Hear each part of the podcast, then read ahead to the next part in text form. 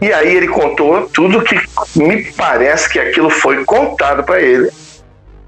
E tempos depois, ele acho que ele não esperava a repercussão que teve, teve uma repercussão absurda. Tempos depois, alguém deve ter chegado para ele, deve ter dado um alerta para ele. Falou, pô, cara, você é candidato a política e tá falando aí desses troços aí.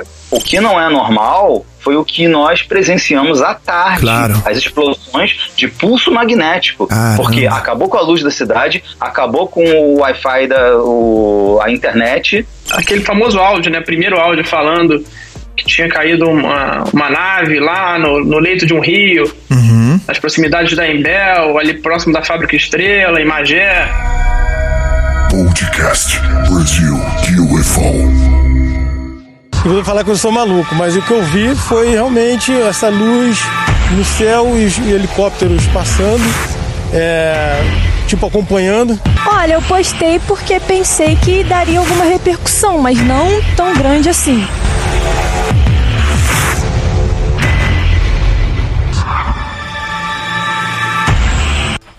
Olá, o meu nome é Riba Menezes. Seja bem-vindo ao canal Na Trilha dos Jovens. Eu faço parte do grupo Vigília na Serra, do ufólogo Arthur Sérgio Neto, e a nossa base de pesquisa é na Serra da Beleza, em Conservatória, no Rio de Janeiro e também no sul de Minas Gerais. Na madrugada do dia 12 para o dia 13, eu recebi uma ligação do ufólogo Marco Aurélio Leal, no qual ele dizia que estavam uns comentários muito grandes nas redes sociais que alguma coisa tinha caído em Magé. Assim que o dia amanheceu, juntamente com Arthur Sérgio Neto, Cristiano Gonçalves e Júlio Ferreira, nós chegamos em Magé, mais precisamente em Pau Grande, terra do famoso jogador da seleção brasileira Garrincha, o ídolo do futebol. E fomos recebidos pela Manu, pela Celeste e pelo Marcelo. Manu é uma cantora que está começando a carreira dela e por eu trabalhar com música o acesso se tornou mais tranquilo. E de cara o Marcelo veio comentando que na noite anterior ele viu uma luz vermelha sobrevoando Pau Grande e a seguir vieram helicópteros atrás dessa luz e essa luz desceu na direção da Imbel. Imbel é uma fábrica de explosivos do exército e fomos recebidos pela assessora de comunicação juntamente com a equipe de reportagem Giro Serra. Eles negaram tudo, nós já sabíamos e no final ela fez questão de dizer que ouviríamos explosões. No final do dia nós ouvimos 4h45 da tarde, houveram várias explosões. Eu vi lojistas indo para as ruas, moradores indo para as janelas, todo mundo assustado. Eu ainda perguntei aos lojistas se aquilo era normal. Eles falaram que sim, que aconteceriam explosões, mas não com aquela força toda. Eram explosões que a gente sentia tremer o chão. Nós não sabemos o que aconteceu, mas só vi eu um transformador ainda explodiu do meu lado, um transformador de luz, faltou luz na cidade inteira, a inter, não tinha internet, saímos da cidade um caos total lá. Os moradores continuam espantados e o grupo de ufólogos é, Vigília na Serra, nós não estamos afirmando que caiu alguma coisa lá na Imbel, mas também não podemos negar que alguma coisa aconteceu lá. Então nós queremos saber o que aconteceu, assim como a cidade também está querendo saber. Espero que a gente consiga ter alguns resultados, alguma posição de alguém ou de algum órgão do que aconteceu. Eu vou colocar os, os, os vídeos aí na íntegra da entrevista que nós demos para a Rede Globo, tinha outros canais de televisão por lá. E vamos ver, né, se vai aparecer mais alguma coisa por aí. Moradores aqui da região viram luzes sobrevoando aqui. E logo depois, dois helicópteros vieram atrás e eles perceberam que essa luz desceu, caiu na mata. Pessoal, estamos aqui com o seu Marcelo, Celeste. Celeste, nós estamos aqui em Pau Grande. Estou junto com o meu amigo aqui, Arthur Sérgio Neto, Júlio, Arthur Sérgio Neto, Júlio Ferreira e meu parceiro Cristiano, Gon- Cristiano Gonçalves. E houve um comentário aí que uma luz ontem sobrevoou aqui, helicópteros perseguiram e- a- essa luz. Eu queria que você comentasse o que, que você viu aí. Então, foi uma, uma hora da manhã mais ou menos, um barulho muito alto de é, aeronaves, né? E eu fui, fui olhar. Tem um som muito leve, fui olhar e passaram os dois helicópteros e a luz, atrás dessa tal luz vermelha, que tá uma luz vermelha próxima à montanha, que lá em cima tem essa montanha. Aí eles passaram rente na montanha e daqui a pouco sumiram. A luz sumiu, o helicóptero passou umas, umas duas vezes e depois sumiu também. Foi desceu, sentido E rio. essa luz que o senhor está falando, ele deu o quê? Umas duas ou três voltas aqui? Isso, as duas voltas aqui na, na cidade. Vamos chutar, um, ta- vamos chutar um tamanho, do, né, do tamanho de um Fusca ou menor? Tamanho do Fusca. O tamanho do Fusca que o senhor calcula. Isso aí. Entendi. E o senhor percebeu que... fosse o, o próprio- o helicóptero também, mas só que não era o helicóptero. O helicóptero que eu estava para ver nitidamente. A olho nu eu conseguia ver. E essa luz vermelha que o, que o helicóptero estava perseguindo, pelo que o senhor percebeu, ela estava assim, com um voo, com um voo assim perfeito, o senhor percebeu que ela estava meio, meio, meio balançando? Tava ela estava firme. reta. É, em linha reta. Entendi. Ela estava, então ela estava. Em linha reta. O helicóptero. Então não- o senhor não percebeu que estava com nenhum defeito, estava não, firme, Não, estava firme. Estava com Bem- atividade, né? Mas o que eu achei interessante foi que ela foi bem próximo ao morro, assim, naquela linha que tem da, da montanha. Foi até ali, até aqueles dois irmãos ali e desceu. Ela desceu em direção à mata? Desceu em direção à mata. Legal. Essa direção que ela desceu é, é na direção do, do- da, tal, da tal empresa lá? É, na minha direção, mas ali tem um morro, né? Depois eu não vi se ela subiu. Ela sumiu. Mas estava indo na direção Isso, da empresa. na direção da, dessa empresa, sim. Tá bom. Vem Só cá, tu- não, só mais uma pergunta. E no dia do, do, do evento, o estrondo que vocês escutaram, como é que foi esse, é, é, é, Foi esse dia. Foi esse Foi esse dia, dia né? mesmo.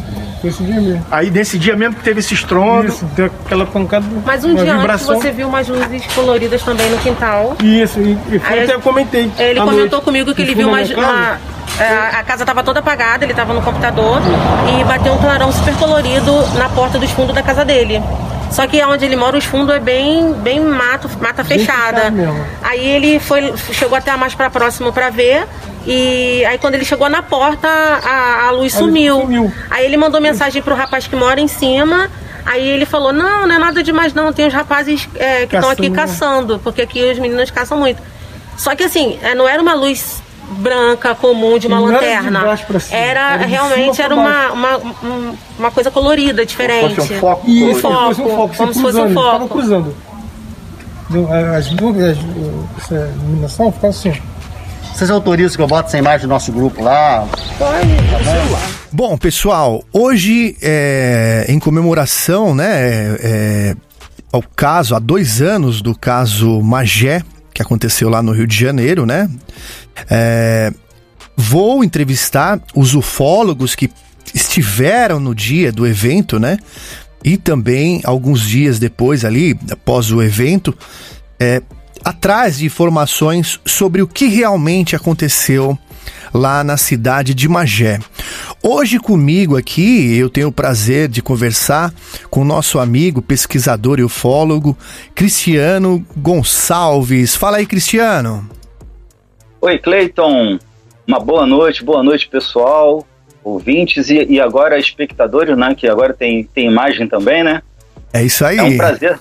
É, é um prazer estar aqui de volta e principalmente falando de Magé, é sempre um prazer, um caso tão intrigante e que eu gosto tanto e, e a investigação prossegue. Bom, então vamos lá então, Cristiano. É, a primeira pergunta que eu te faço é até pra gente acertar as informações cronologicamente aí, né? É, Desde a informação que você recebeu, né? Eu gostaria de saber como chegou até você a- as informações sobre o que estava acontecendo em Magé e como é que foi o seu deslocamento até lá? Como é que vocês combinaram para chegar até o local? Bom, é, eu fazia parte de um grupo no WhatsApp, que inclusive o nosso querido amigo Riba Menezes também participava. E nesse, é, nesse grupo é, é, era composto com vários pesquisadores e entusiastas da ufologia, né? E logo na, na- um dia depois, a, a coisa aconteceu numa, na madrugada de segunda para terça, né? Do dia 12 de maio de 2020 para 13, não, do dia 11 para 12, né? Sim. É, então, quer dizer, na, na terça-feira, na própria terça-feira, as informações já começaram a pipocar, porque a Malu, né, a filha do Marcelo, ela publicou na internet, nem ela imaginou a, a repercussão que teria. O que, que ela publicou, E- Cristiano? Ela publicou é, a, a explosão, que a grande explosão que teve de madrugada, Aham. o barulho que fez lá. e é, informou a todos é, do que estava acontecendo, da, pro, da possibilidade de uma queda de um objeto voador não identificado lá, uma vez que o pai dela, Marcelo, já tinha visto é, objetos voadores no dia anterior a essa madrugada, né? Uhum. Ou seja, na própria segunda-feira de manhã, de, durante o dia e à noite. E, e, e helicópteros militares sobrevoando o céu lá de Magé. O que não era normal, né, naquela região, mesmo, mesmo sendo uma região militar ali, né, não era uma coisa assim normal, né, que, que acontecia, não, né? Não, absolutamente. Não, ali é, tem militares que às vezes vão lá, porque tem a fábrica da Imbel, né, Sim. que é uma fábrica de munições e tudo mais, mas não é normal o tráfego de helicópteros do exército voando baixo, e a- a- aquele grande alvoroço que estava acontecendo já nos dias anteriores ao, ao dia da grande explosão. Ao dia 12, né? Exatamente. Já estava acontecendo movimentos estranhos lá. E aí, como é que Militares. você combinou pra se deslocar até lá? Como é que foi essa. Então, as informações chegaram pra gente, É. né, no decorrer desse- dessa terça-feira, e como a gente participava de um mesmo grupo de WhatsApp, eu e alguns outros é, pesquisadores, nós combinamos, eu e o Riba, com mais dois, pra gente ir num carro só. É. E aí a gente foi e seguiu lá pra Magé pra já fazer a investigação e verificar o que, que tinha de verdade, o que, que não tinha, porque a gente é, trabalha totalmente é, o oposto ao sensacionalismo. Sim. Né? Então a gente foi verificar o que, que realmente estava acontecendo. Nada como tá no local, né? Sem, sem as informações chegarem de uma maneira é, desencontradas, né? É primordial Claro. você estar no local, é primordial a pesquisa em campo in loco. Uhum. É por isso que eu digo, muito, muita gente aí ficou falando aí besteira, É.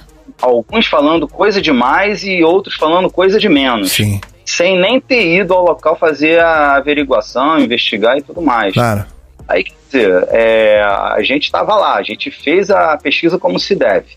Então, Bom, e tá tudo documentado, relatório. é, tem, eu tenho, eu tenho, eu, Cristiano, falando por Sim. mim, eu tenho meu relatório aqui completinho de tudo que aconteceu, tudo que eu vivenciei e tudo que eu adquiri de evidências, principalmente. Tá? tá aqui no meu relatório e também tá é, para quem quiser ver nos meus programas no meu canal, no YouTube. Passa aí o seu canal, Cristiano. Canal Contato OVNI Ufologia. Então é isso aí. No YouTube. É, você. O OVNI, o OVNI, que tem muita gente que é, tá começando ainda na ufologia, aí às vezes coloca o I no meio, Ah, ali sim. escreve, escreve OVNI. e não é, gente. O, o, é O-V-N-I. Senão fica- É a abreviação de objeto voador não identificado. Senão fica objeto voador interessante. Não. É. Oi, gente. Estamos aqui de volta em Magé. Dessa vez aqui no bairro do Fragoso. E eu estou aqui com o Valdinei. O Valdinei entrou em contato comigo é, depois daquele primeiro programa que nós é, fizemos relacionado ao caso. Né? E ele me relatou algumas coisas muito interessantes, em que na segunda incursão eu até mencionei algo no, no programa, no segundo programa, mas aí hoje eu vim aqui para a gente bater um papo e ele contar para a gente aí exatamente o que ele vivenciou e o interessante é que vai corroborar com muita coisa do que a gente já falou aí nos programas anteriores. Então, Valdinei, é, você começou a ter umas experiências diferentes no domingo, né? Conta aí pra gente.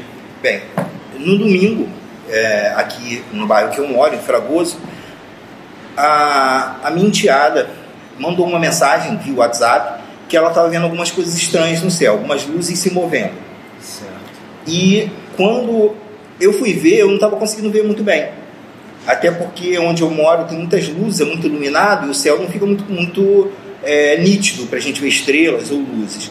Eu não estava conseguindo ver muito bem. Mas quando ela me, me, me contou pelo WhatsApp para que lado era, eu vi várias luzes realmente, mas eu não conseguia vê-las se movendo. E ela estava falando que ela estava vendo, as pessoas do bairro dela estavam vendo, inclusive num grupo da igreja que ela faz parte, todo mundo estava comentando dessas luzes no céu. Isso era por volta de 19 horas de domingo. Domingo, é, a gente está falando do, do, domingo anterior ao, ao, evento propriamente dito, ou seja, é dia 10. 10, 10 de maio. 10 de maio. No dia 10 de maio, é, e eu vi que tinha algumas luzes é, um pouco diferentes na, na posição onde ela falou, mas ela não, mas eu não conseguia ver movendo, porque também não, eu não moro no mesmo bairro que ela. E eu sabia ali que ali não era um posicionamento de estrelas.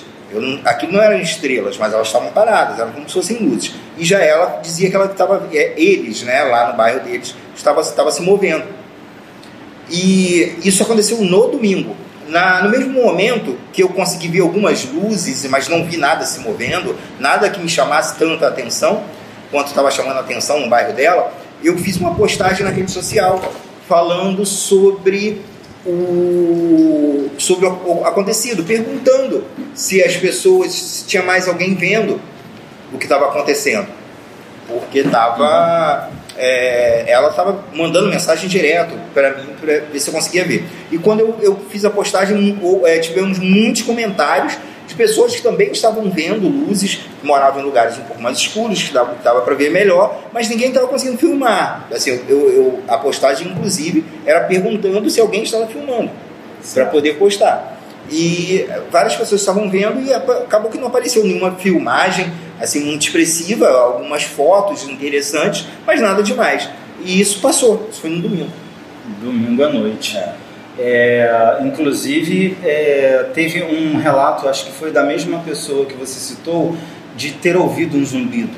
Foi no próprio domingo? Não. O zumbido ele ocorreu depois do suposto boato que tinha caído algum ah, tá. Foi depois. Depois. É, isso aconteceu no domingo. Então passou uma segunda-feira e na terça começou a ter aquele rumor é, que algo tinha caído justamente foi é, os relatos que a gente teve foi que a, a, grande explosão que aconteceu foi da madrugada de segunda para terça. Isso. Né? Mas isso. tem alguma colocação ainda anterior a isso que você percebeu? Não, é, isso me deixou muito, muito é, atento para o céu, né? Certo. Isso no domingo. E eu já tinha lido que tá, é, estavam tendo vários avistamentos em outros lugares. Tiveram alguns comentários de São Gonçalo, Sim. de Mauá, de outros bairros, é, outras cidades que estavam tendo avistamento no domingo. Na segunda que ocorreu, é, na segunda para terça que ocorreu a suposta queda de algum objeto que a gente que não sabemos muito bem o que é. E na terça, hum. na terça que teve um, um contato de um, de um primo que ele falou, Valdinei, o Magé, dá uma olhada no Twitter, que o Magé tá no Trend Topics. Aí eu fui ver e era sobre isso. Sobre a sobre uma suposta queda de um OVNI, ou a gente não sabia o que era, um asteroide, sei lá, um meteoro, não sei o que, que aconteceu.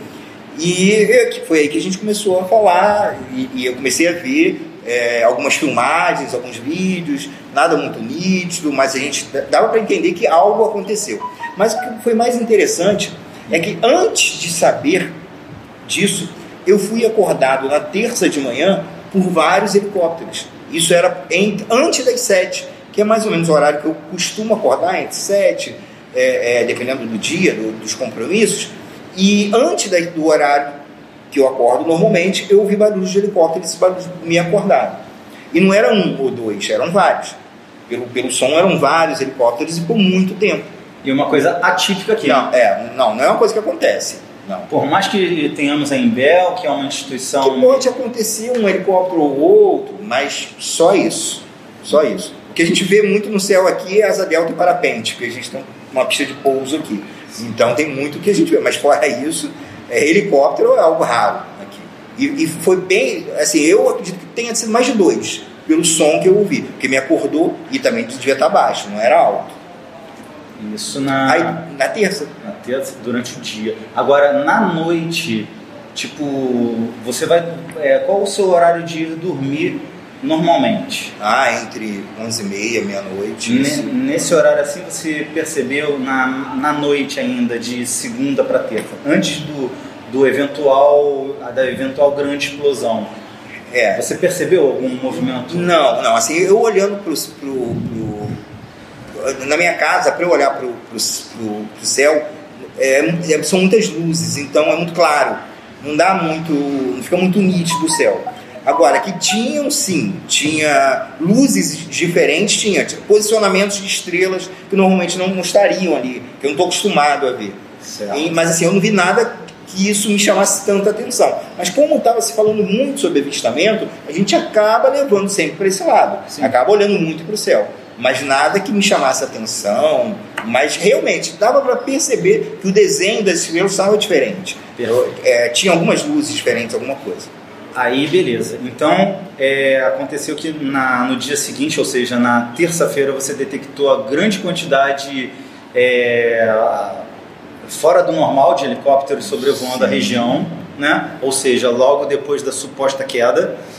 E na quarta-feira foi a primeira incursão que é, eu fiz aqui na cidade de Magé. E aí é, conversamos com bastante gente, aquela coisa toda que está no primeiro programa.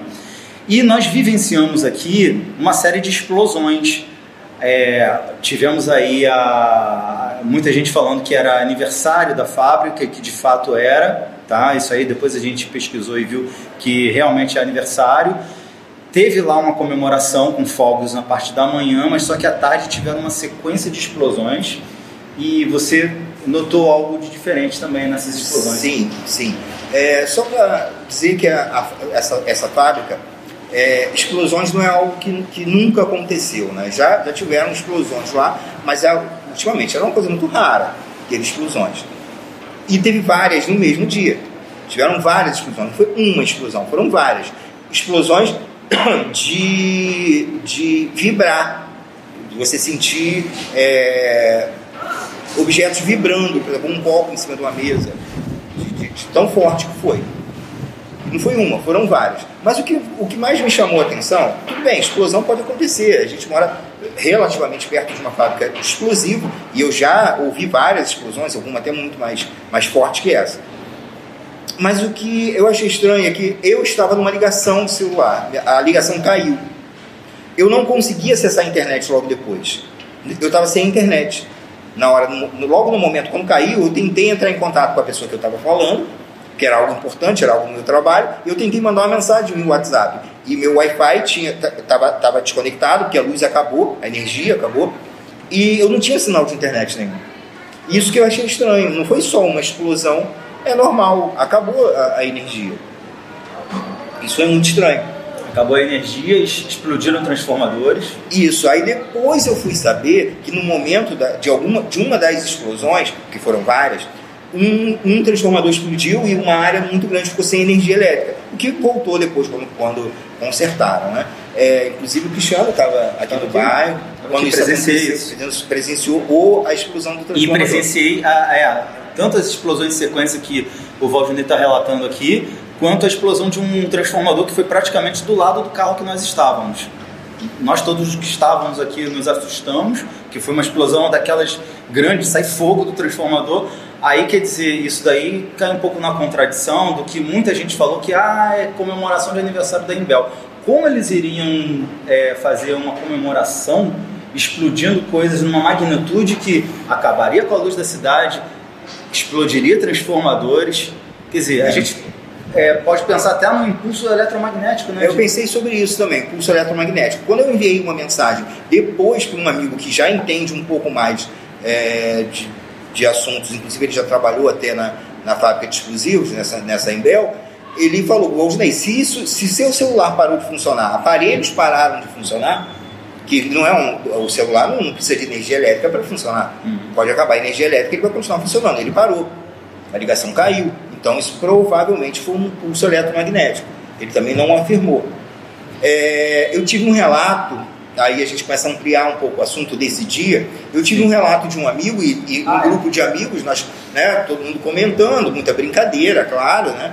E esse amigo falou, relatou que perto da residência dele teve um carro, mais de um carro, que é, morreu, né? O carro estava ligado que desligou no momento da explosão.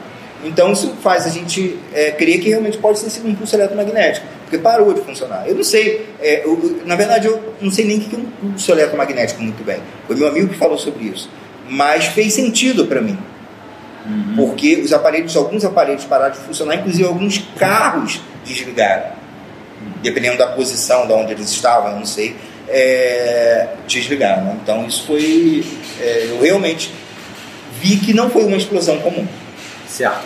Bom, como estamos abrindo para você falar até de alguns casos de amigos, é, tem aí um, um, amigo que você mencionou, que a gente não vai assim dizer o nome aqui. Vai citar. Né? Porque né? ele, a família dele já trabalhou na Embel, certo?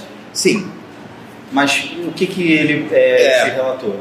É, na verdade, quando eu falei do pulso eletromagnético, a pessoa que eu mandei a mensagem foi ele. Ah, eu sei sim, que ele entende ele. muito bem ele é um profundo conhecedor de, de, de, de muita coisa relacionada a explosivos, a armamentos, enfim, uma série de coisas. E ele já trabalhou nessa fábrica e ele tem parentes que moram muito próximo.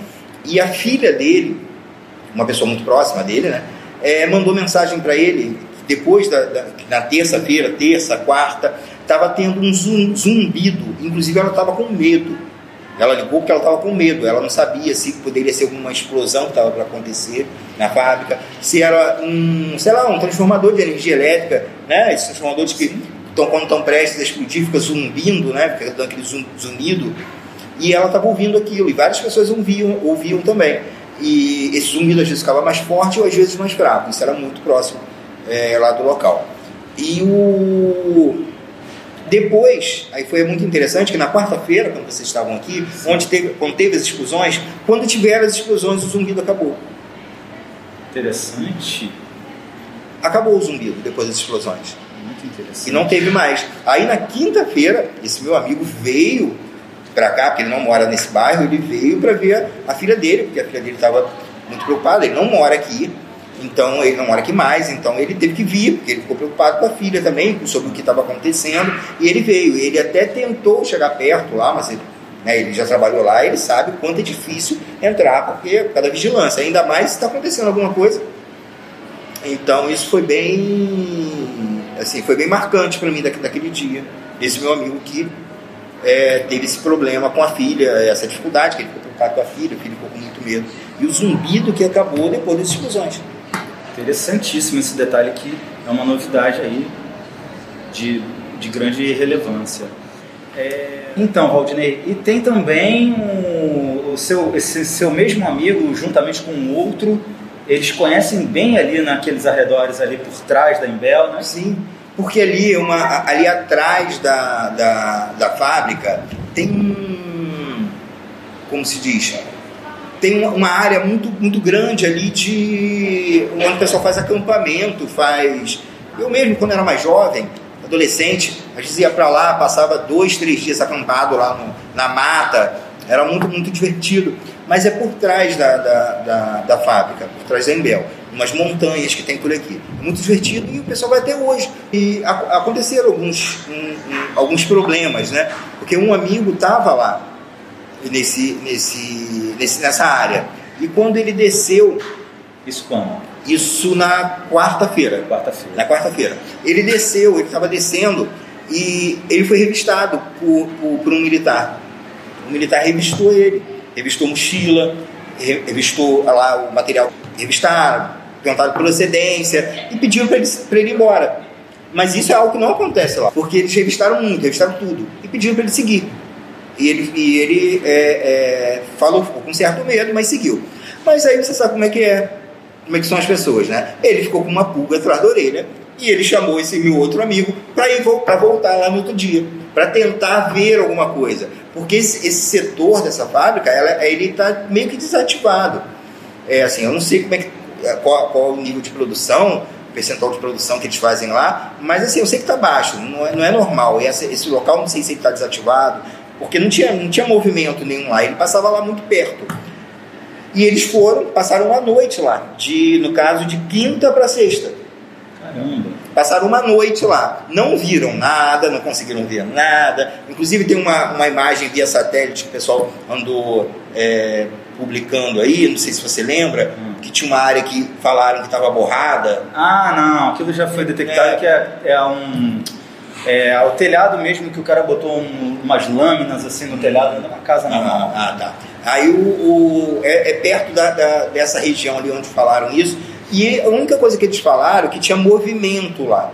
Que lá é um lugar que não tem movimento tinha movimento. Agora não dá pra gente verem o que é, não dá pra ir- pra ouvir o que é, embora na mata tenha um silêncio né, muito grande, você ouve uma distância muito longa, as pessoas, os sons, os ruídos, eles sabiam que tinha gente lá, porque eles estavam ouvindo o movimento, mas eles não conseguiam chegar perto, porque ali já não dá pra chegar perto. Claro. É uma região controlada pelo, pelo exército. É, mas não deixa de ser uma, uma atenuante porque é, eles detectaram uma coisa anormal, ou seja, um movimento de vozes, né, muita gente conversando, num local onde era meio que desativado, não tinha nada. Isso. E foi logo. por- É, ah, e diga-se de passagem, é, ali é o local, o eventual local que muita gente considerou como se fosse a queda, é, onde inclusive algumas pessoas relataram ver o grande clarão naquela madrugada de, de segunda para terça, né, do dia 11 para o dia 12. Exatamente ali, naquela região. Foi uma, na verdade, esse- essa madrugada do dia 11 para o dia 12 foi uma confusão, assim, as informações que eu tenho.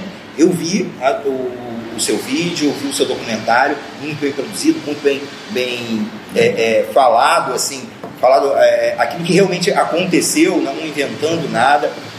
Mas, na verdade, Cristiano, ficou tudo muito confuso para mim, isso daqui.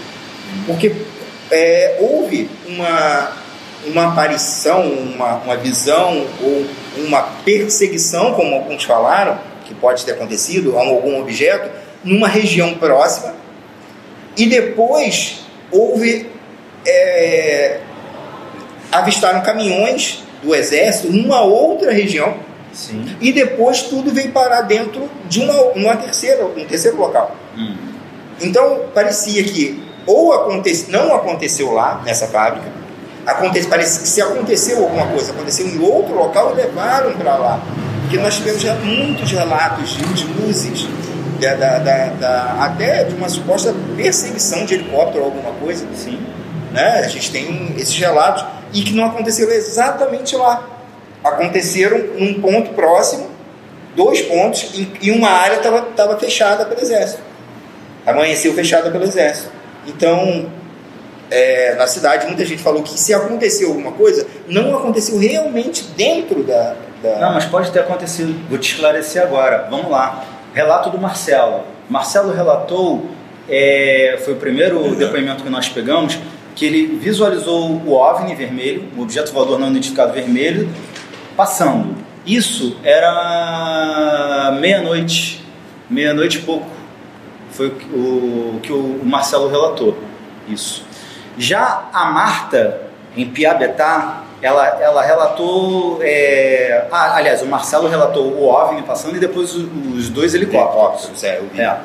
A Marta também relatou isso, só que a Marta relatou uma perseguição. Ela viu, no quadrante de céu que ela viu ali, ela viu o OVNI passando e o helicóptero no encalço, ou seja, logo atrás. E o, e o OVNI fez uma, uma curva de 90 graus daquele, daquela espécie de curva que a gente não, não sabe como é que é, porque foge dos padrões humanos de força centrífuga, de gravidade, enfim.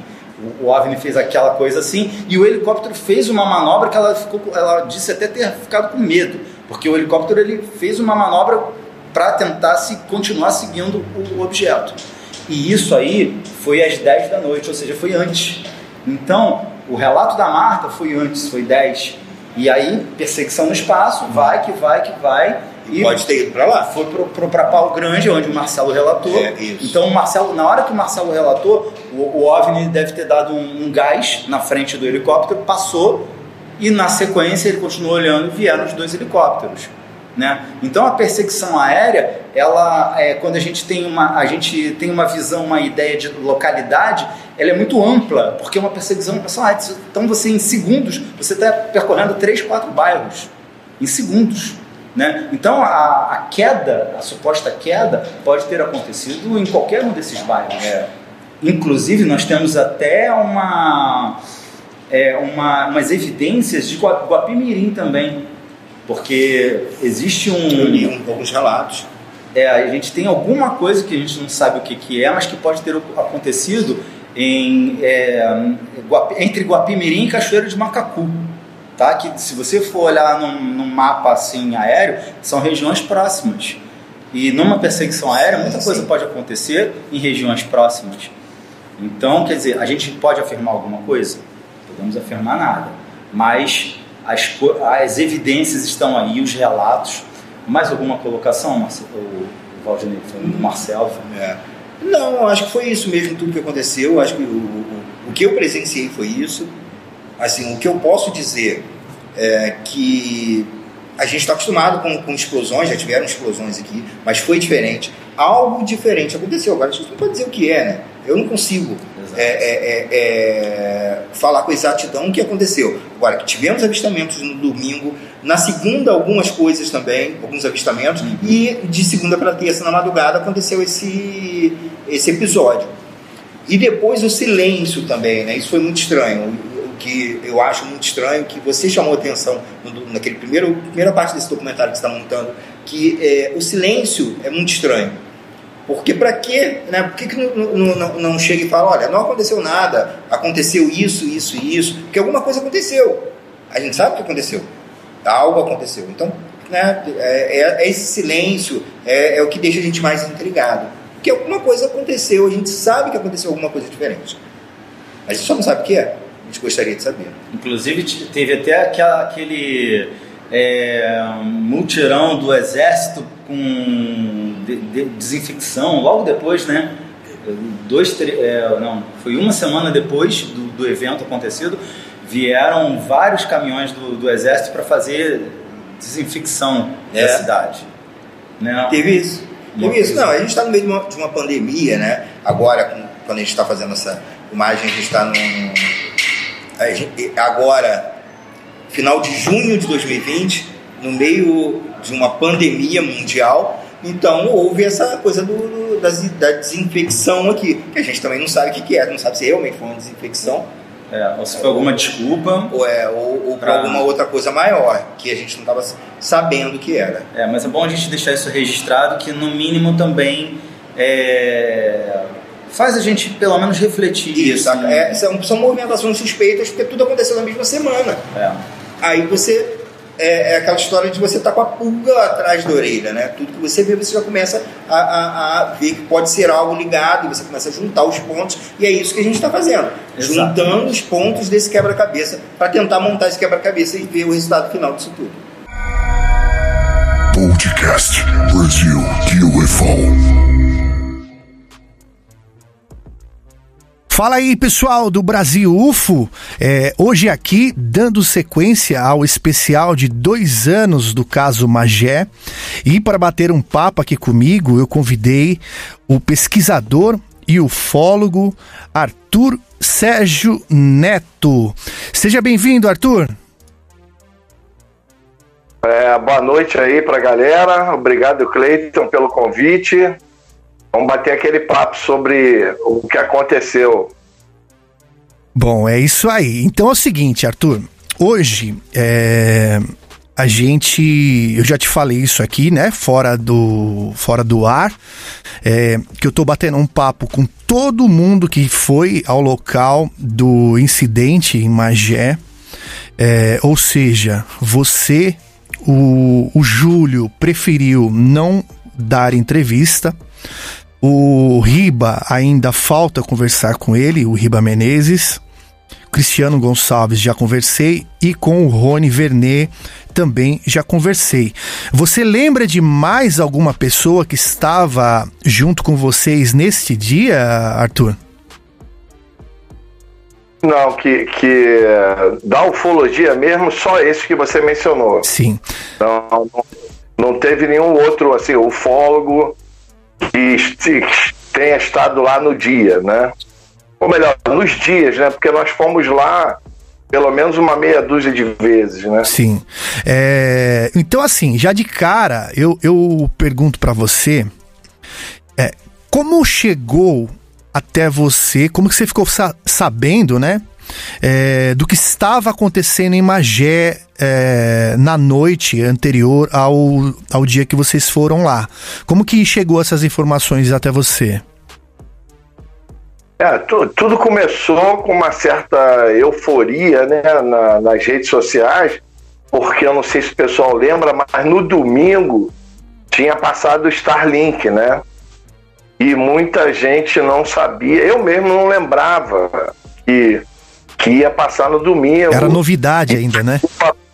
É, eu abrindo a porta da minha casa indo jogar o lixo, quando eu olhei para cima eu vi aquela frota linda, uma coisa linda. Uhum. Para é, pra mim, é, pareceu mais uma imagem ufológica do que dos satélites da SpaceX. Uhum. Mas na hora mesmo eu já me lembrei, não, isso aí é SpaceX e tal.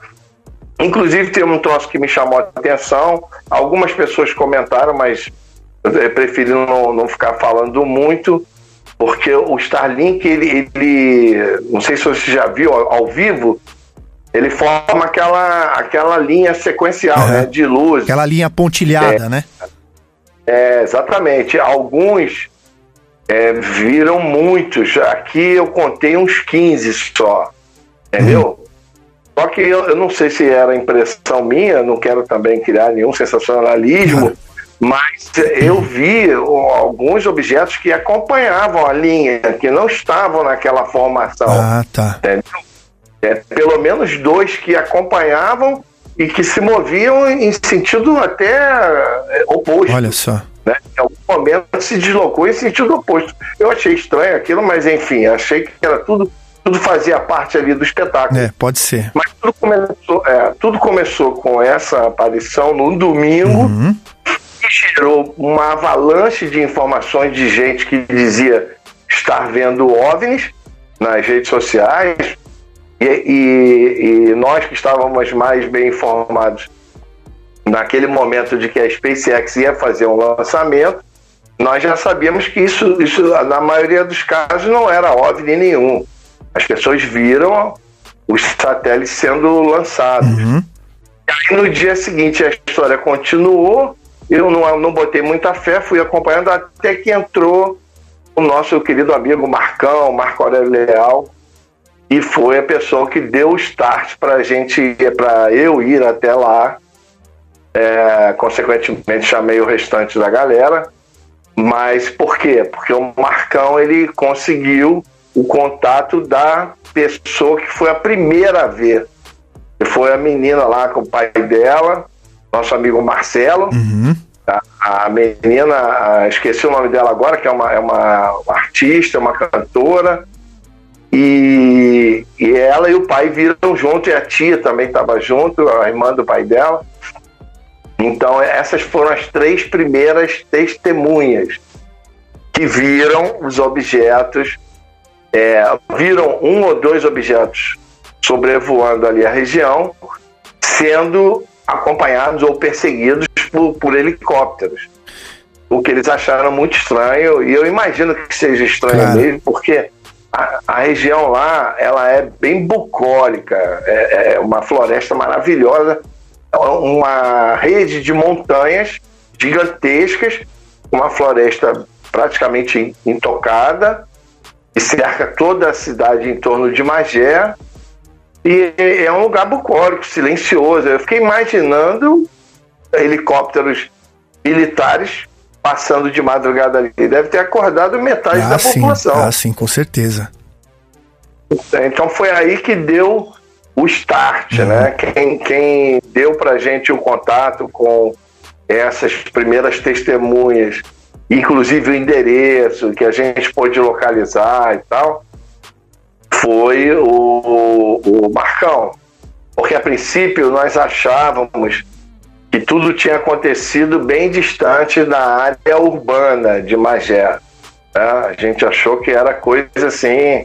Ah, se aconteceu alguma coisa foi no meio do mato. Uhum. Mas não, foi praticamente dentro da cidade. No coração ali, né? É, tudo ali no, no coração da cidade, uhum. né? Então aí foi, foi que deu o estalo. Aí eu chamei o Júlio, chamei o Ribamar, depois apareceu o Cristiano e aí nós fomos Ah, foi a primeira galera que foi lá no, no já no dia. É, porque tudo aconteceu de 11 para 12 de maio, que é de segunda para terça. Uhum. Nós, no dia 13, quarta-feira, o dia imediatamente após os fatos. Né? Chegamos lá tudo muito, muito fresco. Né? O...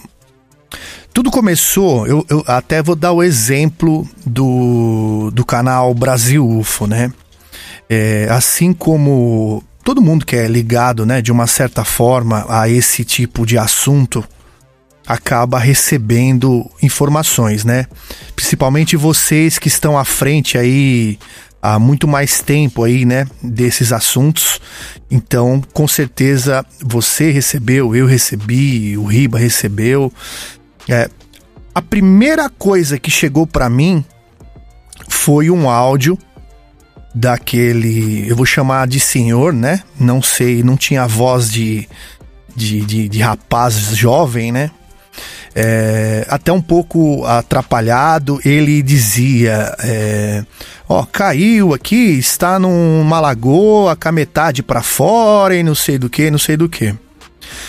Hoje, pensando é, friamente, hoje pensando friamente, eu eu acho estranho a velocidade que esse áudio chegou, é, sendo que ninguém tinha tanta informação assim é, da madrugada até amanhã, até o período da manhã. Então, eu acho que por mais que esse áudio tenha sido informativo para muitos, acabou também servindo como um, um ato de desinformação proposital, né? Para que a galera fosse é, lá para a fábrica, sendo que esse objeto talvez tenha caído lá no pé da serra, em outros locais, porém eles deram essa essa localização com esse áudio. E logo depois veio o áudio ali, aquele áudio fake, áudio não minto, veio aquele aquele vídeo fake, né? Filmado é, tipo uma bolinha de gude, um brinquedinho ali, falando que era o OVNI, que ali era muito na cara, né? Começou ali as desinformações a, a chegarem, né? Então, repetindo, sempre junto com a informação vem a desinformação e por isso que é importante a gente conversar com quem realmente estava lá no momento, assim como o Arthur e o pessoal que eu citei. Então assim, Arthur, chegando essas informações, você combinou com o pessoal para você se deslocar até lá? Claro que na hora, no dia, você talvez não tenha se atentado, mas depois a gente vai começando, né? Ligar um ponto no outro. No meio do caminho, até você chegar a Imbel, lá em Magé, você notou alguma movimentação diferenciada na rua pelo caminho até chegar ao local que vocês foram? Não, a única movimentação é porque já existia a barreira sanitária, né? Uhum. Já estavam impedindo que pessoas estranhas é, adentrassem a cidade porque tava... Você se refere à barreira da, da Covid lá, né? É, Tá. é. Porque é importante lembrar, nós estávamos em maio de 2020, nós estávamos em pleno início Exatamente. da pandemia. É isso aí. Existia um aspecto de pânico, inclusive é, a gente até ponderou de irmos em quatro dentro de um carro fechado até lá, Uhum. se isso não traria algum risco para nós mesmos. É, mas acabamos indo em quatro. É, e sobre esse depoimento desse rapaz que você falou, é, eu tenho hoje eu tenho um olhar muito peculiar sobre essa questão desse depoimento. Porque esse depoimento ele me pareceu o seguinte, aí eu vou dar a minha opinião, é, o, que- é a minha percepção. E- Esse rapaz ele era um ex-militar e ele era um candidato à, à política lá da região, não sei exatamente a quê, e, e ele deu esse esse depoimento assim meio inadvertidamente, né? Ele do nada foi o primeira pr- primeiro script, vamos dizer assim. primeiro roteiro do que aconteceu, quem, quem deu a pista foi esse cara com essas declarações. Isso. E, a- e a- e logo depois, é, ele, ele foi identificado, porque ele, no áudio ele não se identifica. Mas logo depois, ele foi identificado e as pessoas começaram a falar que ele era isso, que ele era aquilo, que ele era militar, que ele era candidato, parará pão duro. E, e aí, logo dias depois, veio um desmentido dele próprio né, dizendo que aquilo tinha sido brincadeira, uma coisa desse tipo, eu não lembro bem direito agora. E isso me levou à seguinte conclusão, depois conhecendo os fatos. Provavelmente, pela descrição que ele deu, ele não estava lá, ele não viu aquilo que ele falou.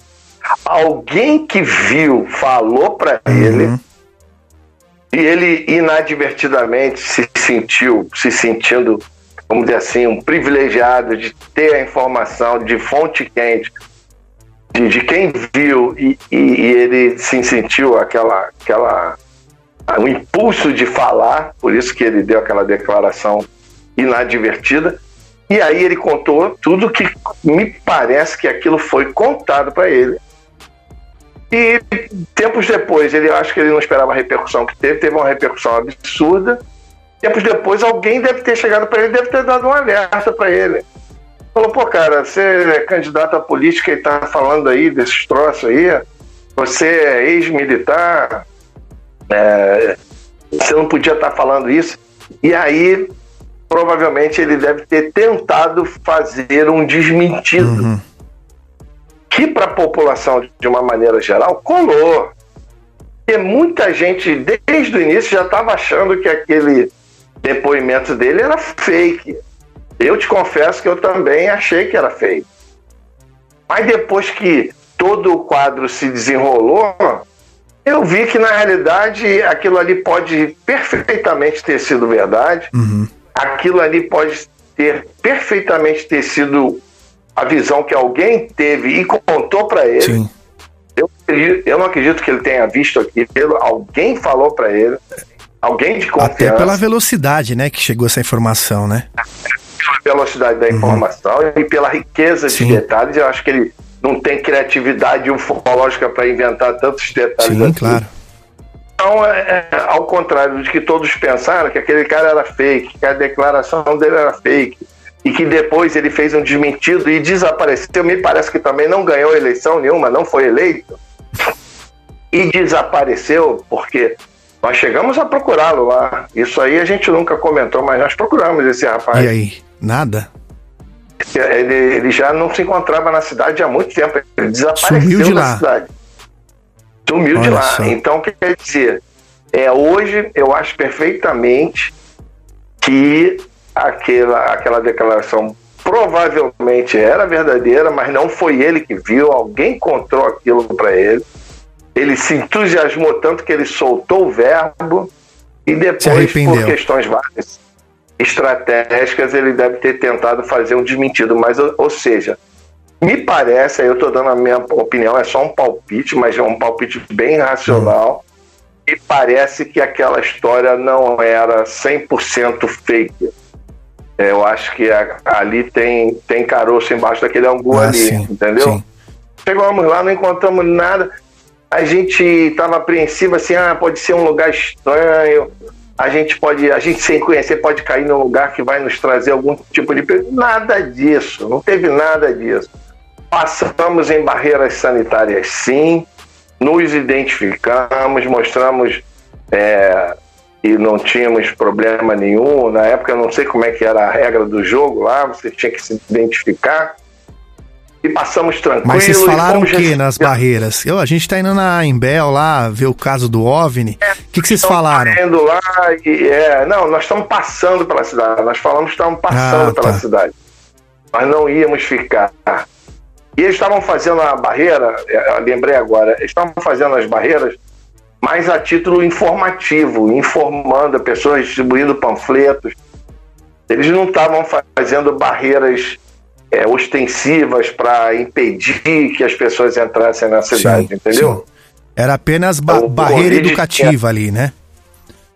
Exatamente, era uma coisa muito mais educativa do que para impedir que alguém entrasse na cidade, era mais orientações. Então a gente passou tranquilo, sem problema nenhum, fomos super bem recebidos pelas pessoas da cidade, não teve nenhum estresse, todos nos trataram, nós criamos é, isso aí é importante dizer. Criamos uma rede de amigos e relacionamento lá, de pessoas que só nos ajudaram, uhum. entendeu? Não teve problema nenhum. A gente, eu fiquei muito grato ao pessoal de Magé.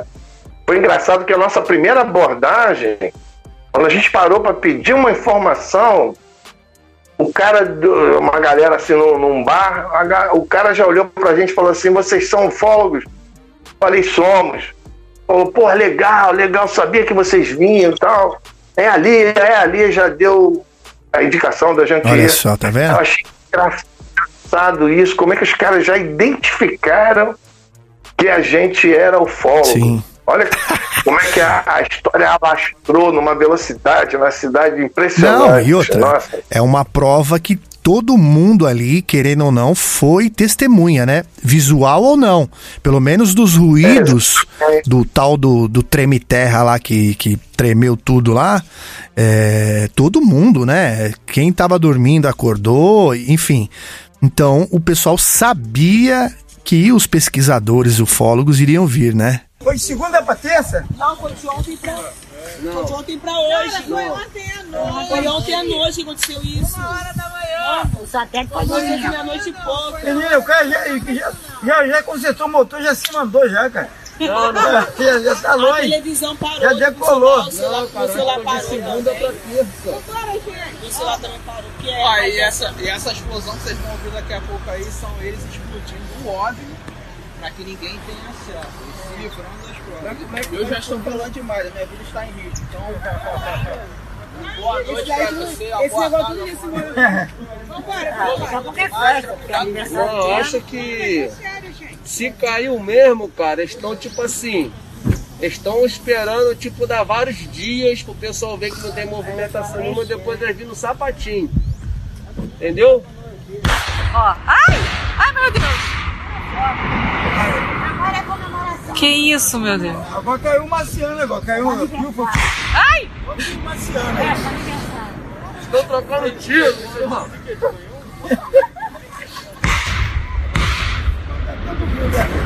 Agora é aniversário. Todo dia acontece isso aí? Hoje é aniversário da Fábio. É mesmo? É, hoje é aniversário da Fábio. Esse é a mesmo.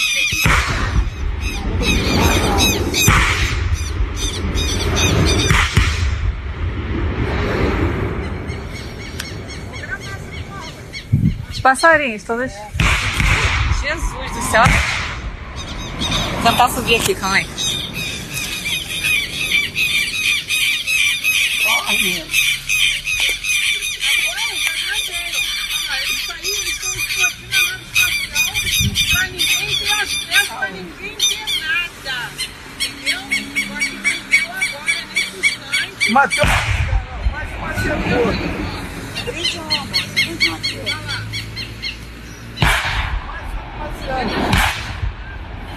Eu tô trocando tiro do Marcelo.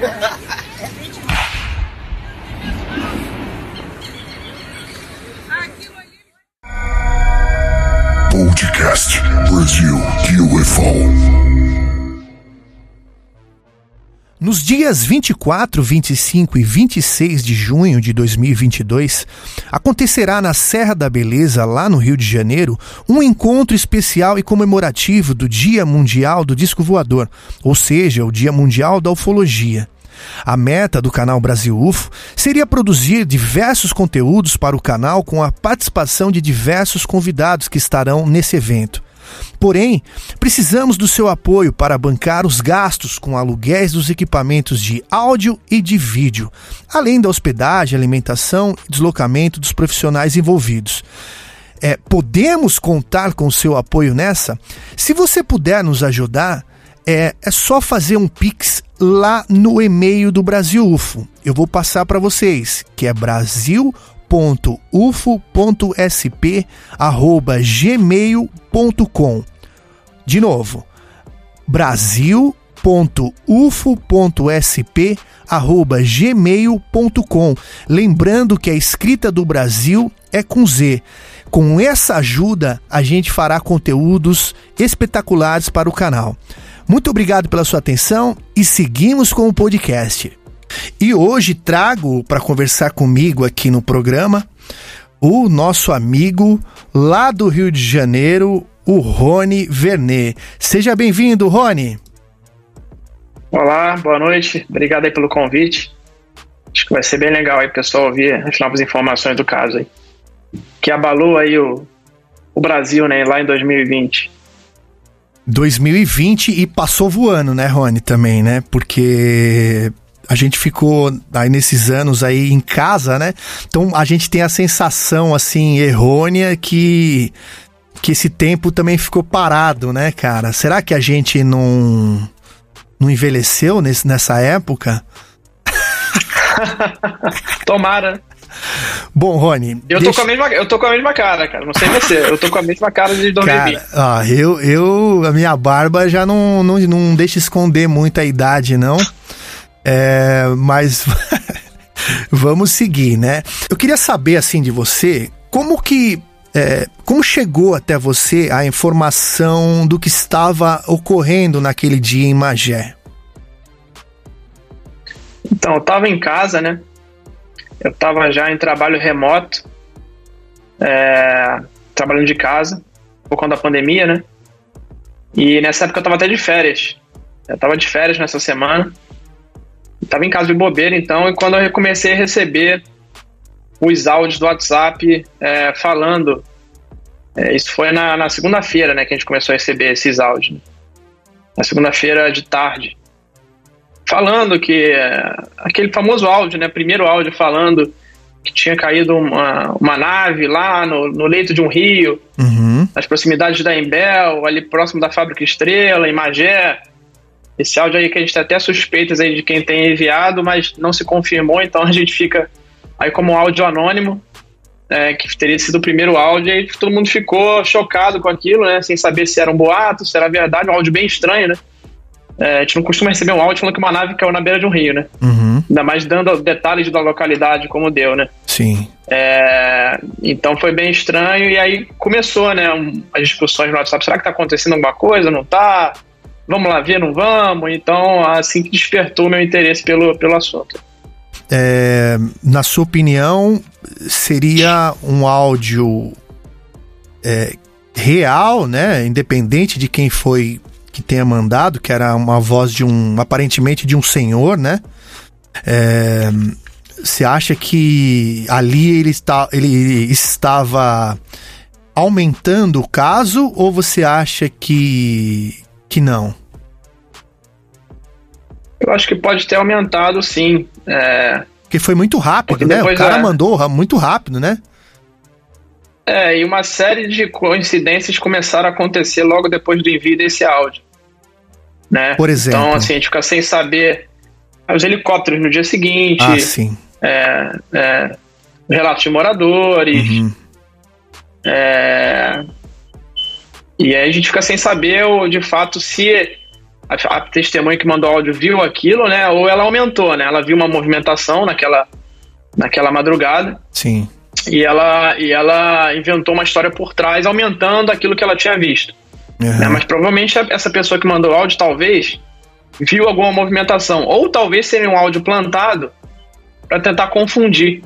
Ah, né? sim. Tendo em vista assim: olha, aconteceu alguma coisa e a gente não quer que as pessoas é, vão em determinado local. A gente quer direcionar as pessoas para um outro local. outro Vamos direcionar lugar. lá para a região da Embel, Sim. lá para Magé, que eu acho que foi o que aconteceu, tá? Então esse áudio para mim foi uma desinformação para tirar a atenção das pessoas e as pessoas irem é, procurar em outro lugar, né? E não no real local que teria acontecido. Para mim foi isso.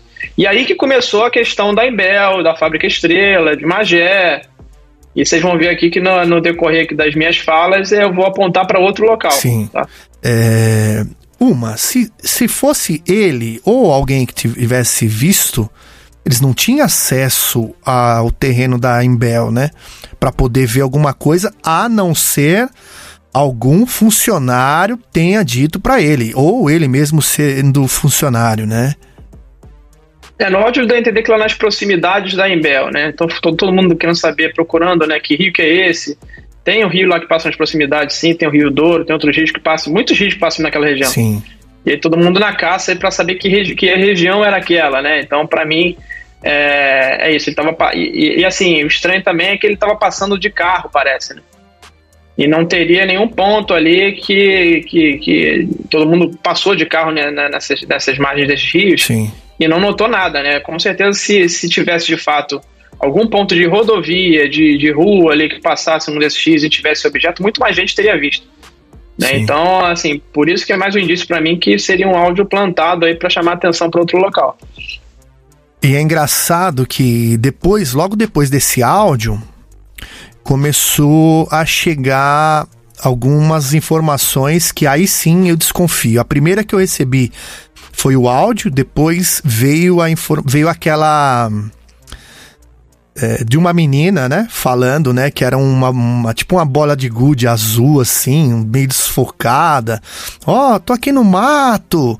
É, acho que muita gente recebeu esse vídeo, né, e na minha opinião, essa daí também vem, vem como uma desinformação que pode ser realmente populares, né, ou próprios é, envolvidos ali na desinformação, né?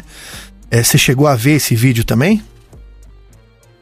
Sim, vi. E até bem produzido, né? É, não, foi... Amadoramente, amador, amadoramente bem mas, produzido. Mas o que impressiona. É, muita gente chegou a achar que era, que era verdade. Não, realmente tem um disco ali, né?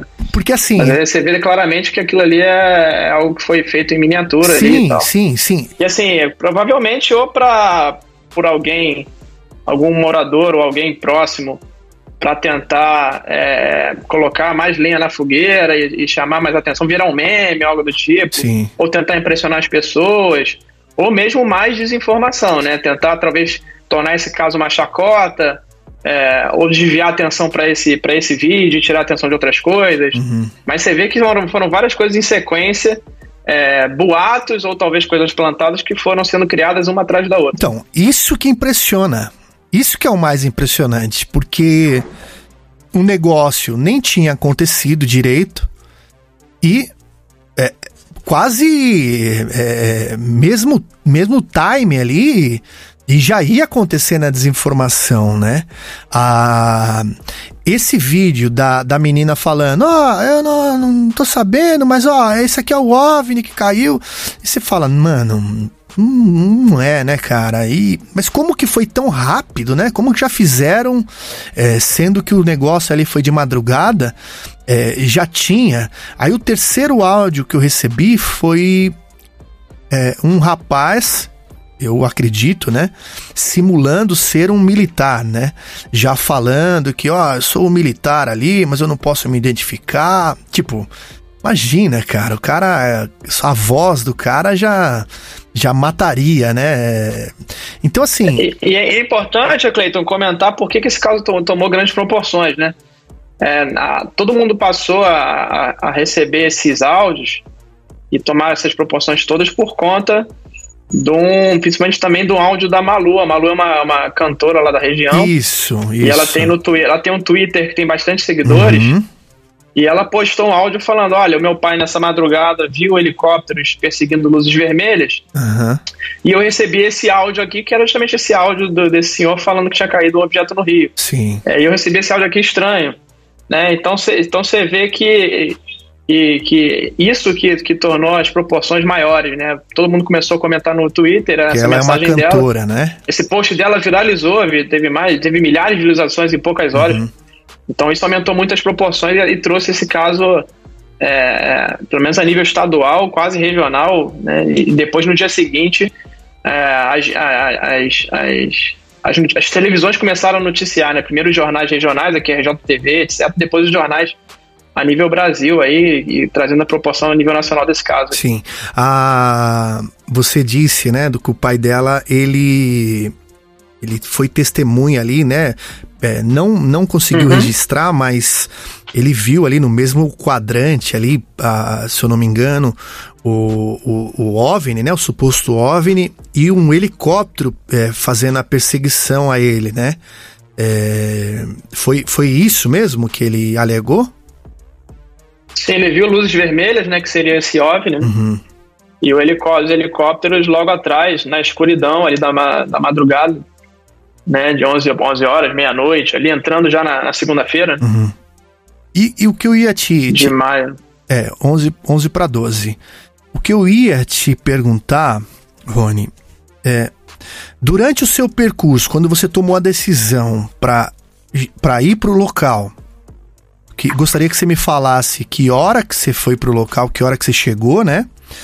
E se é, durante o seu percurso, é claro que na hora que você estava se deslocando para lá, é, talvez você não tenha se deparado nisso, mas quando passa o evento, né, que a gente começa a dar uma, a gente faz uma regressão, né, no na nossa memória para para começar a ligar, né, os pontos, né?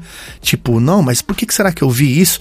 Você viu alguma coisa estranha do caminho da sua casa até chegar na na Embel? É, não. O que eu vi de estranho era, era, era, era muita. Muito, muito caminhão descendo com, com mato, né? Com mato, com galho de árvore. Muito caminhão Isso quanto? chamou E onde que você viu Ah. esses caminhões? descendo da serra, né? Descendo ali da, da Serra de Petrópolis. É. Em direção, passando por Magé. Eram muitos, muitos caminhões mesmo. E chamou atenção no começo, mas é uma zona de muita mata também, né? Então eu não, eu não, eu não, eu não me atentei no primeiro momento para ir atrás Mas disso e e depois, que bateu um depois? estalo, olha, pode estar trazendo esse mato de algum lugar que tenha caído esse objeto, talvez. Mas era tanta, a preocupação era tanta em falar com as pessoas, né? E, e, e primeiro tentar saber que local era esse. A gente não tinha um apontamento que estava vindo da serra, isso. Claro. Né? O- né, a- a- todas as atenções estavam para dentro de Magé, né? Ou em Pau Grande, né? que, é que, é um- que é uma localidade de Magé, Uhum, famosa aí pela moradia do Garrincha, né? uhum. jogador de futebol, e, e Raiz da Serra, que é no pé da serra, não é na serra, né? Esses caminhões estavam vindo lá de cima, então não tinha nem ainda ali uma, uma malícia nossa de que pudesse ter acontecido algo na serra. Porém, Então, depois por isso você também- começou a ligar os pontos, né? Exatamente. É, Aí depois eu comecei a ver que poderia ter alguma ligação. Quando eu fui conversando com as pessoas, eu vi que poderia ter alguma ligação é, com a- algo que aconteceu ali na, na, na Serra de Petrópolis. mas o que que você conseguiu conversar com as pessoas referente a, a essas histórias, essas histórias aí do, dos caminhões? É, e é importante que eu até abri aqui uma cronologia do, do caso, porque é importante a gente falar que datas que a gente está falando, né? Deixa eu só abrir aqui, porque o pessoal às vezes faz confusão. Não foi dia 11, foi dia Claro, 12, claro. foi domingo, foi segunda, então acho importante a gente, a gente- E até os boatos deram, deram conta de outras datas depois, então eu faço questão da gente. De eu puxar aqui os arquivos, da gente olhar essa, essa, essas datas e esclarecer para o público aí, né? Claro. É, então, no dia 11 de maio, né, às 11h40, 11 horas, foi quando as testemunhas começaram a ver essas luzes no céu. 23 horas. Vi- por volta das 23 horas. Então, Então, se a gente pegar isso, Dia 11 cai no domingo, maio. é isso? Dia 11 cai numa segunda. Eu falei domingo, mas é uma segunda. É, então, então foi na madrugada, de domingo pra segunda. Então, no dia 10. É, começou na isso, começou no final, no dia 11, se era uma segunda, começou no final do dia, na segunda. É, por volta das 11 horas, aí os eventos enrolaram de madrugada, Sim. já começando muito helicóptero, caça no céu de madrugada, dia 12 já, terça-feira. E aí na terça-feira, no dia 12 de tarde, que a gente veio começar a receber esses áudios, né? Eu tenho até o, também o, o- os prints aqui desses, desses áudios, né? Uhum. E se a gente for puxar quando que, que aconteceram esses, esses áudios da Malu e etc., foi no dia 12. Né? No dia 12, às 3h24 da tarde, então já na terça-feira, às 3h24, a Malu é, mandou esse, esse, essas mensagens no, no, no, no Twitter, né? Que bombou, então. E de tarde, ali às três e meia, esses áudios começaram a ser repassados por conta dessa postagem dela. Sim. Já no WhatsApp. Uhum. Né? Isso na, então você vê que foi na, na terça-feira, na né? terça-feira já. Uhum. Isso. Em relação a algo que tinha acontecido na madrugada de segunda para terça. Sim. Tá? Então é bom a gente esclarecer aí que esse, esse, essa data aí. Tá? E aí no dia 13, já na quarta, de manhã, começaram ah, as primeiras notícias, né? É, em relação a, a, a, a esse caso. E aí a Globo foi lá, né? A Globo teve lá de dia, já na quarta-feira, no dia 13, né? Que, Entrevistou lá o Arthur, que na o Ribamar, quarta-feira tava Cristiano, você. o Júlio. Na quarta-feira tava você. Foi aquele, aquela, aquela reunião que a funcionária de relações públicas fez com vocês ali? Você tava nessa reunião? Então, aí é importante esclarecer, né? É. Eu não conhecia nessa época É. nenhum dos quatro. Eu não conhecia Júlio, não conhecia Arthur, Riba, não conhecia Cristiano. Você tava por conta lá. É, eu tava sozinho lá, falando com as pessoas. Sim. É, então, quem teve essa entrevista na Embel foram só os quatro. Eu não tava nessa. Quando a assessora da Embel veio conversar com eles. Uhum. Nessa hora eu tava lá conversando com as pessoas, indo de um lado pro outro, tentando descobrir o que aconteceu. Na outra semana, né, no final dessa semana, eu comecei a comunicar com o Riba, com o Arthur, pela internet, para compartilhar o que tinha, o que eu tinha é, levantado. E a minha ideia qual que era? Não era aparecer, não. A minha ideia era ter- pegar tudo que eu, o que eu levantei e entregar para eles. Uhum. A entregar pro Arthur, pro, pro, pro Riba, e eles juntarem lá as informações deles e eles chegarem a uma conclusão. E depois eu fui me envolvendo cada vez mais. O, o próprio Arthur e o Júlio deram maior força. Não, você tem que, que, que aparecer, falar sobre isso, coloca no seu canal e tal. E foram, e foram me convencendo, né? É, porque até então a minha, a minha ideia não era, não era aparecer. Então, essa semana, quem, quem deu as entrevistas na Globo, quem foi na Embel, quem apareceu foram, foram os quatro. Eu não estava junto com eles, fui conhecer eles na outra semana, na próxima semana. Galerinha, parece que é fogo de artifício, mas não é fogo de artifício não. Várias explosões vindo lá da Imbel. Imbel fica nessa direção aí, ó. Tá escutando? Por que que essas explosões aí? Estranho, né? Tá escutando?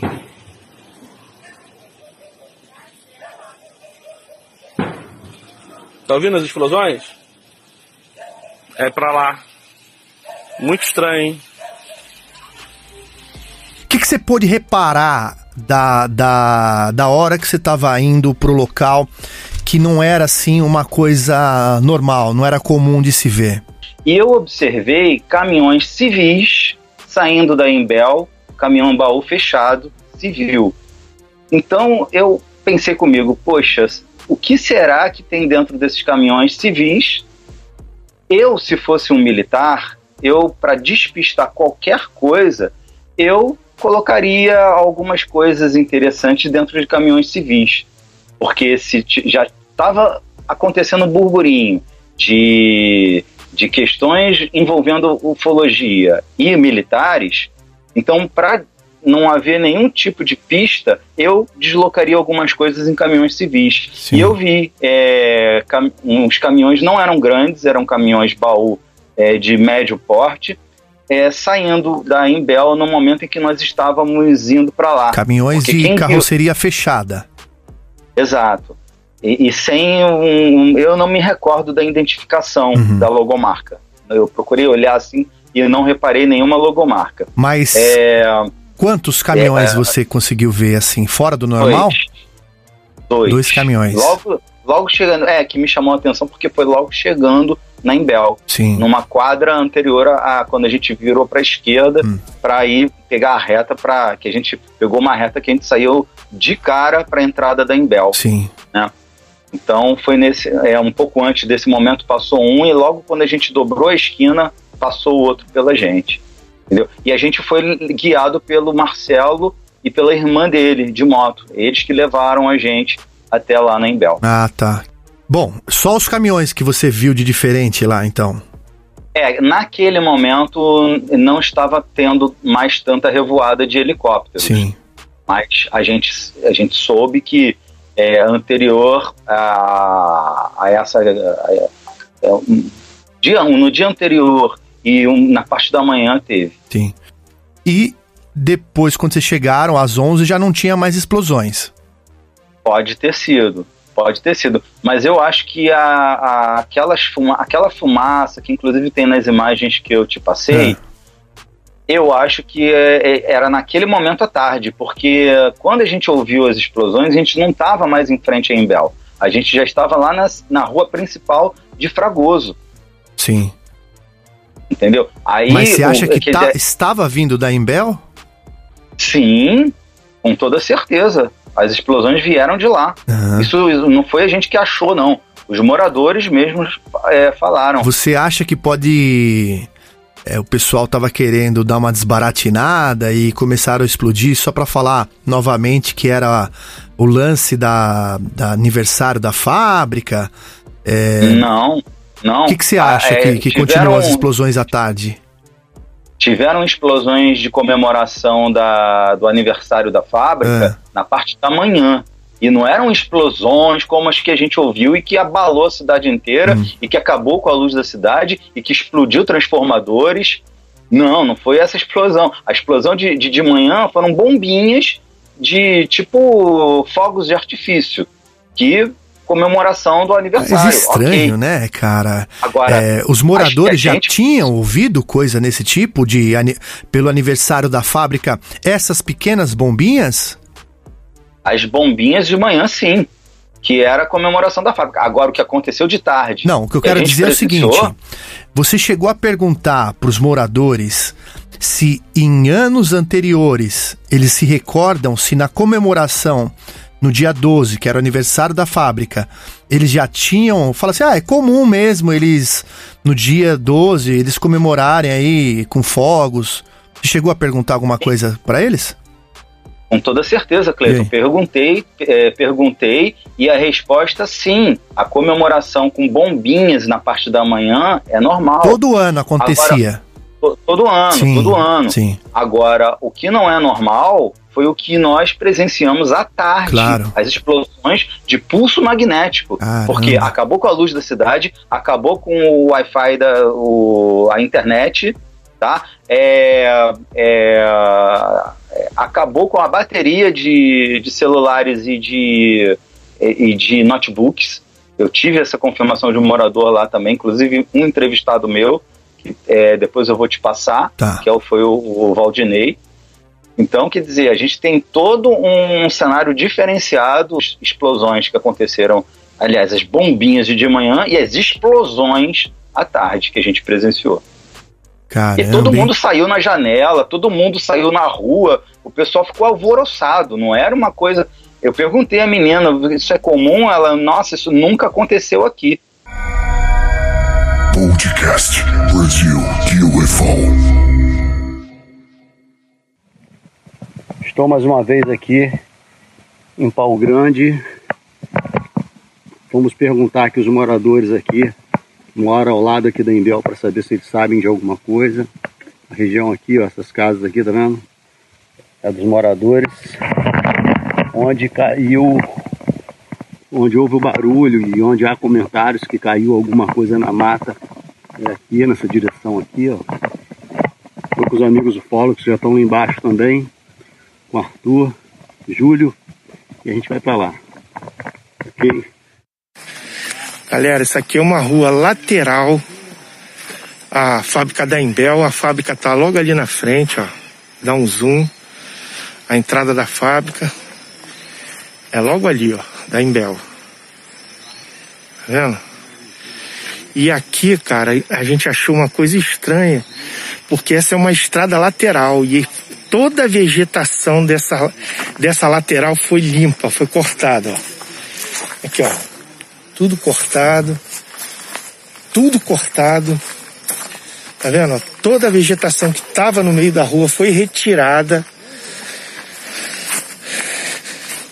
E é realmente uma rua estratégica aqui ao lado da fábrica. Olha, tudo foi cortado.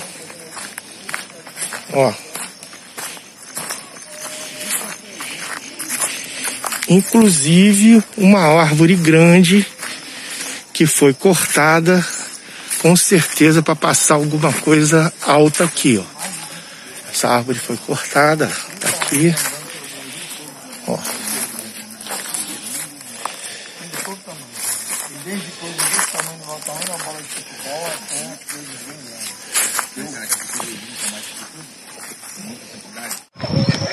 aquelas árvores lá parece que estão meio. Tá, ah, parece que estão meio estranho, parece que tá meio remexido. Esse é o rio que entra para a área da Imbel. E supostamente Ok, é nesse supostamente nesse rio que o objeto caiu. supostamente segue nessa direção aí, Mata dentro. mata dentro.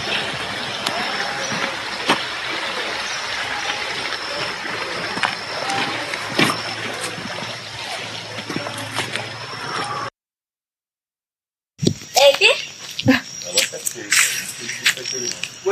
Você, viu? Eu vi, me arrepiei todo, fiquei mal. Vomitei, caralho. Você tira foto? Tirei nada, eu vim pro cair no chão, mas eu tirei a tiração. Pô, acho que eu vou Mas- era, era como que era ele? Tudo mentira. Assim, assim, assim. É igual isso, parece assim. Né? Vocês vocês estão com ele aí ainda? Então nada, eu- eu- veio bombeiro, veio todo mundo buscar ele. Eles vão levar ele pra onde? Pra, pra lá pro área 51? Nós vamos levar pro Instituto Oswaldo Cruz. Ou é longe? É pra você tem que fazer papel e escrever. Eu tenho um celular. Vamos no Instituto Oswaldo Cruz, que tá o. Ih, vou lá. Mas é o quê? Mas- É um tipo de. É, de- jogava ele na espaçonave. É, Mas vem junto com a espaçonave? Ele sozinho, só ele também. Infelizmente, essa trilha que está tocando pertence ao áudio do vídeo original. Ah. Mas a espaçonave falaram que caiu no rio, hein? Viu? Foi no Rio, viu? Foi no Rio. Não, no rio aqui, rio de água aqui. ó. Então, foi no Rio. No... Foi como? Caiu um pedaço dele Caraca, aqui. que isso, toda hora. É, isso aí é. E o outro pedaço foi lá. Acho que é exatamente, não? É não. É não. É vocês que estão testando bomba, né? Aí o que? O, o rio foi o quê? Não, como é que foi? Caiu um pedaço dele aqui e o outro pedaço lá? Só caiu aqui foi o bichinho, cara. Eu, o outro caiu pra lá. O bicho caiu aqui? Caiu. Caraca, doido. Mano, tô falando? Falei que a tecnologia aqui é mais avançada. Cadê a máscara de vocês, cara?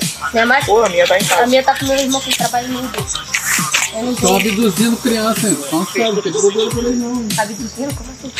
Abduzindo, pô. Chega assim, puxa você. Não. Aqui, mas a gente vê aqui. A gente... Você chegou a ver o, o, o, o em cima? Já perguntou assim pra mim, eu já saí com ele. Já, já saiu agora? Já levou? Já saiu, mano? Levou ele pro Instituto Cruz. O pretinho assim na minha torre ele, mas é porque rola nesse quadro. Cara. É muito feio? Ah. Caralho, supera nós? Nossa, pega nós, ele é diferente da gente. A, a tecnologia ninguém não é mais avançada do que a nossa? ok, mais inteligente. né? Falei, você é burro, tá falando que lá no inferno. camarada. 04. Valeu, valeu. Foi, valeu, valeu, gente. Valeu, graça com o Lancelote. Aí, olha merda. Lancelote viu também, pô. Conversa com o Lancelote. Você falou merda agora tem hoje. Periga o Lancelote, né? Tranquilo. Hã? Hoje até que ficou Pô, tranquilo. mas hoje que era pra ele ficar agitado, cada jovem, pô. Ficou parado lá assim? Tá estático, velho. Ele tá com medo. Ele viu? Já presente aí. Depois Caraca, doido, caiu aqui mim. Caralho. Aí nós pensando que era caô, um monte de gente falando que era mentira e. Falaram que era satélite. Eu não sei se é essa. Eu sei que. Isso aqui, isso aqui até hoje.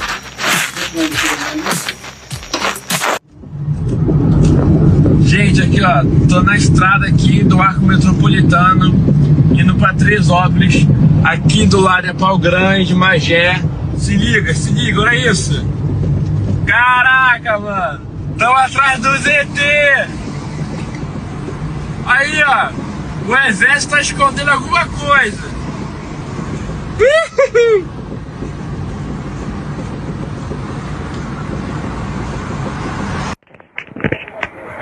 Tá tendo várias explosões aqui, os moradores estão es- espantados aqui, eles não sabem o que é aqui em Grande.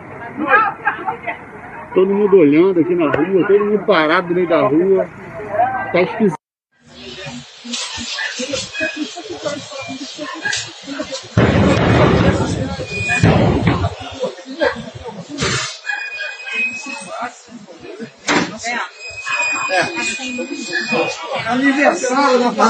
Falta luz geral agora. São 4h40 da tarde, não tem luz e várias explosões ali na, na direção da Embel. As mesmas explosões que deram mais cedo. Não sei se dá pra ouvir.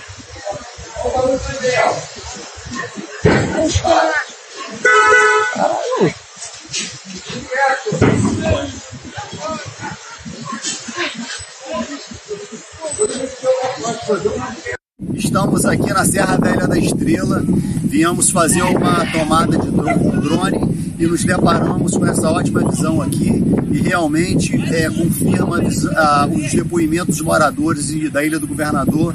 Realmente, Ilha do Governador tem uma ótima visão e fica praticamente de frente para a área de Magé, para a direção de Magé.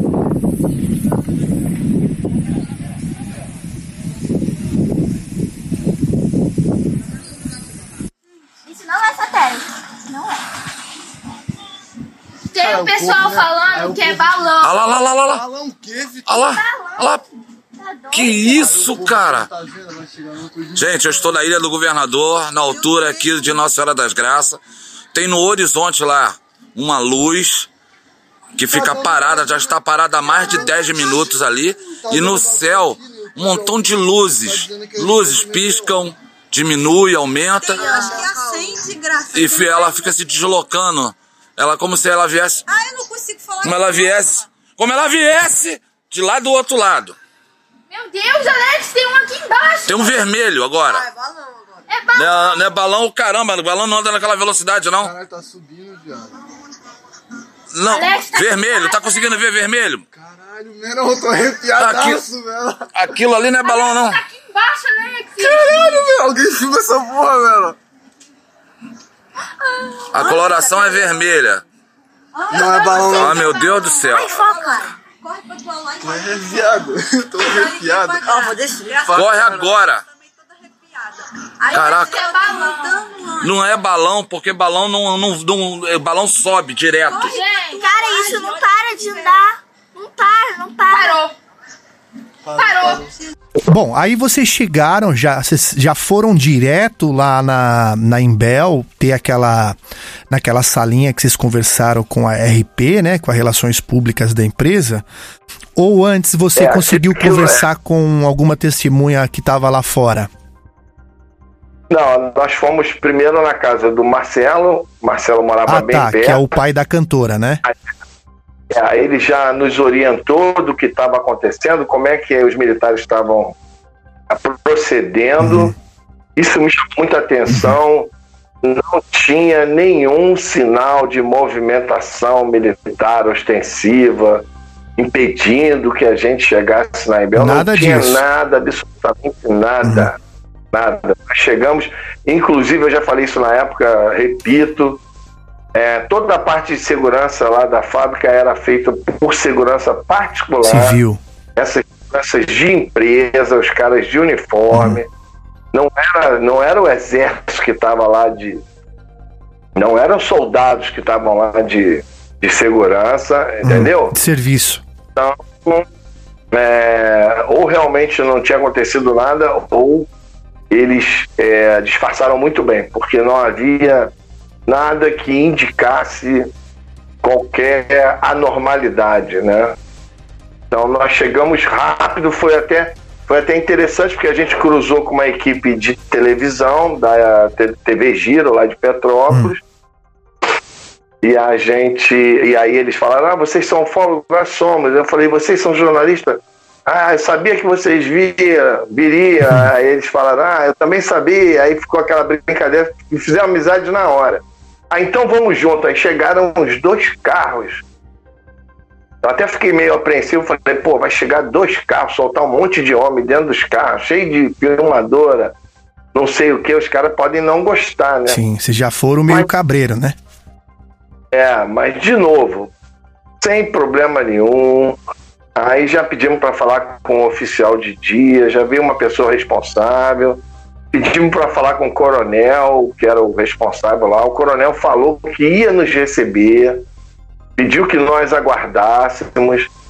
E aí depois acabou não recebendo, ele mandou uma. uma como é que chama? Uma relações públicas.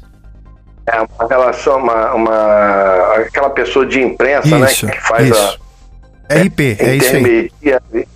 É, e ela, ela se apresentou como sendo da comunicação do Ministério do Exército, está ali, ali, falando em nome do Ministério do Exército. É, nessa hora é que a gente começou a perceber algumas coisas meio estranhas, né? Porque o comportamento humano, ele, ele entrega, né? Sim. É, é muito difícil. O corpo fala, né? comportamento, É, o comportamento humano, ele fala por si só. Uhum. Se tiver um pouco de, de observação é, do- do- das questões é, mais objetivas do comportamento humano, você percebe algumas coisas, entendeu? Aí ali começou a nascer algumas desconfianças, mas nada também Mas e, em que, É. em que é, qual que a alegação que você começou a desconfiar, que ela tava muito o quê, nervosa? Como é que É, é, ela me pareceu um pouco ansiosa, não pareceu assim nervosa não, apesar de que os olhares são diferentes, Sim. né? É, quem assistiu a reportagem depois pela televisão, o público de uma maneira geral, houveram várias opiniões dizendo que ela estava nervosa, entendeu? Mas nós lá na hora não nos pareceu, não apareceu, pareceu apenas que ela estava ansiosa porque ela estava calculando que tipo de resposta seria mais adequada pra Exatamente. gente. Caiu no colo dela, né? Essa surpresa aí, né? Ela não Cada tava vez esperando, né? Cada vez que se fazia uma pergunta, inclusive a- a- o aprendizado que ficou daquela entrevista é que numa outra oportunidade, se um dia acontecer, a gente tem que ser mais vaselina, mais maleável, deixar a pessoa mais à vontade, é, não ter pressa. O problema é que a televisão, os caras lá que são nossos amigos, um grande abraço para eles, o pessoal lá da TV Giro, o Felipe, essa galera toda que eu não lembro o nome do outro que estava lá. Eles estavam um pouco apressados, coisa de imprensa, né? É, Estavam um pouco ansiosos também. E aí eles fi- fizeram perguntas muito rápidas. E ela deu as respostas que tinha que dar e o negócio mais ou menos que acabou. Uhum. Entendeu? Quando na realidade a gente podia ter ganho tempo, é, é, cozinhar mais, para a gente ir criando um ambiente mais favorável. Até porque eu, eu confesso para você, você pode fazer perguntas que não sejam propriamente casca de banana, mas que podem te levar a algumas conclusões. E essas perguntas, elas só surgem à medida que você vai batendo o papo, né? Essa vai desenvolvendo. Você não chega com tudo prontinho, um script ali na ponta da língua, isso também fica horrível Claro. também, se você chegar com um questionário pronto ali, aí fica parecendo a cariação policial, É, o, o lance da, da imprensa, é, da- das televisões, é o lance dele. Talvez ali até a- o intuito deles era colocar, era mais ou menos umas 11 horas da manhã, né? Quando aconteceu essa, essa entrevista. É, Provavelmente eles queriam colocar no jornal da uma hora, né? Então, tipo, tinha que fazer correndo para poder ser uma notícia fresca, né? E os interessados, que eram vocês, acabaram pagando por isso, né? É, e eu fiquei ali tentando. Porque é o seguinte, na realidade, nessas horas, quando você faz algumas perguntas, dependendo da resposta que a pessoa te dá, é que nascem novas perguntas. entendeu? Essa é a dinâmica de, um, de uma entrevista. Aí, nesse dia não deu para fazer isso, porque fez três, quatro perguntas, ela respondeu, papum. E tinha um camarada que ele estava paisano, mas ele estava o tempo todo ali. Ele, ele quis parecer que não estava, mas ele estava coordenando tudo. E, e ele me pareceu ser militar, mesmo entrevistando a paisana, ele me pareceu ser militar e ser militar, ele é como se ele fosse o chefe dela. Entendeu? É, ela, ela foi, ela E- foi e- laranja ali, e- né? É, ele tava ali meio, meio do lado ali pra, pra, pra ver o que, que ia acontecer e o cara tava meio que apressando, entendeu? Eu lembro dessa cena aí. de saber o que- é, se aconteceu alguma coisa aqui, se caiu algum objeto voador não identificado aqui, só para o pessoal poder saber. Aqui na área da fábrica não caiu nenhum objeto. Tá? O chefe ali da segurança já rodou toda a área da fábrica e não identificou nenhum objeto. Sim, mas aí, é, e, e, e sobre esses vídeos, o que, que você tem a dizer sobre esses vídeos que, que o pessoal disse que foi aqui, que aconteceu? Eu não tenho nada a dizer, porque é, a gente está vendo esses vídeos que estão aparecendo aí na mídia, só que não aconteceu nada na fábrica. Aqui na área da fábrica não aconteceu nada, não tem nenhum objeto. Um dos pontos principais, um dos pontos principais que gerou essa, essa questão toda foi um suposto estrondo, uma explosão na noite de segunda para terça-feira. Houve algum tipo de explosão aqui na região?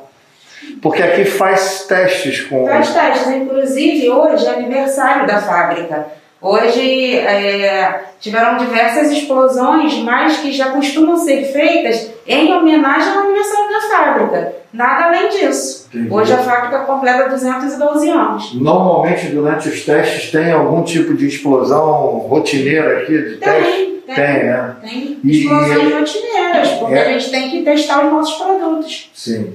Tem uma área própria para isso. Agora, esse estrondo que foi noticiado como sendo fora do normal não teria acontecido no- Não aconteceu. Nesse Aqui período. não aconteceu nada fora da normalidade. E não houve também a presença de eh, helicópteros e algum tipo de aeronave aqui da região? eu tenha exército? conhecimento, não. Não. Não. Do exército, não veio ninguém de fora. Os únicos militares que tem aqui, que são os que já trabalham na fábrica todos os dias, nada além disso. Aqui tem heliponto? Se houvesse um, necessidade de um helicóptero, poderia descer aqui? Poderia descer aqui no campo, aqui ao lado aqui da portaria, tem essa área aqui, que quando vem algum helicóptero, desce aqui, que dá para todo mundo ver. Não sei. É, normalmente, os, os moradores da região têm é, noticiado que eventualmente veem luzes aqui na região. Isso para vocês é uma novidade ou não- tem nenhuma informação sobre Eu isso? não tenho nenhuma informação sobre isso. Aqui dentro das instalações tem um lago aqui? Lago? É um lago, não. Um pequeno lago? Lago? Não? Porque as, as instalações aqui são quantos quilômetros para dentro, mais ou menos? Eu não sei se te dizer ao certo quantos quilômetros não. Eu posso até verificar e passar para vocês depois, Dez mas essa informação de cabeça eu não sei. Agora, não tem, nem, não tem nenhum, nenhum lago na, na, aqui, na área da, das instalações. Tá certo, você. Muito obrigado. Posso fazer uma pergunta, pessoal? Tá certo? Pode. Porque a gente escuta muito os moradores que moram. Então, segundo alguns moradores, eu estive entrevistando um morador embaixo, ele comentou que não é comum helicóptero sobrevoar em região. E ele estava no portão da casa dele, ele viu uma luz vermelha movimentando por cima ali umas três ou quatro, uma luz se movimentando umas três ou quatro vezes, e logo a seguir vieram helicópteros aqui nessa direção, sobrevoou, e essa luz vermelha desceu em direção à mata aqui. Então eu gostaria de perguntar, a senhora, a senhora não sabe, não ouviu falar nada disso? De helicóptero não, não tem. Se, se teve algum helicóptero sobrevoando, não tem nada nós, Eu gente. gostaria de saber se a senhora não consegue uma autorização com algum oficial do dia aí, que possa deixar a gente olhar, conhecer, porque é importante desmistificar isso. Porque o segredo acaba atra- atra- atrapalhando, vem pessoas na porta incomodando, então a gente desmistifica, acaba logo. Porque nós trabalhamos com seriedade, nós queremos mostrar a verdade. Se aconteceu sim, se não aconteceu também, tudo bem. Há possibilidade da senhora apresentar essa proposta para a gente possa circular, conhecer ah, um pouco aqui dentro? A Existe essa possibilidade, só precisa ser feito uma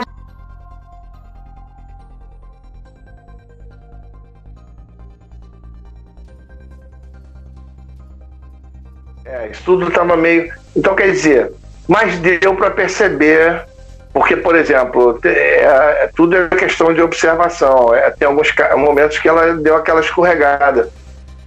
Porque teve uma hora que o Ribamar perguntou: e os helicópteros? E até então ninguém tinha certeza se tinha helicóptero. Uhum. A gente tinha acabado de chegar. Talvez nem ela sabia dessa resposta, né? Não, o que chamou a atenção foi que em vez se fosse se não tivesse tido helicóptero realmente, é, a primeira resposta naturalmente dela seria ah que, que helicóptero, entendeu? Mas ela não, ela se entregou que ela chegou e respondeu assim ah os helicópteros não tem nada a ver com a gente, como? Aí você tem que raciocinar como Sim, militar. Como? Em cima de uma base militar que fabrica explosivos, que fabrica armamento, É. Área de segurança, é, é, né? munição para armamento, vai sobreviar, vai sobrevoar helicópteros de madrugada em cima dessa fábrica, como que não vai ter nada a ver? é óbvio que se sobrevoou é porque tinha a anuência dos militares. Então, essas pequenas coisinhas que a gente foi pegando e a gente viu que tinha alguma coisa que parecia que estavam querendo esconder alguma coisa, entendeu? E aí começou a nascer ali a- a- o fio da meada, né? Sim. E, E, e até, Arthur, é, dessas, dessa parte aí que você falou do rapaz ali na porta, em algumas partes da entrevista que ela parece um pouco tensa, né? Até pela surpresa que, que tudo isso caiu no colo dela. Talvez até ela não era a pessoa é, responsável, né? Pra, é, pra, pra tratar disso com vocês, né?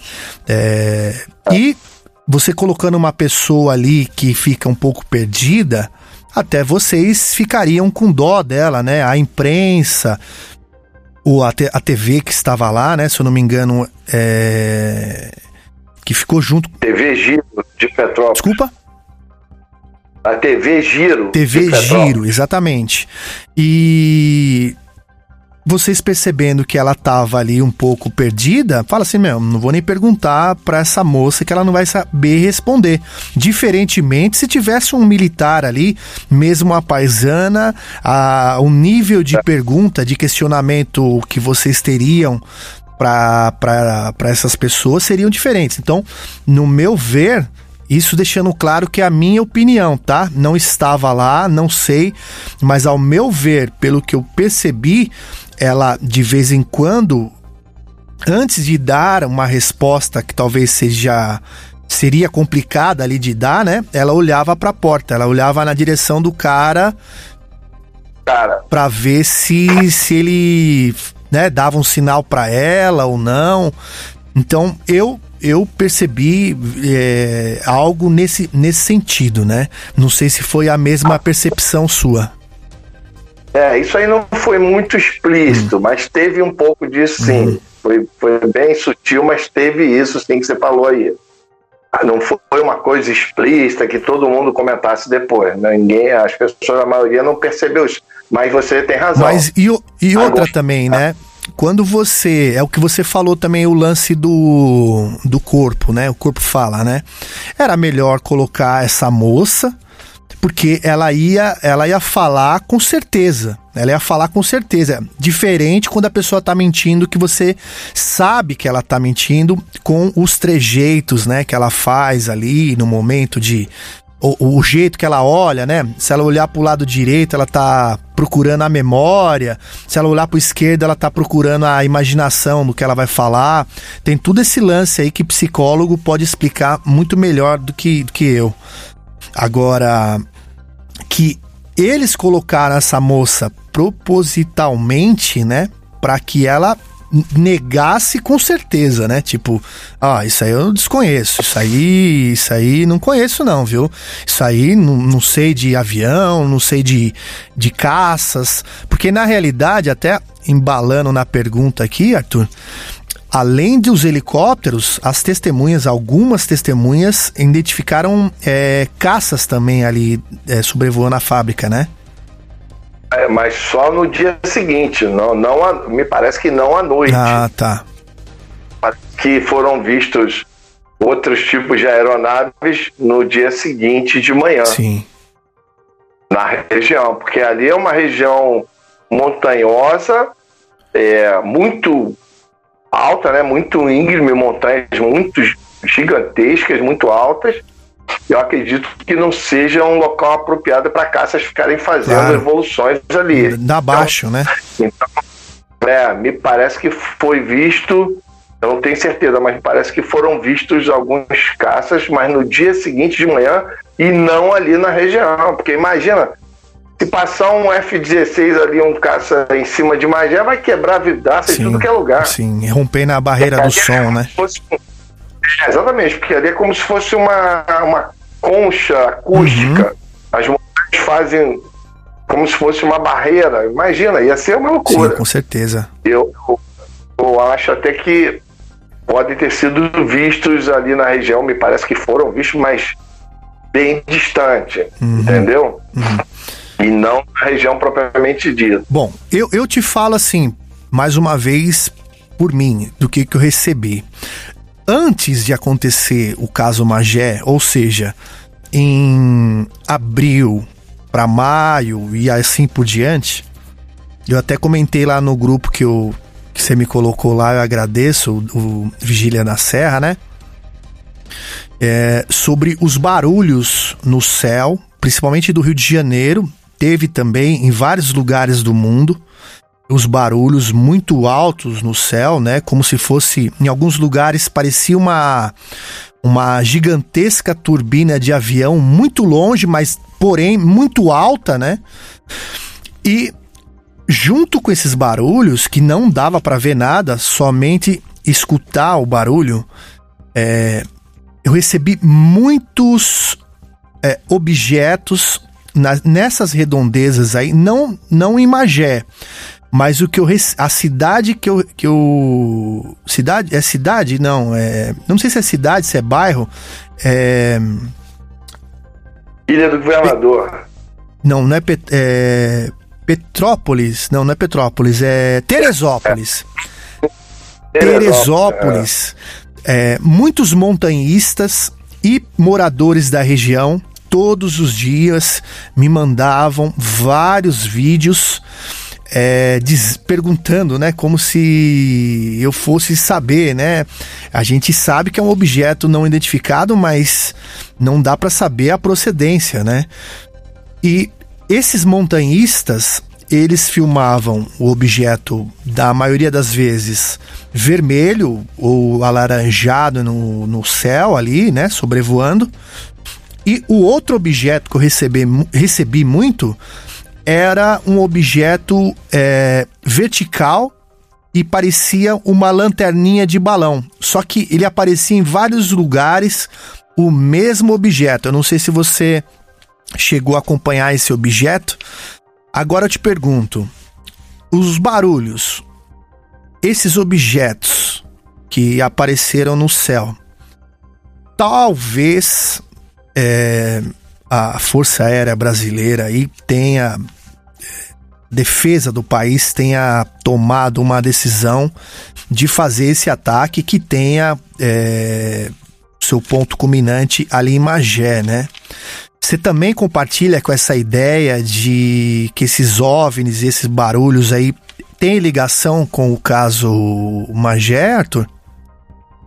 Não, não, porque eu tô falando por mim, porque eu, eu não considero relevante essas informações, porque, por exemplo, eu não vi, é, é, não vi muitas referências, é, é, que eu saiba, não tem nenhum vídeo, parece que só tem um, que eu achei bastante interessante desses barulhos. Era uma casa, assim, um bairro, você vê que são casas, é alguma rua, algum lugar, não sei se é Magé, tem residencial e, e o cara falando e tem um barulho. Aquele ali pareceu bastante interessante em relação aos outros que eu já vi gravados em outras partes do mundo. Entendeu? No ano de 2012, esses barulhos no céu eles foram gravados em vários países, em várias partes do mundo, inclusive aqui no Brasil, em Varginha. Em Varginha eu tenho essa imagem, é uma imagem de dia, um OVNI discoide parado, quietinho, sereninho, num bairro de Varginha, e ao fundo desse objeto, aquele barulho imenso. É, essa, essa imagem é muito interessante. Eu já postei, inclusive, no meu canal. Se não me engano, é, acho, não sei se está no Facebook ou no YouTube. E, e quer dizer, esses que fizeram, que as pessoas fizeram referência relacionados a Magé, eu só vi essa imagem que eu nem sei se é Magé. Essa imagem que eu, que eu mencionei aqui. É, não sei se é Rio de Janeiro, se é algum bairro do subúrbio, mas ah, não ficou claro se aquele, é, aquela gravação foi feita em Magé. Fora essa gravação, eu não vi nenhuma outra gravação que tivesse, vamos dizer assim, peso, tivesse relevância para você afirmar que aquilo estaria relacionado ao caso Magé. É, para ser sincero, até em questão de imagens, muito poucas imagens é, a gente pode dizer que estavam diretamente relacionadas ao caso Magé. Essas que foram divulgadas por aí, entendeu? Parece que tem umas três ou quatro no máximo. Teve um cara que filmou da Ilha do Governador umas luzes em direção a Magé, que ali a Ilha do Governador fica bem de frente ali. É, teve um, umas outras, em Magé mesmo, nós chegamos a receber imagens, ver imagens, mas sinceramente, chegar ao ponto de você afirmar e dizer que aquilo ali está diretamente relacionado ao caso, aí já é outra história, uhum. entendeu? Claro. Aí eu acho que a gente não pode ser também tão entusiasmado assim, né? Uhum. Mas é, eu estou dando a minha claro. opinião, porque eu não tive muito acesso, não, hum. entendeu? Bom, na. A gente recebeu também um também que é muito impressionante, que inclusive muitas pessoas já viram esse vídeo, que uh, até para explicar quem estiver apenas nos ouvindo, né? Eu vou colocar esse vídeo disponível aqui, mas só para quem estiver ouvindo. Aparentemente são duas moças, duas, não sei se são irmãs, né? filha, mãe, não sei. E é, elas está acontecendo explosões no céu, explosões no céu, como se fosse é, uma bateria antiaérea, tá?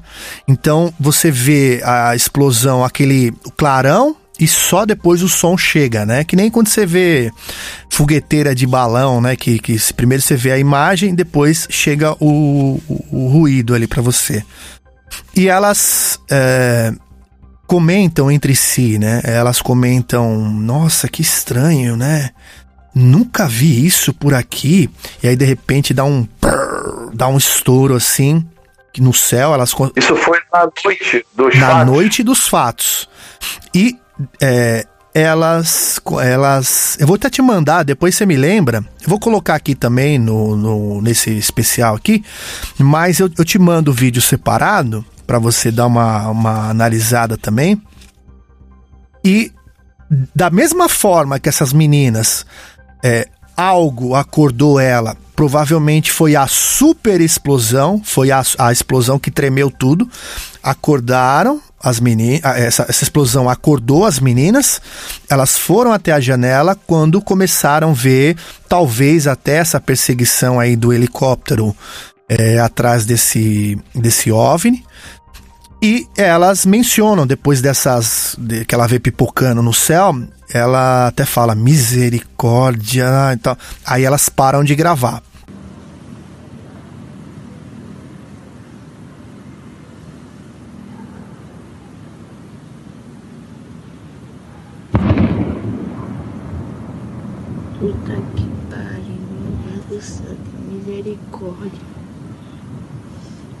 assim, só essa hora, né? Essa porra não é fogos não, filha. É alguma coisa. E tipo, não tá parando, mano. E esse barulho. O que, que eu quero dizer com isso? O ponto culminante para que acordou ali toda a região de Magé foi o, o treme terra, né? Foi o objeto, quer dizer, a explosão que, ao meu ver, foi é, não uma bomba, porque as bombas elas faziam barulho, mas não era não eram tão é, tão é, fortes, né? Vamos dizer assim. Então eu te pergunto, essa explosão, essa explosão principal que o pessoal, os moradores e todo mundo que, que pôde testemunhar, é, fazendo áudio ou não, né? É, eles, eles relatam a mesma coisa. Você acredita que essa, essa explosão principal que fez até é, estourar transformadores e tudo mais pode ser o objeto que a gente desconhece a combustível dele, né? A energia com que ele se se desloca, enfim. É, essa explosão pode ser ele se chocando no, no chão? Sim, sim. Porque é, o que, que acontece? Houveram referências dessa grande explosão mas que não, você falou muito bem, você lembrou muito bem, não parecia explosão de, de explosivo, de bomba. Eu, eu tomei um esporro de uma, de uma senhora, uma testemunha, que foi sem querer, eu peguei ela assim, é, inadvertidamente, falei: a senhora lembra de ter ouvido? Ela falou: meu filho, eu acordei com um estrondo de uma coisa grande caindo. Olha só, tá vendo? Aí eu falei para, eu falei, perguntei para ela, mas minha senhora, era, foi uma explosão. É, eu tentando fazer com que ela me dissesse mais detalhes, ela chegou e falou assim: Bom, meu filho, você não sabe o que, que é uma coisa grande caindo do céu? Olha. Uma coisa grande caindo, um estrondo violento, acordou todo mundo e tal. Quando ela falou isso, o queixo caiu, cara. Uhum. Entendeu? E aí eu já estava indo para a segunda parte que era tentar gravar com ela, para que ela me falasse tudo que ela me falou, que ela falasse em vídeo, mas aí ela não quis. Imediatamente ela não quis, porque tinha um determinado perímetro de residências que poderiam nos dar mais é, informações mais precisas que me parece que eles foram meio que silenciados. não falar nada. É, porque é, você via que tinha uma dificuldade muito grande das pessoas falarem qualquer coisa, muito menos gravar. Essa senhora ela se exaltou e acabou falando, foi mais veemente. Mas, mas aí é que está o detalhe. Depois disso, a gente ouviu o outro, que aí já contou diferente, o outro, e aí foi confirmando. E aí você vai juntando as peças. Uhum. Teve um cara que falou exatamente o que a gente está falando aqui. Ele falou: não era uma explosão, era como se um ônibus tivesse entrado por dentro do botequim. Olha uma só. coisa pesada. Olha, olha a, a analogia que o cara fez. Como se um ônibus tivesse entrado por dentro do botequim. Aquele, aquele estrondo de alguma coisa Sim. muito grande se chocando e, e, se, e destruindo, se desmanchando. Eu achei isso fantástico, porque aí o cara vai dando exatamente essa visão aí que você mencionou, entendeu? Muitos desses depoimentos a gente tem gravado, inclusive, mas à medida que nós tivemos que interromper a pesquisa pelas questões do Covid, os colegas adoeceram e, e, a coisa foi ficando cada vez mais difícil e nós tivemos que é, praticamente abandonar ali no, no ápice da, da história. É, esses depoimentos eles isolados eles perdem o valor entendeu? Porque determinadas partes que a gente conseguiu em termos de testemunho, depoimento, imagem, elas só têm valor se elas forem apresentadas num contexto que vá fazendo uma ligação, né? É, é, é a tal história, é a tal dinâmica de qualquer caso ufológico, desde Roswell até hoje, passando por Varginha. A gente nunca tem todas as peças. A gente só tem alguns pedaços. E esses pedaços eles só fazem sentido quando eles estão é, interligados, é, criando um contexto, entendeu? Mas a partir do momento que você tem uma, um, um cara falou um negócio aqui, o outro falou e, e, tudo isoladamente, aí não tem valor nenhum. Uhum. Em termos, é, vamos dizer assim, jornalísticos, testemunhais, é, em termos, é, vamos dizer assim, contextuais, aquilo perde a, o valor. Então, um dos problemas que a gente encontrou nesse caso foi isso. Como a gente teve que interromper precocemente, a gente acabou não encontrando as conexões. Sim. E aquilo que você fala, né? A ufologia, ela não é feita no caso, por exemplo, vocês vocês foram lá e fizer, fizeram, né, de certa forma, a pesquisa de campo, o que deu para vocês fazerem, né? Não só no, no dia seguinte, mas também nos, nos outros dias é, consequentes ali, né? É, porém, é o que a gente está falando ah, você vai ligar os pontos depois. E outra, você vai é. É, utilizar todo mundo que pesquisa ufologia e vai dialogar com, com todo mundo, que às vezes um cara de, de, de, que tá longe, ele raciocina um jeito que você não tinha raciocinado, e aí vai ligando um raciocínio com o outro, quando você vê, você já formou algo que você não precisou ver, né? É, basta você para você ter isso aí, basta você não ser egoísta. Exatamente. E achar que você é porque você estava lá, você tem toda a razão. Não, você tem que dar. É por isso que eu mencionei essa questão daquele cidadão lá que deu aquele depoimento que foi altamente contaminado. Entendeu? Ah, sim. Até a própria, é, até a própria contaminação, que aconteceu muito nesse caso, ela contribui. Uhum. Entendeu? Que à medida que você começa a achar umas peças, e aí aquele monte de, de, de coisa postada, a maioria fake, a maioria não tinha coerência nenhuma. E aí, aí, mas você vai pescando uma ou outro detalhe que se encaixa naquela coluna vertebral que você está criando, aí a coisa vai tomando sentido. Uhum. Aí mesmo o que parecia fake, uma simples contaminação, pode ganhar relevância à medida que ele se encaixa no local exato. Sim. Então é um pouco é um pouco disso que eu falei em relação àquele cara. Aquele cara pareceu ser uma história absurda, pareceu. Pareceu fake, o cara tava querendo aparecer, pareceu. Depois todo mundo caiu de pau, ah, o cara desapareceu, o cara era, era uma farsa. Negativo.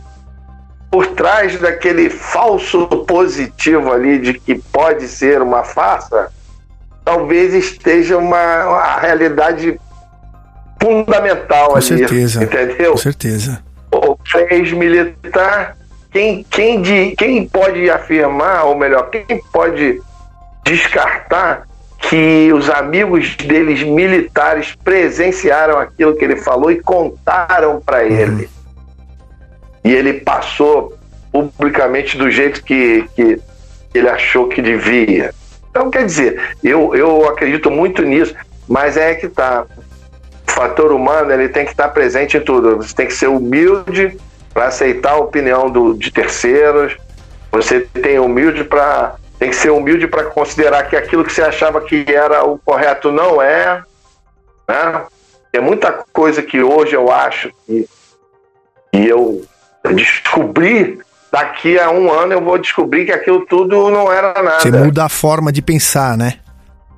Exatamente. E aí eu tenho que ter humildade suficiente para dizer, não, isso não foi bem assim como eu achava naquela época. Sim, claro. E então, é, é exatamente isso. O caso ele tem essa peculiaridade. É por isso, aliás, fazer um parênteses aqui, Cleiton, que foi extremamente inoportuno qualquer opinião contrária ao caso de gente que não veio aqui, que não sabe nada, que deu opiniões desfavoráveis sem saber. Até hoje tem gente que enche a boca para dizer que não aconteceu nada, entendeu? Mas é, não tiveram a capacidade sequer de ligar. Eu sou um cara, sinceramente, eu sou bem é, quem me conhece sabe, eu sou um fanfarrão, sou bem descontraído e eu não vou me empregar, tem coisa melhor para me preocupar. Eu não vou me empregar com esse tipo de coisa.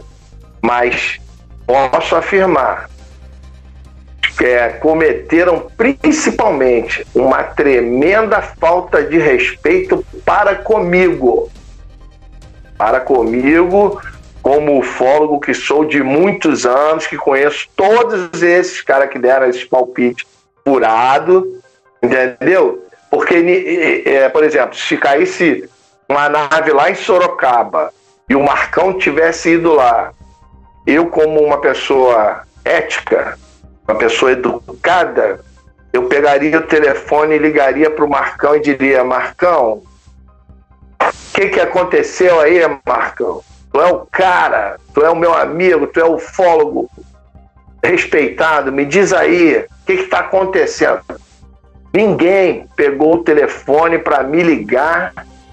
E essa falta de respeito que eu estou falando aqui, que eu também estou, com todo respeito aqui, me permite falar, estou cagando, né? Mas isso tem que ser Claro, dito. pô. Entendeu?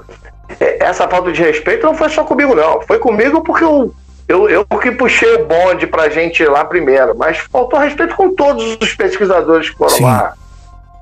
Faltaram com respeito com, com o Ribamar, com o Júlio, com o Cristiano, com, com o Rony. Uhum. Tava lá, sozinho. A gente conheceu o Rony. Foi lá, né? Lá em... é.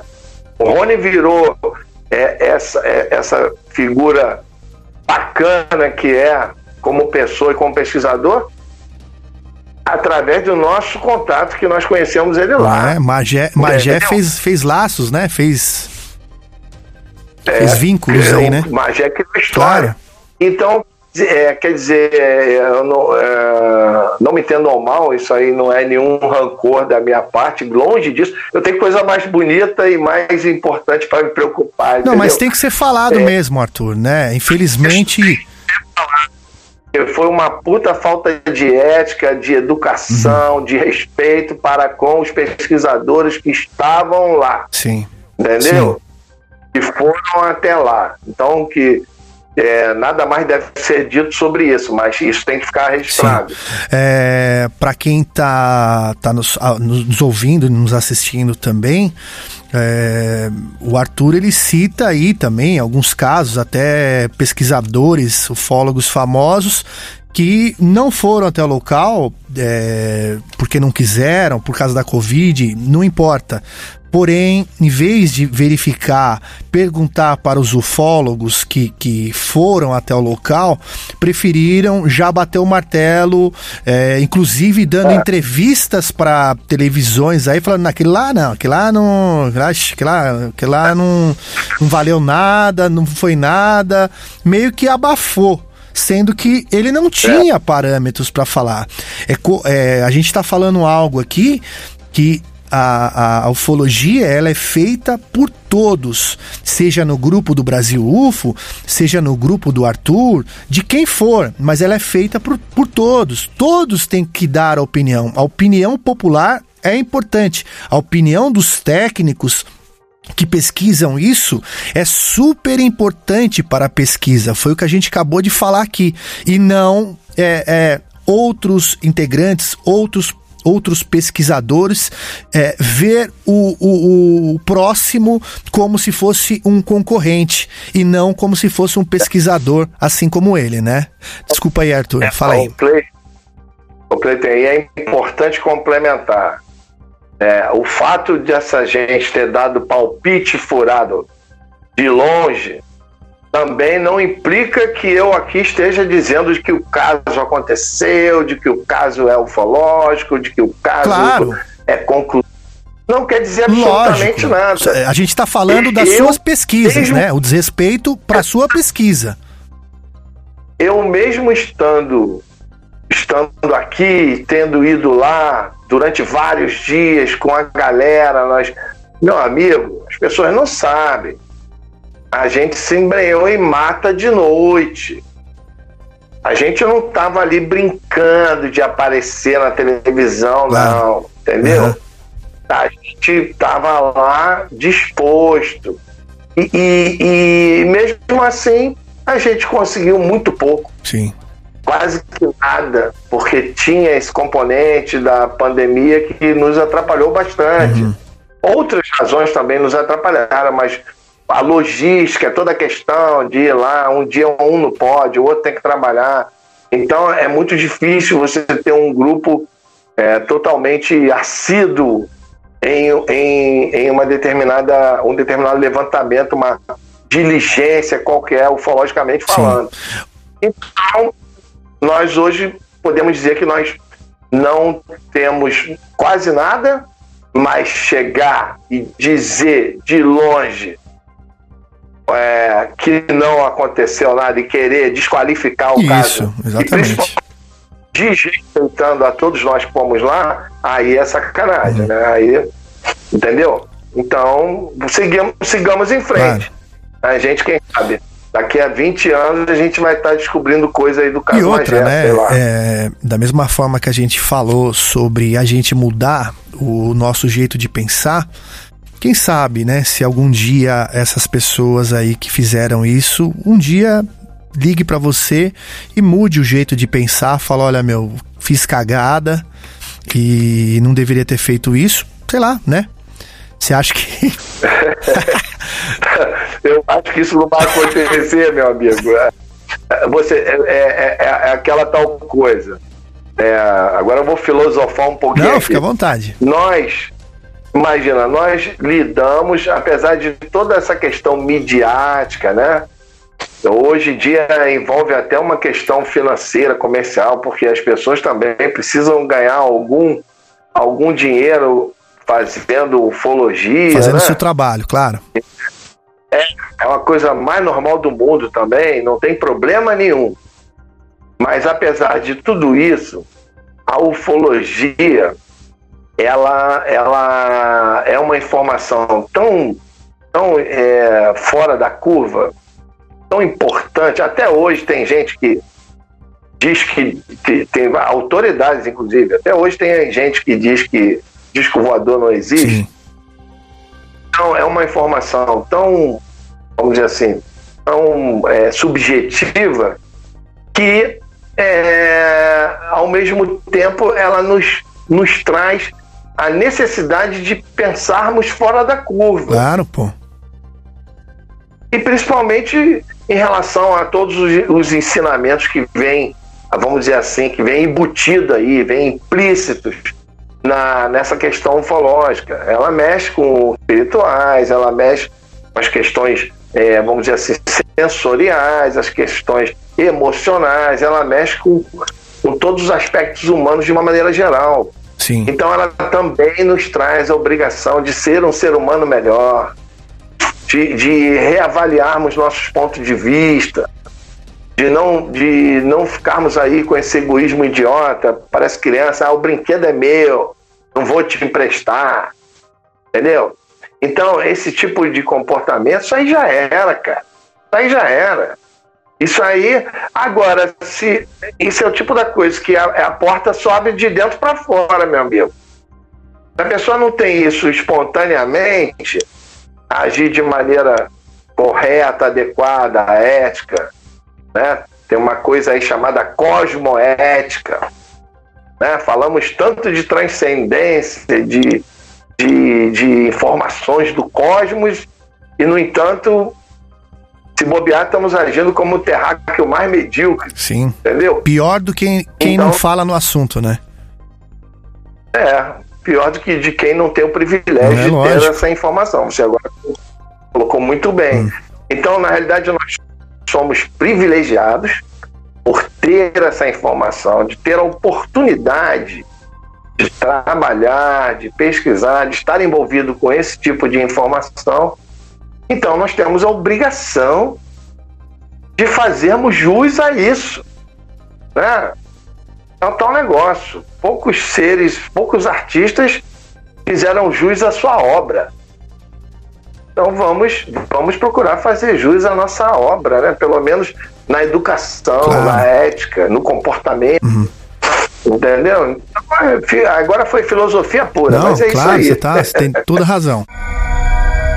Podcast Brasil UFO. Nos dias 24, 25 e 26 de junho de 2022, acontecerá na Serra da Beleza, lá no Rio de Janeiro, um encontro especial e comemorativo do Dia Mundial do Disco Voador, ou seja, o Dia Mundial da Ufologia. A meta do canal Brasil UFO seria produzir diversos conteúdos para o canal com a participação de diversos convidados que estarão nesse evento. Porém, precisamos do seu apoio para bancar os gastos com aluguéis dos equipamentos de áudio e de vídeo, além da hospedagem, alimentação e deslocamento dos profissionais envolvidos. É, podemos contar com o seu apoio nessa?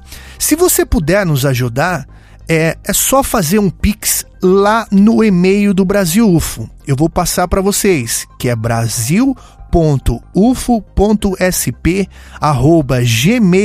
brasil.ufo.sp@gmail.com. De novo, brasil.ufo.sp@gmail.com. Lembrando que a escrita do Brasil é com Z. Com essa ajuda, a gente fará conteúdos espetaculares para o canal. Muito obrigado pela sua atenção e seguimos com o podcast. Então, então você você foi na nesse primeiro dia, nesse primeiro dia você estava lá. Você che... Isso, eu fui pra. Eu fui pra. Mas você não chegou a entrar lá na Embel, naquela salinha onde eles, fizeram a reunião com a Não. funcionária, né? Não, eu fui, eu, eu fui pra Magé na quarta-feira, Aham. né? A gente recebeu as notícias na terça, na quarta eu tive lá, falei com os moradores. Na quinta eu não consegui, na sexta eu fui de novo. E a outra semana eu fui praticamente todos os dias, né? Que foi a semana em que é, o Arthur, o pessoal, como já tinha ido integralmente, passado o dia inteiro nessa semana dos acontecimentos, na outra semana eles não puderam ir. Foi aí que eu consegui bastante. A poeira já tinha baixado um pouco, né? E eu consegui bastante informação com os moradores. né? E aí depois eles foram lá, acho que na quinta, na quarta, a gente se encontrou, ou no fim de semana, ou no sábado, eu não lembro agora direito qual foi o dia. E a gente, juntos lá na- na- no no local, compartilhamos várias informações. Então, assim que desenrolou esses trabalhos. aí. Entendi. É, dessa conversa que você conseguiu, né, ter com as testemunhas ali, com os moradores, é, o que, que você conseguiu absorver de, desse, desse papo aí que você teve com eles? Então, na primeira semana estava tudo muito confuso, né? Você falava com os moradores de Pau Grande, eles falavam que tinha acontecido alguma coisa em Raiz da Serra. Você conversava com os moradores de Raiz da Serra, eles te mandavam para Pau Grande. Então, assim, tava uma desinformação total, uma boataria extrema, né? E aí, novamente, a gente não sabe se essa boataria foi plantada ou é confusão mesmo de, entre os moradores ali. Próprios moradores gerando boato. Acho que foi uma mistura dos dois, né? É, e a gente ficava sem saber o que aconteceu. E a gente via pra Raiz da Serra, não tinha nada de anormal. A gente ia pra Pau Grande, não tinha nada de anormal. Então aconteceu uma coisa onde, né? É, e eu rodei tudo isso lá, rodei várias, várias regiões é, de Raiz da Serra, de Pau Grande, a gente não via nada de militares ali trancando rua, alguma coisa, alguma coisa estranha desse tipo.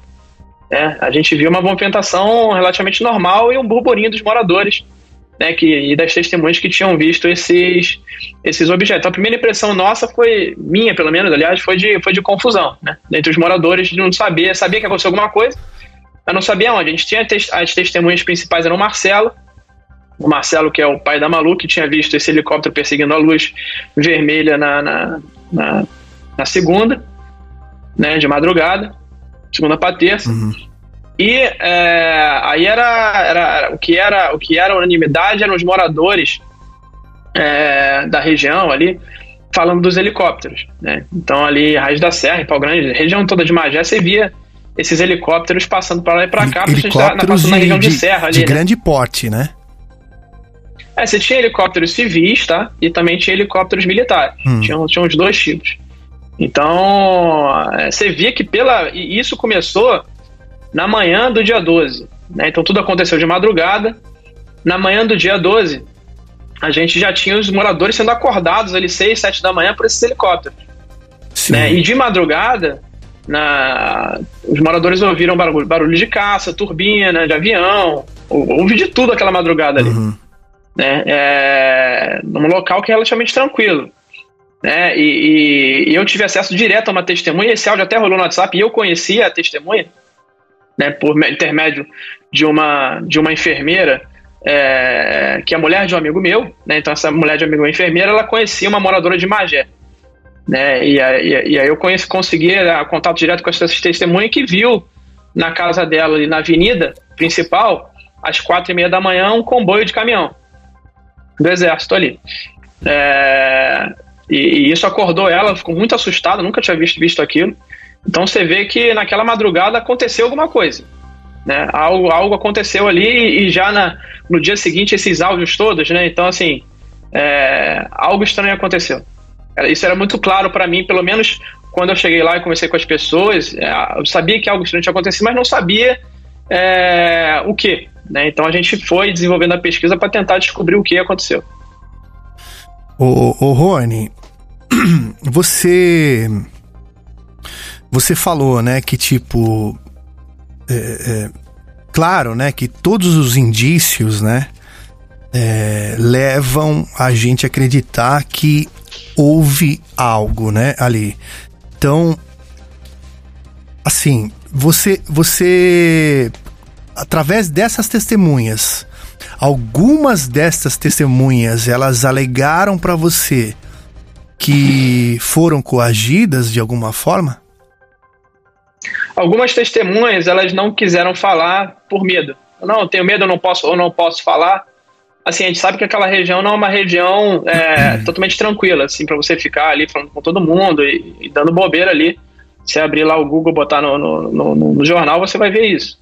Então, assim, é, talvez seja por isso que as pessoas não queiram falar, é, ou também porque ah, ah, as pessoas foram coagidas de alguma forma por alguém, a gente não sabe. Então, assim, não dá pra, não dá pra afirmar isso, não, tá? Não, não, não teve nenhuma testemunha que falou, assim, é, diretamente que teria sido ameaçada por alguém pra não falar alguma Só não coisa. quiseram se envolver, né? Ficaram Não quero falar, Aham. não posso, então não posso falar, isso aí vai pegar mal pra mim. é, ah, eu tenho receio de falar alguma coisa. Então, assim, mas nenhuma diretamente falou sobre, sobre ameaças. Eu acho que não falaria também, mesmo que fosse, Sim, né? a- até teria possibilidade de algum morador é, que, da mesma forma que ela alega não querer falar nada, dela ter um vídeo, né? Dela ter um vídeo, ter um registro campeão e não querer divulgar, né? Isso aí também tem a possibilidade, né? Você sentiu algo assim? Sim. Com alguém que você conversou? A princípio, não. Não que, que tenha algum registro, alguma coisa, não. Eu senti pessoas que não, não que tinham medo ou não quiseram falar, ou tinham receio de falar. Uhum. Esse tipo de pessoa foram as pessoas com quem eu conversei.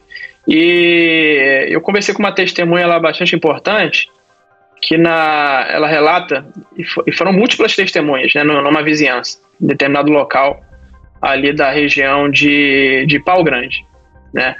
É, próximo da Serra, na região próxima da Serra, é importante mencionar isso.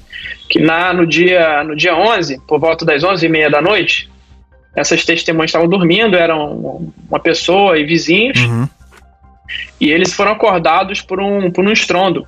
Tremeu a casa deles, né? O tamanho foi o estrondo. É como se fosse uma, uma, uma batida de um carro do lado da sua casa, vamos supor assim, Sim. de tão forte que é. Sim. Bateu, você tem a tua casa e bateu no muro do lado da tua casa e tremeu tudo. Esses moradores imediatamente saíram de suas casas, né, sem se comunicar, por causa do barulho, e saíram, um deu de cara com o outro quando saiu, para ver o que tinha acontecido. Né, e, e- e- então você vê que, que mais uma, uma coincidência que aconteceu Sim. é, ali ou não, coincidência ou não, nesse, nesse mesma madrugada. E, e logo depois eu conversei com moradores também, que, que, que nessa madrugada viram as mesmas luzes vermelhas que o Marcelo. Então você vê que al- algo sim aconteceu ali de estranho. Tá?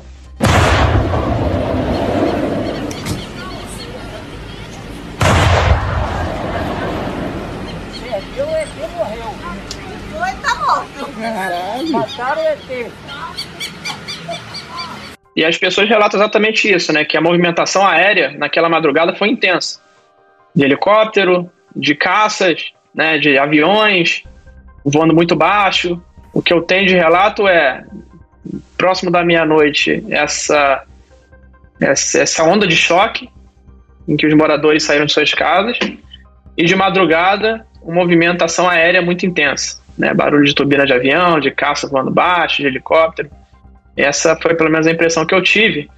E, e, assim, em relação às luzes, né, cabe ressaltar que se a gente tiver alguma perturbação ali, algum choque, uma onda de choque, alguma coisa do tipo, isso pode abalar o transformador e o transformador é uma coisa muito sensível e ele, De- ele desarma, pode vir né? a, a, a- explodir. E a explosão de transformador, se você botar no YouTube, você ver que cria uma, um espetáculo pirotécnico ali de luzes azuis, violetas. Mas você. a- É, isso pode dar a impressão de uma outra coisa. Então pode ser uma consequência né, é, desse tipo de, de perturbação no espaço. É, então, a gente, mas é uma coisa que confunde a gente, né? A gente fica sem saber de fato o que, o que pode ter gerado aquilo. né? Mas É, isso que você tá. Tanto que no dia, na quarta-feira, quando teve. Na quarta-feira, para piorar a confusão, teve o aniversário da Fábrica Estrela, Sim. né? Que a, a Embel ali, a instalação que fica ali da Embel em Magé, é a Fábrica Estrela, que é a fábrica de explosivo. E pólvora, né? E aí no dia 13 era, de fato, a, o pessoal ficou falando, né? Não, será que eles criaram o aniversário para confundir? Não, já é- sempre foi aniversário, dia 13 de maio, aniversário da Fábrica Estrela. É, e, e nesse aniversário eles explodem, né? Fazem algumas explosões comemorativas ali.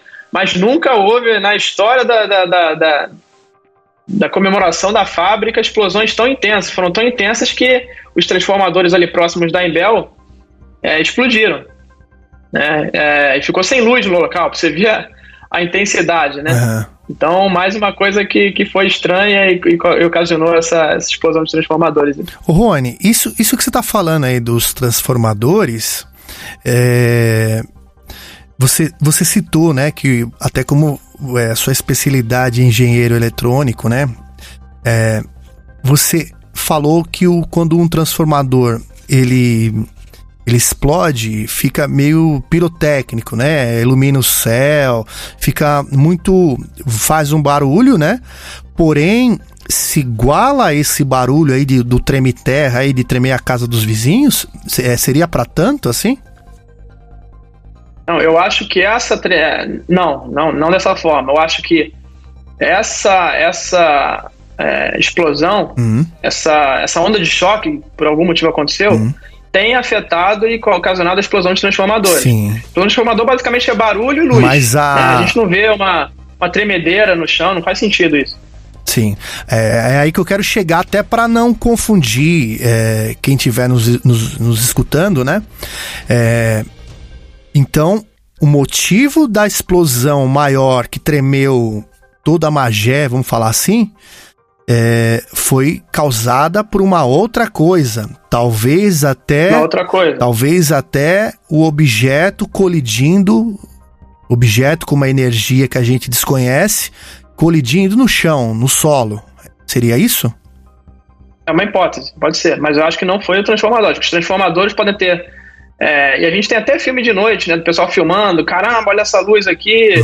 é, será que é o objeto? Mas você vê claramente ali que tem muita. Tem toda a cara de ser o transformador, um dos transformadores afetados, talvez, por esse evento aí desconhecido que aconteceu. Sim, sim. Né? E aí de noite você vai ver de muito longe, é uma luz muito intensa. E aí você pode achar que alguma coisa caiu ali, mas aquilo ali é só uma É consequência, de uma outra coisa maior. Da, da maior, sim, sim. Então, é, que fique claro, né, para quem estiver nos ouvindo, que essa explosão, que foi apenas uma, né, a explosão gigantesca que teve, né? Sim, relatado pelos moradores, pra mim, sim.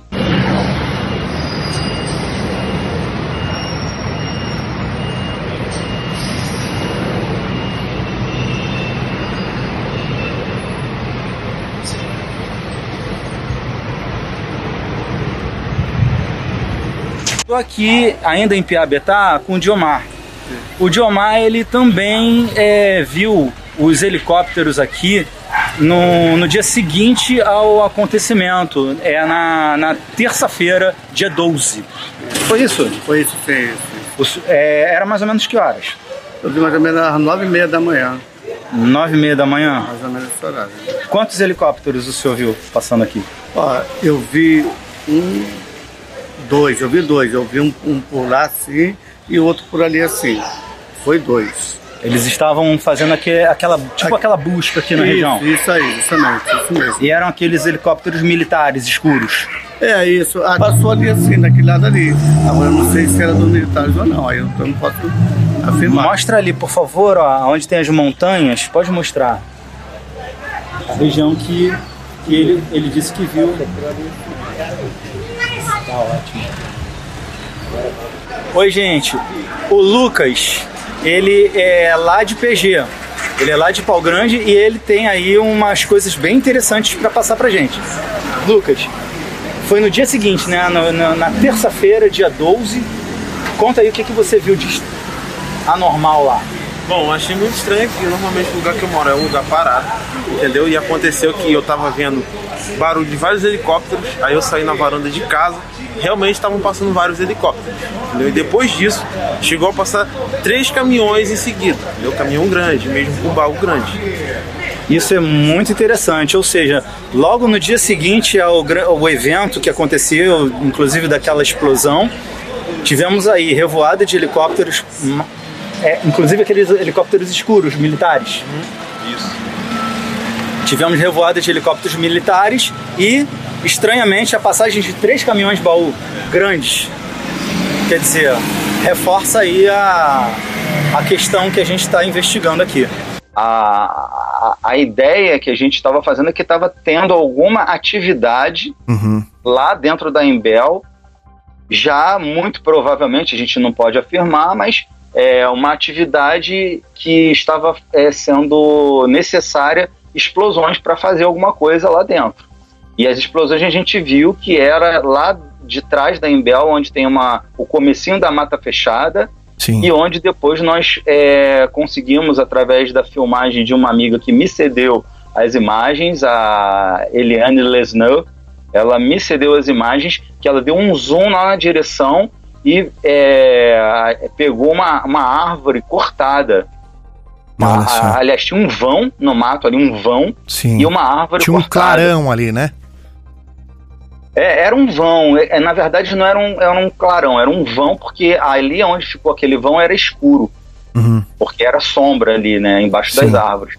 Então ficou tipo um vão e uma árvore cortada, mostrando que alguma coisa muito provavelmente passou por ali. Despencou, e- talvez, ali, né? é, passou cortando. Sim. Porque não era. do- a árvore não quebrou e dobrou. Ela, ela literalmente cortou. Foi uma- Decepou. Uma, uma pancada. Isso, decepou. E ali é a área de preservação ambiental. Os militares não poderiam cortar aquela árvore ali. Não poderiam ficar soltando bomba pra derrubar as árvores ali, né? Não, não, não, não. A Forma não alguma. ser que tenha um motivo ali, né? Motivo muito Bom, então vamos, vamos, extraordinário. é, vamos falar, porque é, claro, né, que como também como pesquisa, né, é, chega de tudo, né, pra gente, né, que tipo Vamos supor que nesse dia o pessoal tava também fazendo treinamento das Forças Armadas ali. é, é, enfim, eu, eu não acredito particularmente, né? Não, Mas- ali não tem nada disso. É, eu acho que também não é o caso. E que, que você conseguiu, assim, é, conversar, assim, qual que, qual que foi as suas primeiras impressões quando você estava na firma, quando você pôde conversar com os funcionários e com o pessoal que estava ao redor lá? Bom, a gente conseguiu, né? é, o que a gente queria quando a gente foi até Embel era ver se a gente conseguia fazer uma incursão lá dentro para verificar o, o que aconteceu e até desmistificar, porque se, é, se não caiu nada demais lá, ou foi um. É, porque é, tiveram especulações de satélite, de é, um satélite chinês, muita gente falou. Agora, pensa comigo, Cleiton, se realmente fosse algo que é, um acidente, né, que caiu, um lixo espacial que seja, qualquer coisa, que caiu lá na Embel, não seria muito mais interessante para os militares deixarem que os ufólogos entrassem e verificassem a, a verdadeira razão do que, que realmente caiu? Não seria bem melhor? Sim, claro. Né, que aí já acabava com tudo. A gente já, ó, gente, não teve nada de OVNI, caiu aqui o, vamos lá, o, o satélite chinês que por acidente caiu Não, aqui. Igual, Tá igual. explicado. Esses dias eu postei um vídeo de um, de um objeto que caiu lá no Paraná. Paraná ou Santa Catarina? Acho que foi Paraná. Que é um, inclusive, um, um satélite da. numa parte do foguete da SpaceX. Sim, eu ouvi dizer. Porra, meu. Tudo bem que o pessoal poderia falar assim, não, mas vocês não podem entrar porque é a área de segurança, aí vem com, com esse papo, né? E poderia falar, falar, não, o que caiu lá foi um, um lixo espacial. E é engraçado isso, né, Cristiano? Que tanto lugar para cair e caiu bem ali dentro, né? Então, o que, que, você, o que, que você conseguiu ligar de uma coisa para outra disso que aconteceu? É, bom, eu tenho ainda Por algumas que na, na, informações. na firma, entendeu? É, então, é, bom, o, o que eu posso, a- o que a gente pode levantar aqui é algumas é, conjecturas, né, diante Claro. daquilo que a gente coletou de relatos e do que estava acontecendo lá. Clayton, é, de acordo com, principalmente na, na minha segunda incursão lá em Magé, É. nessa segunda incursão eu já não, eu já fui sozinho, não fui, não tive a companhia do Riba e nem de ninguém, fui sozinho. E, e aí eu tive assim aquela que eu considero uma da a, a entrevista chave. Foi assim a, a entrevista principal que foi com a Marta, Marta é, Pacheco. A Marta, ela simplesmente ela, ela nos trouxe a, a realidade de uma perseguição que estava acontecendo lá. Saudações, amigos. Estamos aqui de volta a Magé. Dessa vez aqui no, no grande bairro de Piabetá, tá? E eu tô aqui com a Marta. A Marta, ela presenciou um- uns eventos aqui no céu e que vão bater muito com o que o Marcelo falou lá na outra vez e vai elucidar muita coisa aí pra gente. Inclusive, é, eu quero, antes de mais nada, Marta, te agradecer muito por você ter me recebido aqui e é, contar isso aí pra gente, porque vai assim acrescentar muito na nossa investigação aqui em Magé. E, gente, a Marta ela também escutou um estrondo que chegou aqui em Piabetá, não foi? Isso. E, segundo ela me contou, foi um estrondo muito, muito grande, de uma magnitude grande, e que ela escutou no céu. Só que antes desse estrondo, eu queria que você contasse agora para o pessoal, Marta, como tudo começou. Você estava dentro de casa, né, com insônia. Vai aí, conta aquilo tudo que você me antecipou. Tá legal. Eu saí de dentro de casa, vim para essa parte do quintal, que tem obras, que era um quintal aberto, né? Já é um hábito vir para cá. Aí sentei aqui, né, nesse, nessa pilastra aqui, nessa coluna. Sentei na coluna. Meu esposo veio me acompanhar para saber por que, que eu vim para cá, já era muito tarde, 11 e pouca para meia-noite. E não deu tempo.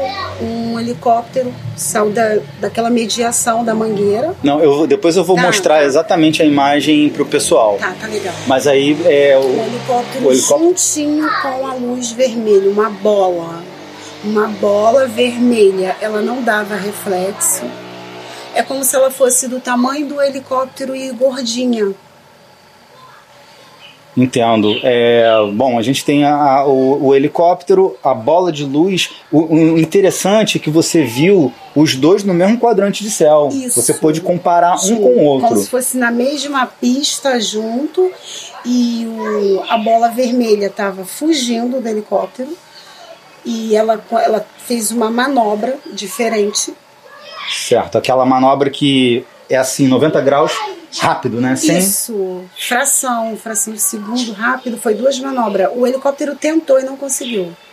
Ou seja, Ele tentou virar, não conseguiu. ou seja, então o que você está trazendo pra gente, vejam a importância disso que a Marta está falando, gente. é, a gente pode constatar que estava acontecendo de fato uma perseguição né, de um objeto voador não identificado é, de coloração vermelha, uma bola de luz vermelha, mais ou menos do mesmo tamanho que o helicóptero, porém mais gordinho por ser uma bola. Isso, por ser uma bola. Ele fez um movimento errático Isso. e o helicóptero fez um movimento na capacidade dele, dentro da, da- dos limites dele, mas foi em direção. Tentou, deu um medo quando o helicóptero tentou dar aquela manobra, ele não conseguiu.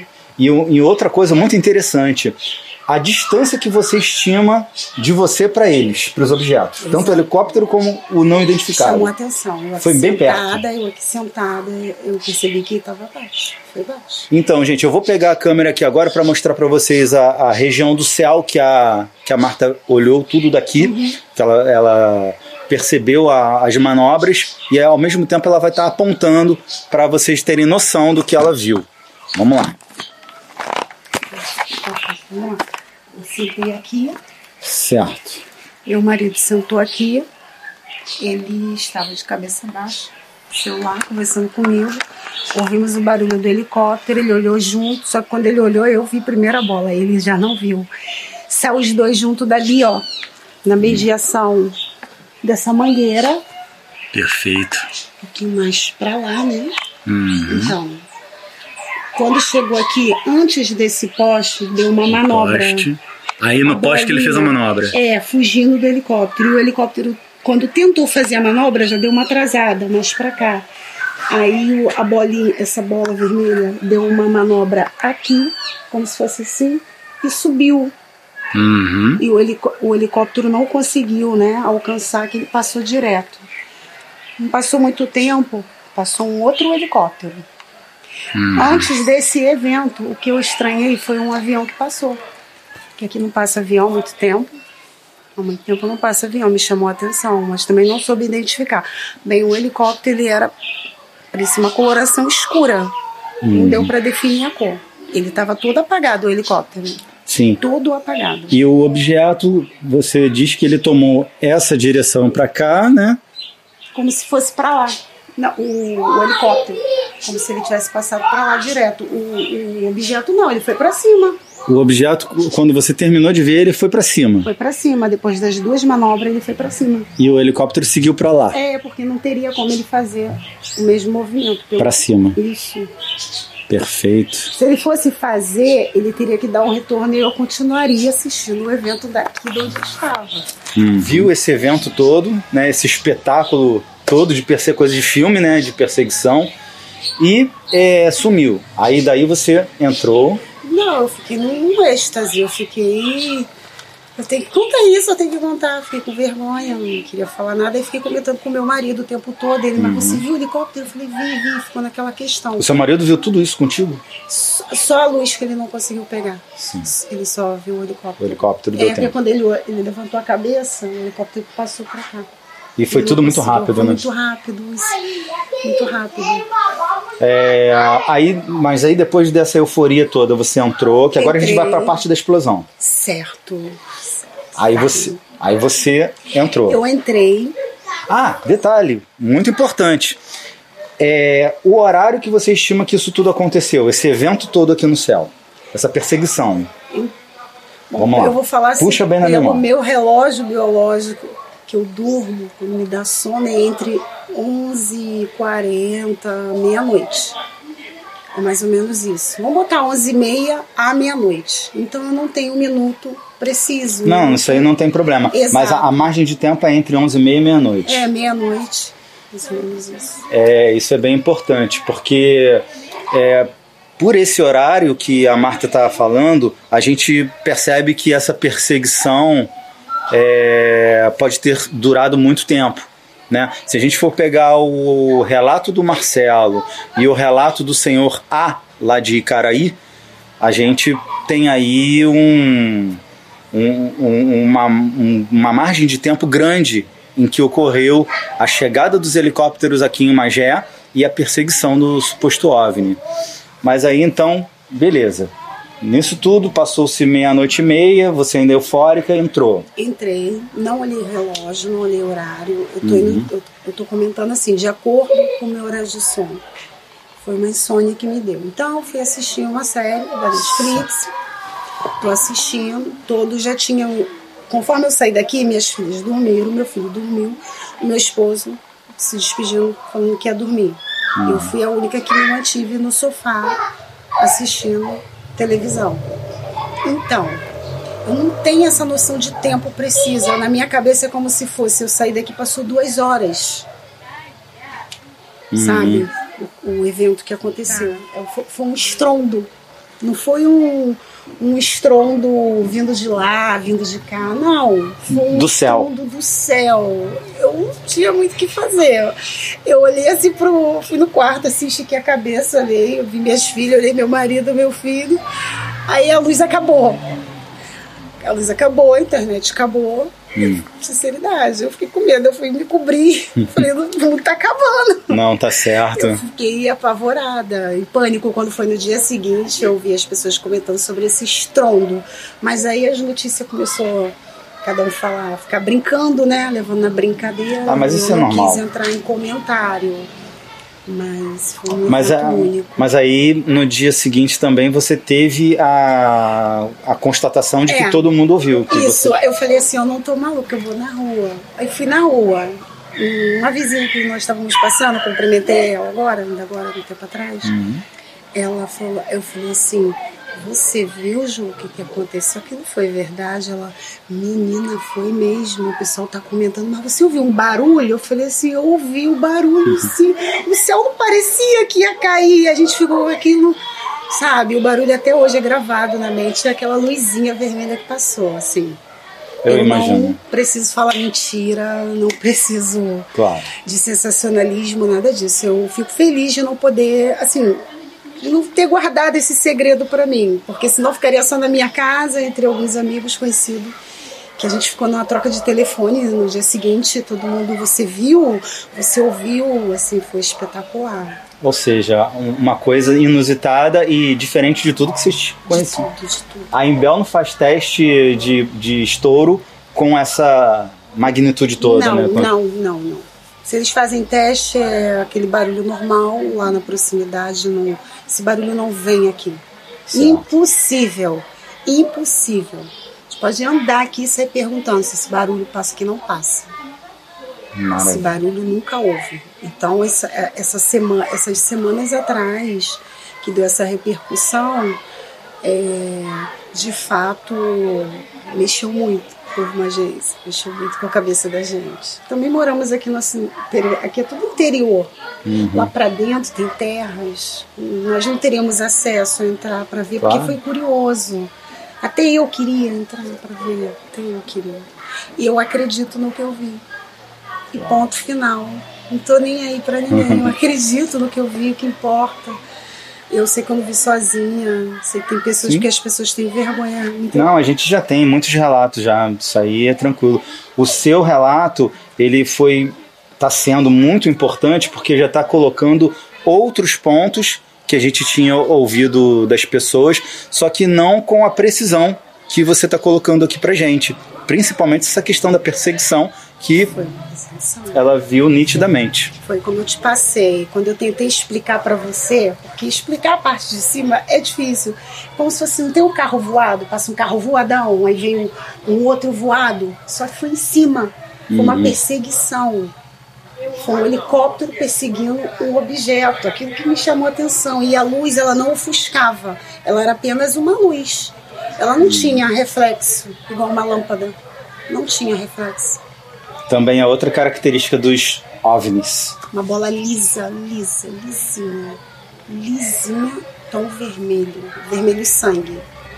É, eles perseguiram então no céu, ou seja, algum Uhum. radar informou para ele, né, sobre esse objeto, deve ter aparecido no radar, né?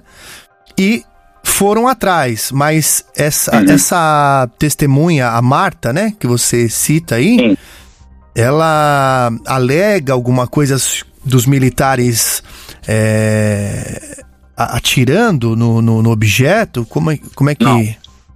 Não. É. Tava, tava tendo apenas a perseguição. Ela não menciona tiroteio, não. Era só a perseguição. E aí, ela perdeu de vista eles? Sim, nesse momento o OVNI ele tomou uma direção para cima em diagonal e o helicóptero foi atrás. Aí saiu, que ela estava ali na, no quintalzinho da casa dela, um espacinho pequeno, justamente É. onde eu fiz a entrevista mesmo, que o pessoal vai ver depois, É. né? Onde eu fiz, a- dali da onde a gente estava fazendo a entrevista foi de onde ela viu. Inclusive eu mostro ali a, a região do céu em que teve esse, essa, essa curva do helicóptero e do, e do OVNI antes, né? Essa, essa curva em 90 graus do, do OVNI. Então, e além dessa. Provavelmente essa grande explosão é, deve ter acordado o pessoal, né? E. E com essa, com essa grande explosão, eles foram até a janela e verificaram que tinha outras explosões acontecendo, como se fosse bateria antiaérea, né?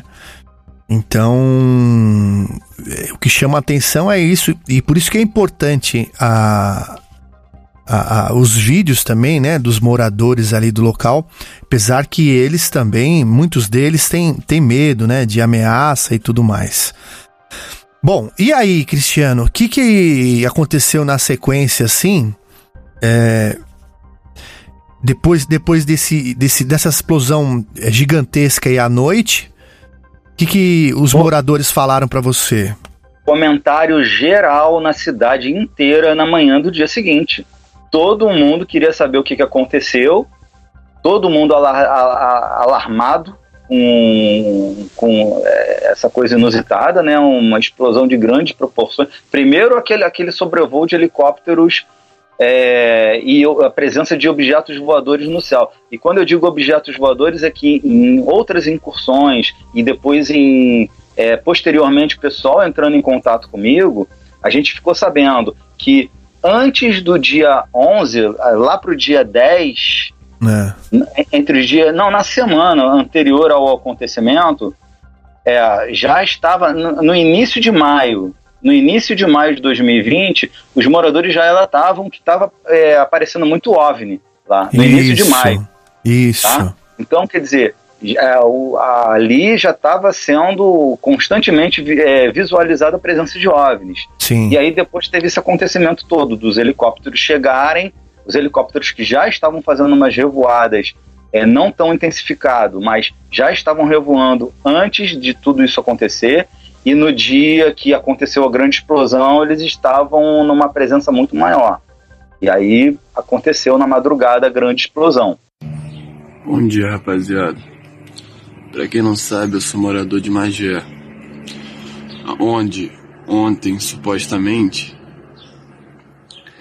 caiu um OVNI aqui no bairro do lado. Que é no bairro que nós chamamos de PG. Mas o nome é Pau Grande.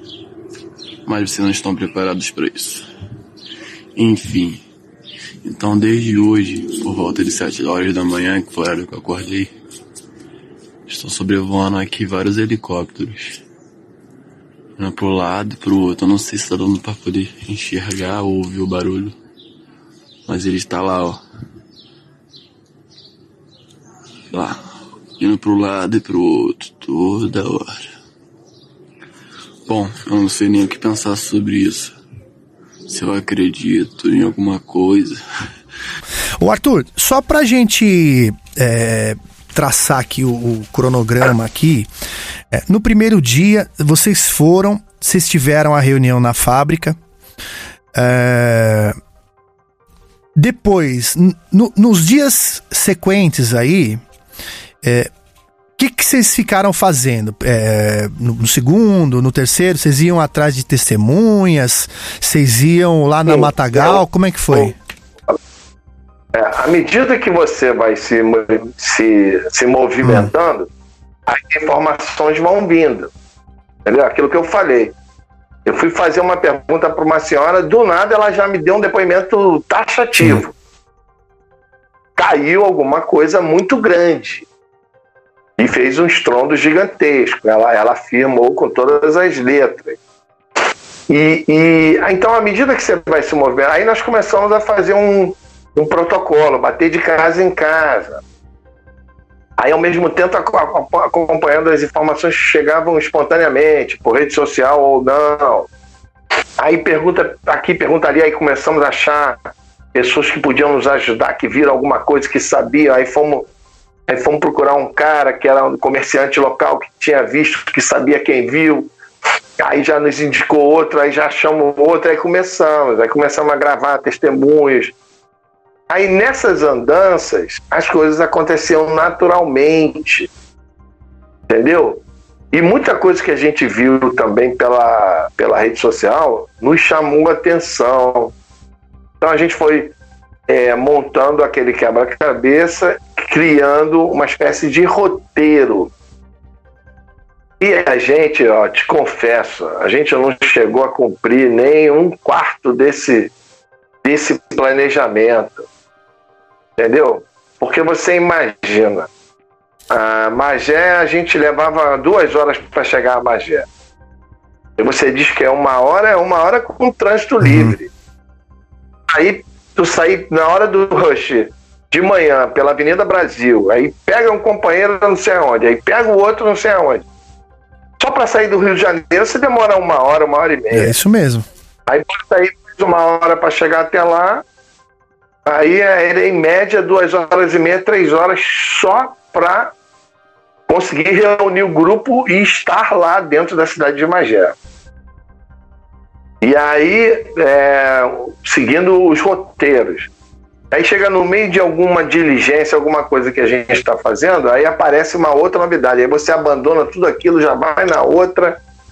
E aí você até voltar. Quando, quando você via, já era seis horas da noite, já estava escurecendo. E aí? Não cumprimos nem metade do cronograma.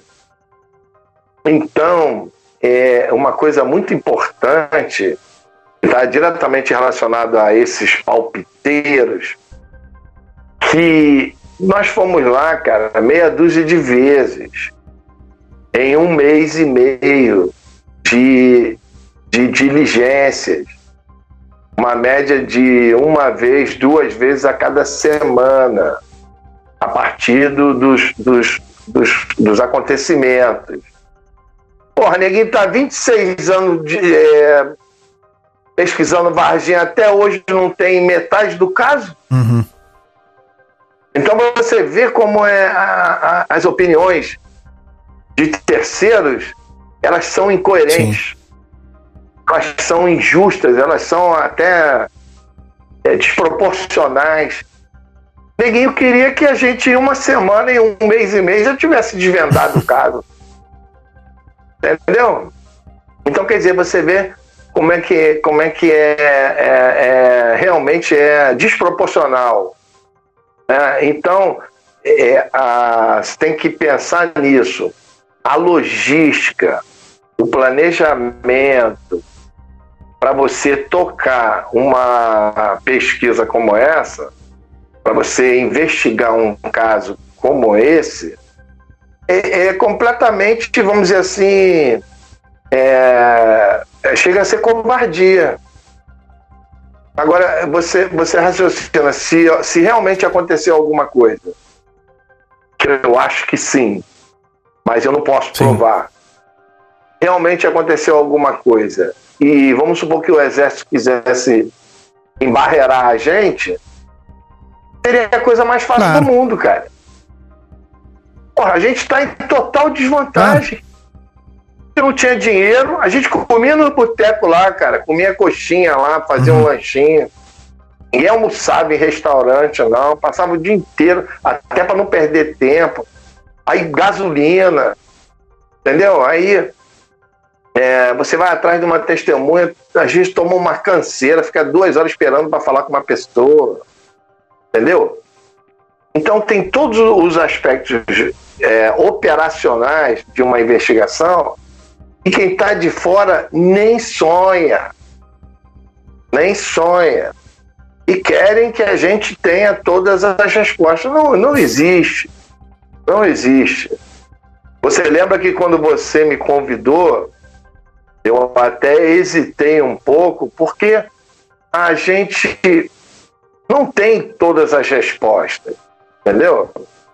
Bem que eu gostaria de ter todas as respostas. O que eu posso é, dar aqui para as pessoas que estão nos ouvindo é todo um panorama do, do que a gente foi encontrando, do que a gente, por onde a gente andou, mas dizer que eu tenho as respostas para afirmar que realmente o caso é objetivamente ufológico, infelizmente não tenho todas essas respostas. Bom, Arthur, a... houve uma série de coincidências, né? É, que eu não sei se são realmente coincidências, né? Como, por exemplo, esse, esses casos de, de, de, barulhos que eu citei, de OVNIs antecedendo ao caso de Magé. É, teve também o aniversário da fábrica, né, que serviu mais para também confundir tudo, né? Que moradores disseram que no dia do aniversário da fábrica eles costumavam soltar é, explosivos, tal, tal, tal. E uma coincidência até não boa, né? Foi também o falecimento de um dos funcionários da fábrica naquela semana, se não naquele mesmo dia, né? Você obteve algum tipo de informação sobre esse caso desse funcionário aí? Não, a gente viu é, as, vamos dizer assim, as informações mencionadas na, na rede social. No Facebook a gente viu. A, a nota oficial, é, né? Nota oficial uhum. da fábrica, algumas manifestações do, dos parentes da pessoa. E, e, a gente acompanhou, mas aí logo depois, e parece que sumiu, sumiram as informações. Mas na época foi um consenso e nós chegamos a pensar em procurar a família, né?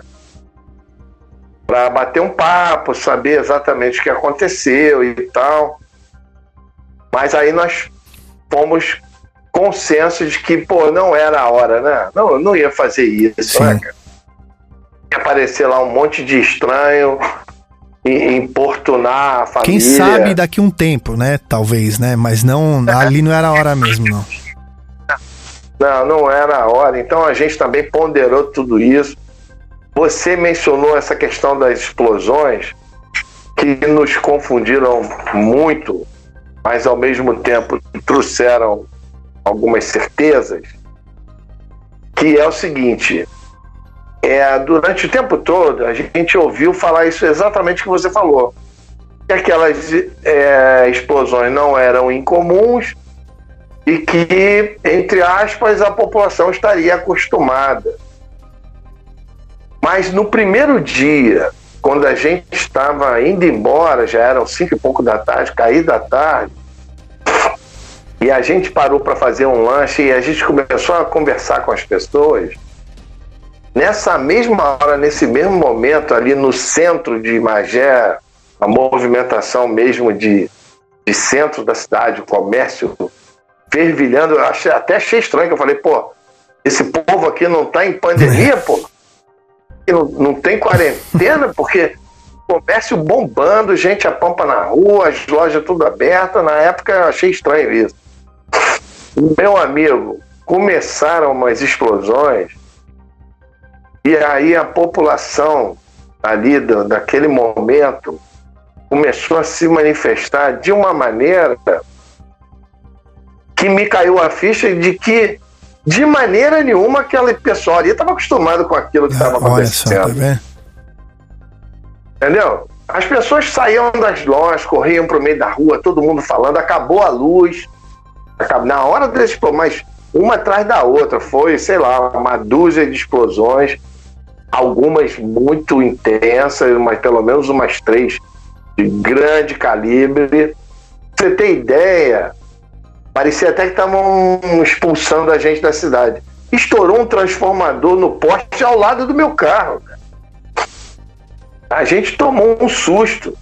Estourou o transformador, um estrondo violento, aquela luz esverdeada com aquelas faíscas eu tive que tirar o carro dali, porque eu falei, esse troço vai cair em cima do meu carro, vai cair poste, vai cair tudo. Então, é, é- o comportamento das pessoas nos mostrou que era exatamente o contrário do que estava se falando.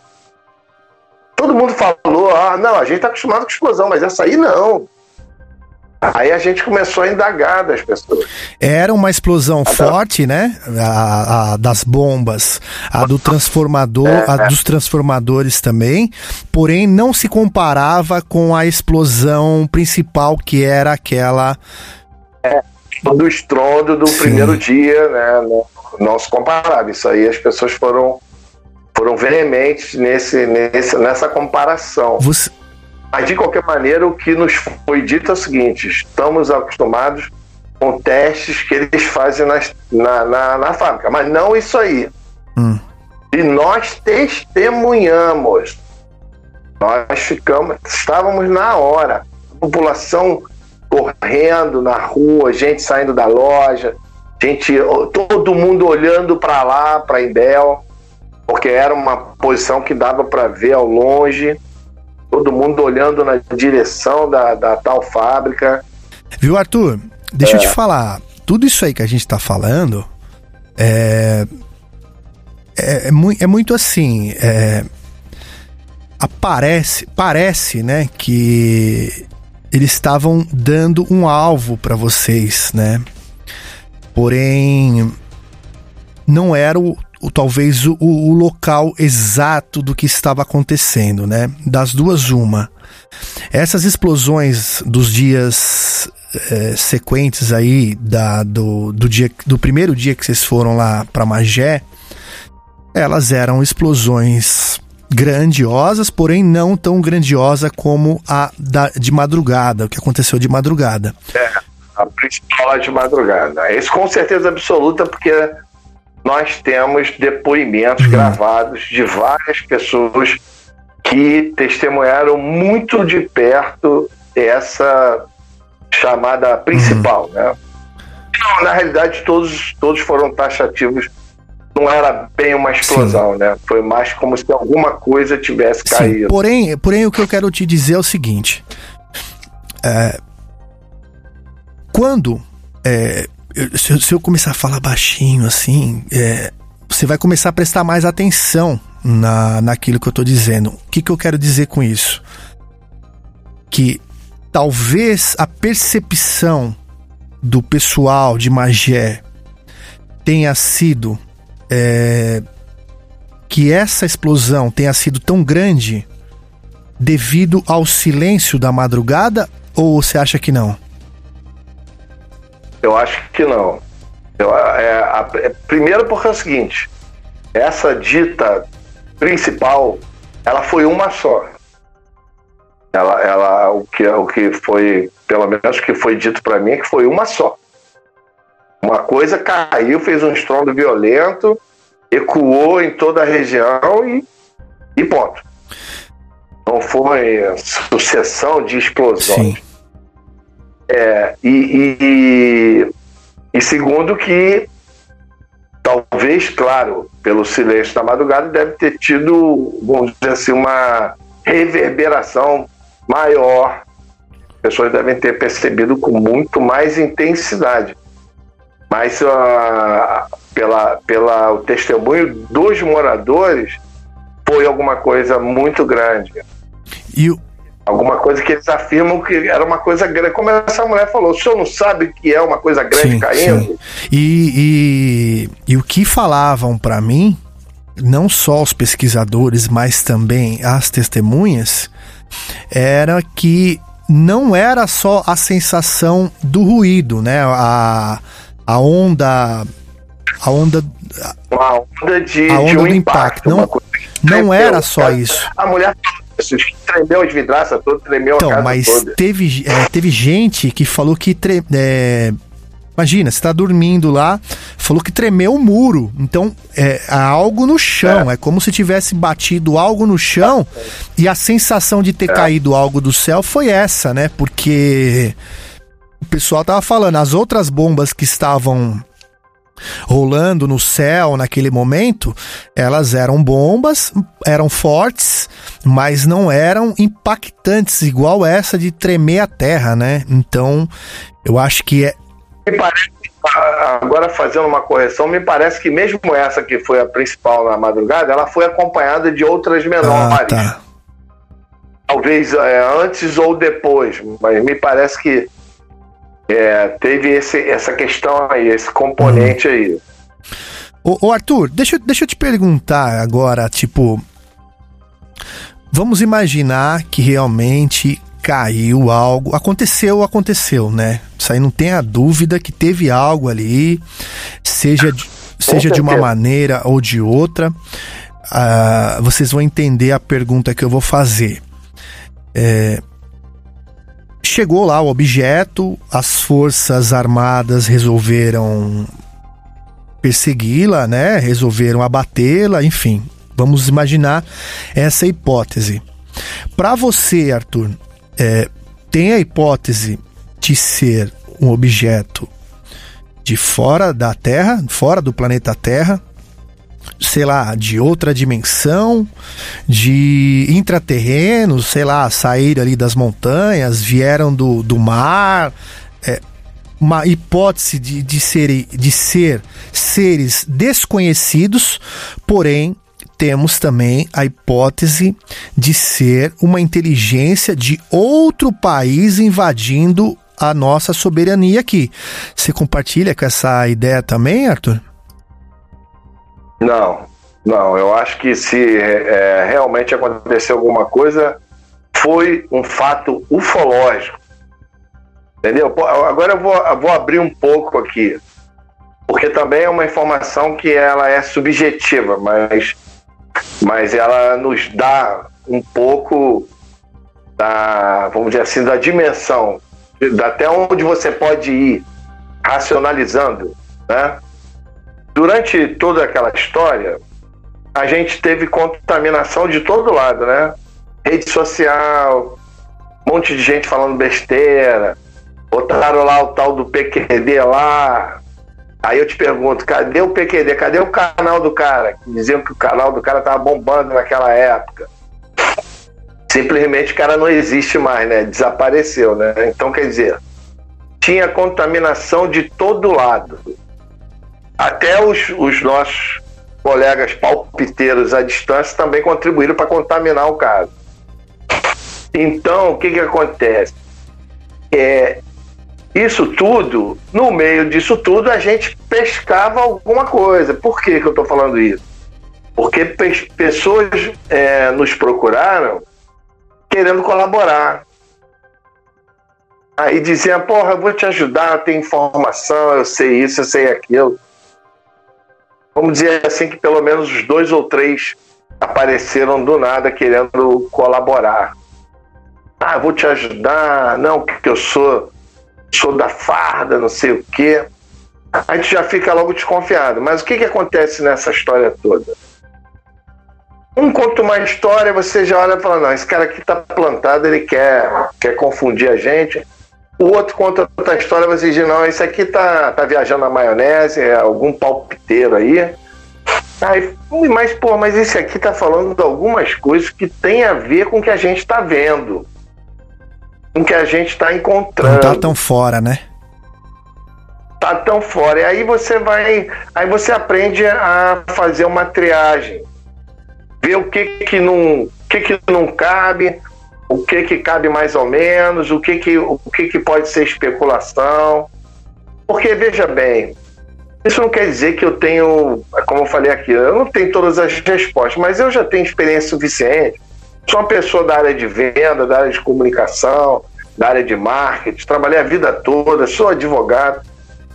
É, eu sou uma pessoa acostumada a lidar com pessoas. Hoje, eu não vou, não quero ser presunçoso não, mas você estava falando aí os psicólogos fazem leitura corporal para saber se o cara está mentindo ou não. Meu amigo, eu vou te dizer, a experiência que eu adquiri, eu já não preciso fazer mais leitura corporal de nada. O som da verdade, ele é um. É verdade. E o som da conversa fiada, ele é, é outro. Mesmo. A partir do momento que você começa a entender isso, isso não é, também eu tenho que dizer, eu não sou especialista nisso. Isso não é uma coisa que você diz, ah, eu vou analisar se aquele cara tá mentindo, você vai lá e faz. Não, não é isso. Não, mas a, é a uma vida, coisa- né? A vida ensina, né? É, não, isso é uma coisa intuitiva, subjetiva, mas que Claro. funciona. Parece que a verdade, cara, ela reverbera em você como sendo verdade. E a mentira também. Lógico. É, quem, quem nunca teve um amigo mentiroso, porra? Quem tem amigo mentiroso sabe. Você sabe até quando, quando ele tá falando verdade e a partir da hora que ele começa a mentir, porra. Então a experiência foi nos dando esse tipo de coisa e hoje a gente tem condição minimamente de analisar se aquela história que o cara tá contando ele ouviu em algum lugar, ele viu na televisão. Aí então apareceu uma, um, cidadão que contou o seguinte enredo. E que é, na vamos dizer assim na, na construção de uma história encaixou vamos dizer assim encaixou no roteiro que a gente estava encontrando. Ele contou o seguinte esses objetos eles já estavam no Rio de Janeiro desde o dia 20 não, do dia 20 desde o domingo o domingo do do do, De do maio. da- lá do SpaceX Ah, tá. É. Então, domingo acho que era dia 11, né? É, é, não, do dia 11 foi segunda, é, é, foi no domingo, dia 10. Ele falou que esses objetos já estavam no espaço aéreo do Rio de Janeiro desde o domingo. E ele falou o seguinte, que eram 20 objetos. E esses objetos estavam concentrados na Baía de Guanabara. Então eles foram, eles já estavam sendo monitorados pelo Sindacta, por todos os outros, os outros órgãos de monitoramento e os militares já estavam de olho neles e eles é, perambularam pela Baía de Guanabara, foram vistos sobre o aeroporto internacional, é, foram vistos na, na, na- na região oceânica de Niterói. É, os caras já estavam De olho. De olho neles. E, e o que foi dito que quando amanheceu na segunda-feira já não eram mais 20, eram só quatro. E foram os quatro que migraram no final do dia, migraram naquela direção, na direção das montanhas de Teresópolis, Petrópolis, e consequentemente passariam, já se deslocaram, migraram não é a palavra adequada, já se deslocaram na direção das montanhas. Aí o que ele disse é o seguinte: aí dorme com esse barulho. Ele disse que não houve, ninguém derrubou nada. Simplesmente um desses objetos se chocou com a rede de alta tensão ali daquelas montanhas. E aí você começa a raciocinar porque você já viu aquele filminho que tem uma luminosidade imensa Sim, que foi filmada. Você lembra da cor daquela luminosidade? azulada, né? Aquela lu- luminosidade aqui, ela é azul esverdeada. Essa é a mesma cor que a gente viu quando estourou o transformador. Aquilo é- é estouro de rede de alta tensão.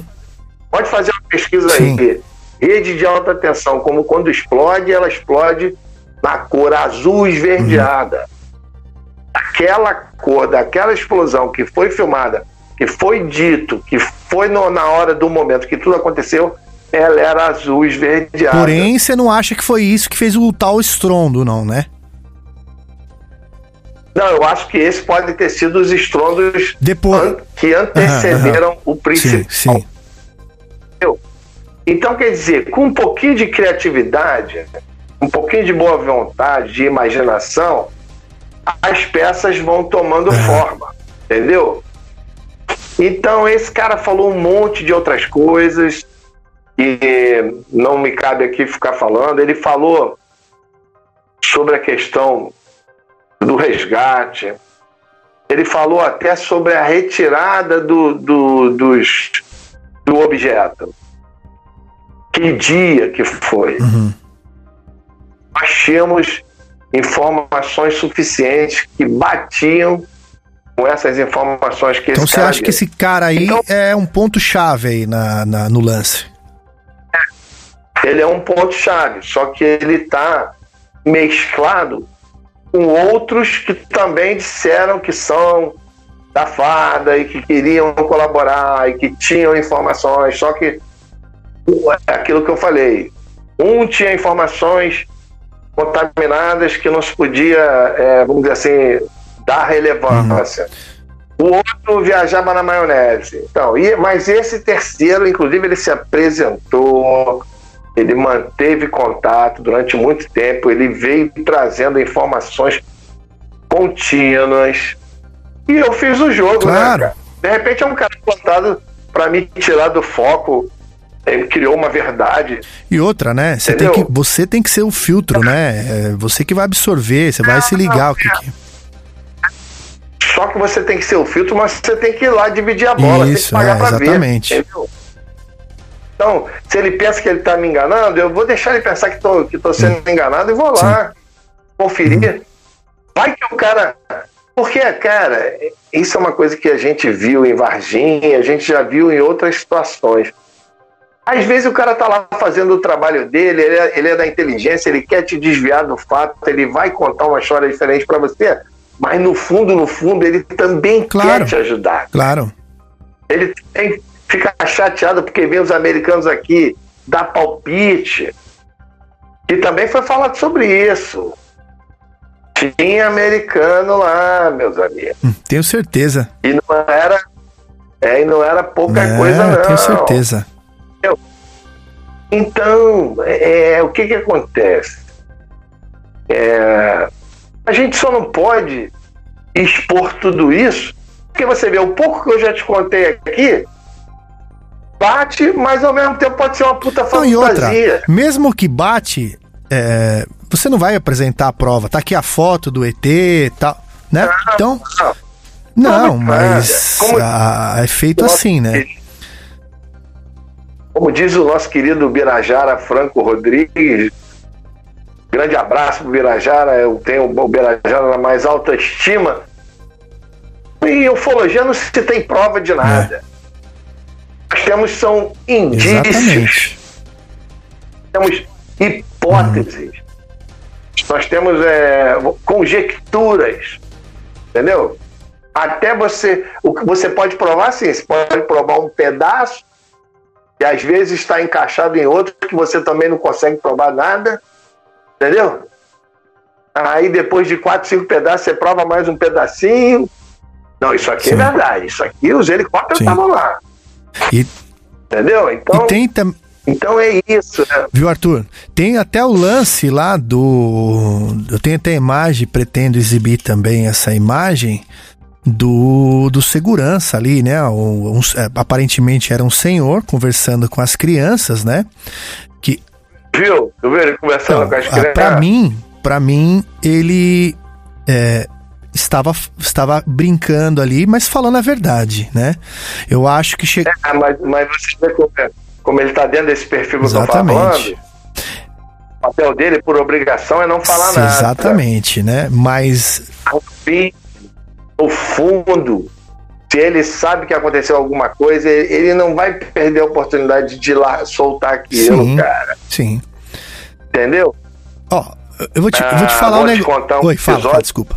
Com a outra, uma, uma, só para botar uma cerejinha aí no bolo, uma outra pessoa que também tá, era dali, que a gente teve acesso.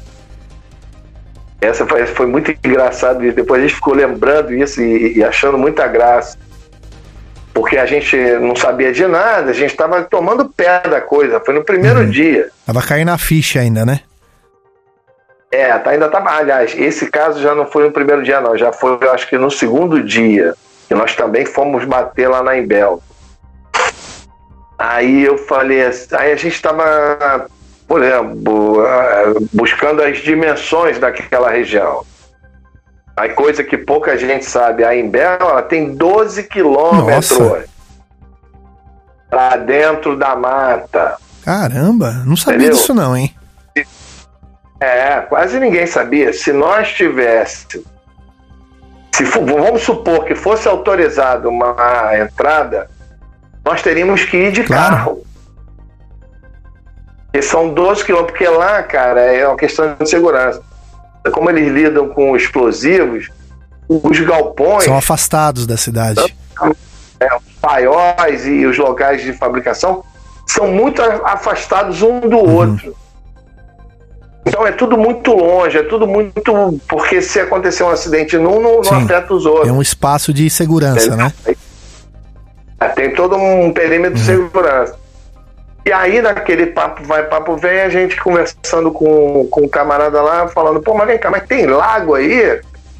Porque o cara não falou que caiu na, no, na, uhum. na, no lago. Mas, mas tem lago aí? E aí o cara falou, não, não tem. A gente continuou aquele papo ali, mas tem lago aí. De repente eu olhei pro cara, o cara tava piscando assim com a cabeça, assim, fazendo um sinalzinho. Não tem lago, mas tem o rio, porra! Tem o rio! Aí eu olhei pro Júlio e falei, caraca, não é lago porra nenhuma, é o rio, meu irmão. O cara tá dando a deixa, o cara piscando assim com o olho, falando, não é o lago, é o rio. É, mas é. As pessoas, as pessoas oh, também oh. querem saber, né? Não, elas querem. Lógico, lógico. Você tem a informação, você não vai abrir, pô. É, é por isso que é, é, de, nesse aspecto nós, como pesquisadores, é lamentável essa questão do Covid, da, da pandemia, todas essas questões impeditivas que nos impediram de prosseguir, elas é, foram eficientes. No sentido, cara, se a gente começa a fazer pergunta, a gente ia chegar se realmente aconteceu alguma coisa, a gente ia chegar muito Mas perto. eu acredito, Arthur, que ainda, ainda vão chegar, vão chegar na resposta. É...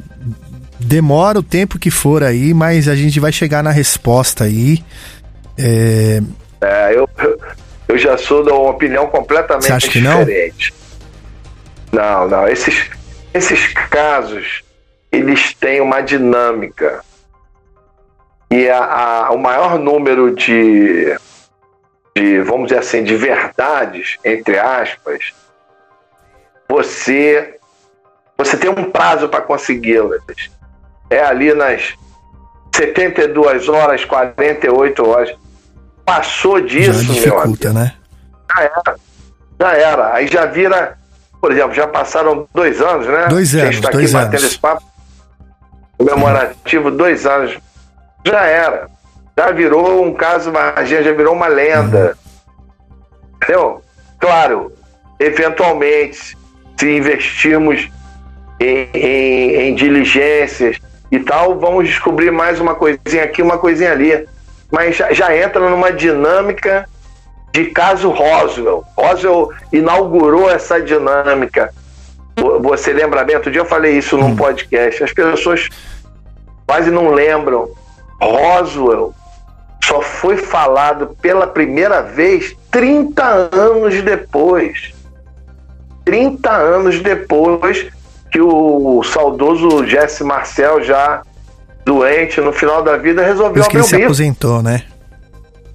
É, e aí virou um caso mundial e já está aí completando perto de 80 anos. E até hoje se fala em uhum. Roswell. Uhum. Varginha já vai para 26. Entendeu? Daqui a pouco Varginha tá com 50 e a gente ainda vai estar tá falando de Varginha. Podcast Brasil UFO. Nos dias 24, 25 e 26 de junho de 2022, acontecerá na Serra da Beleza, lá no Rio de Janeiro, um encontro especial e comemorativo do Dia Mundial do Disco Voador, ou seja, o Dia Mundial da Ufologia. A meta do canal Brasil UFO seria produzir diversos conteúdos para o canal com a participação de diversos convidados que estarão nesse evento. Porém, precisamos do seu apoio para bancar os gastos com aluguéis dos equipamentos de áudio e de vídeo, além da hospedagem, alimentação e deslocamento dos profissionais envolvidos. É, podemos contar com o seu apoio nessa? Se você puder nos ajudar, é, é só fazer um pix lá no e-mail do Brasil UFO. Eu vou passar para vocês, que é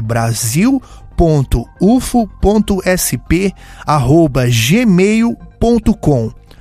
De novo, brasil.ufo.sp@gmail.com. Lembrando que a escrita do Brasil é com Z. Com essa ajuda, a gente fará conteúdos espetaculares para o canal. Muito obrigado pela sua atenção e seguimos com o podcast. Bom, Rony, é... queria ver contigo também, até para não tomar tanto seu tempo. O a gente lembra, né, que você citou o, o, caso lá dos caminhões com mato, né? E algumas imagens mostra o, o lance do mato ali, é, um descampado ali na, numa saída que vai dar para um para um córrego ali que, que tem na fábrica, né? E mostra que por ali entraram, teve uma entrada de, de veículo, provavelmente é, seria desse local que estariam é, retirando o mato. Além de alguns, alguns funcionários da Embel brincando ali com crianças, né? Eles citam o lance de. mencionam, né? Que que o suposto ser foi levado pro Instituto Me Ajuda aí, que eu esqueci, é do é, Fundação Oswaldo Cruz. Oswaldo Cruz, exatamente. É, você conseguiu alguma informação nesse sentido assim também? Não, o que, o que é estranho, a gente fica nesse vídeo sem saber se as crianças filmaram escondido, né, os vigilantes. Sim. Então a gente fica sem saber se os vigilantes estavam falando sério. Brincando. Alguma né? coisa. Claro que tem muita brincadeira no meio ali, obviamente. Claro. A gente não sabe se eles estavam falando sério com as crianças, tendo visto a inocência das crianças, né? Que eles não falar nada para ninguém, se falasse ninguém ia acreditar. Sim. É, jamais iam imaginar que estavam sendo gravados. Ou se de fato era tudo uma brincadeira, né? Mas é, é parece que o vigilante fala sério algumas vezes para ela. A criança pergunta: Não, mas é verdade mesmo? É, é verdade. É, tipo, mas não, aí o vigilante até fala, não caiu nada aqui, não caiu nave aqui não, aqui só tinha um bichinho, né? É. E o vigilante fala que era um, era um, era um ser escurinho, baixinho, que teria sido levado, né? Uhum. E o inter... eu acho que mais, mais o mais interessante para mim, é, o mais intrigante, é quando sai um funcionário, ele tá falando com as crianças, e tem um funcionário saindo pela catraca para ir embora, do, era final do expediente, e aí os vigilantes perguntam para ele, né? E aí, viu o bichinho? Viu, viu lá o, o ser e tal? E o cara, o cara, sem saber de nada ali, ele começa a falar, né? Não, não, não vi. Saiu, não, saiu agora de caminhão. Aí o vigilante fala, foi para a Fundação Oswaldo Cruz. É, aí ele pergunta, não, o cara lá viu, ficou, ficou todo é, afetado, enfim. Então, a, isso para mim é que é o, é o curioso dessa, dessa entrevista. Não é nem a conversa com as crianças, mas a conversa repentina com esse funcionário que sai é, pela, pela catraca para ir embora e puxa-se uma conversa ali. E o que deixa a conversa com a criança real, né? Porque é era um senhor. E, e ele falando com o funcionário, a mesma coisa que ele falou com a criança, só se ele estava combinado já com o funcionário de ficar mentindo e fingindo uma história dessa, né? Que poderia prejudicá-lo, é, né? Exatamente. Exatamente.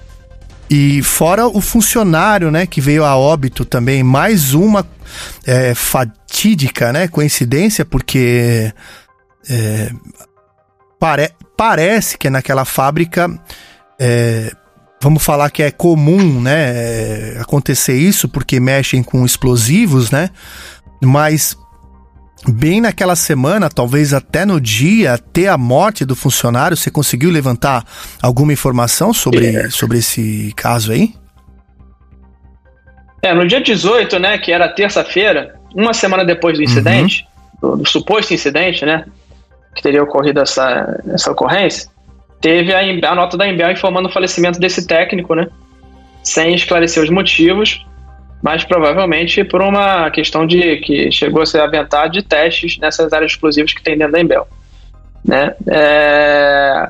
E nesse mesmo dia também, assim, agora sim, eu não, não, não, pude estabelecer nenhuma relação disso com qualquer coisa relacionada a esse evento, mas é mais um fato estranho que se soma né, bem nas proximidades aí da data em que ocorreu. Tanta coisa acontecer naquela, num curto, numa, numa, espaço de uma semana. É, né? cara, muita coisa. tempo, isso, né? que, Então- isso que levanta suspeita, Assim, né? é esquisito. É. É, muito esquisito e, e a gente fica sem saber, não tinha, não, não chegou a mim, a mim nenhuma informação que ligasse a esse falecimento desse técnico, infelizmente, com alguma coisa do caso, mas é mais uma coisa que se soma às estranhezas. E nesse mesmo dia 18, a prefeitura de Magé soltou uma nota anunciando a operação para desinfecção de Covid na 19 na cidade né? E, é, e no dia 21, né, três dias depois, e aí isso aí foi numa sexta-feira, ocorreu essa, essa desinfecção em algumas áreas ali é, de Magé, tá?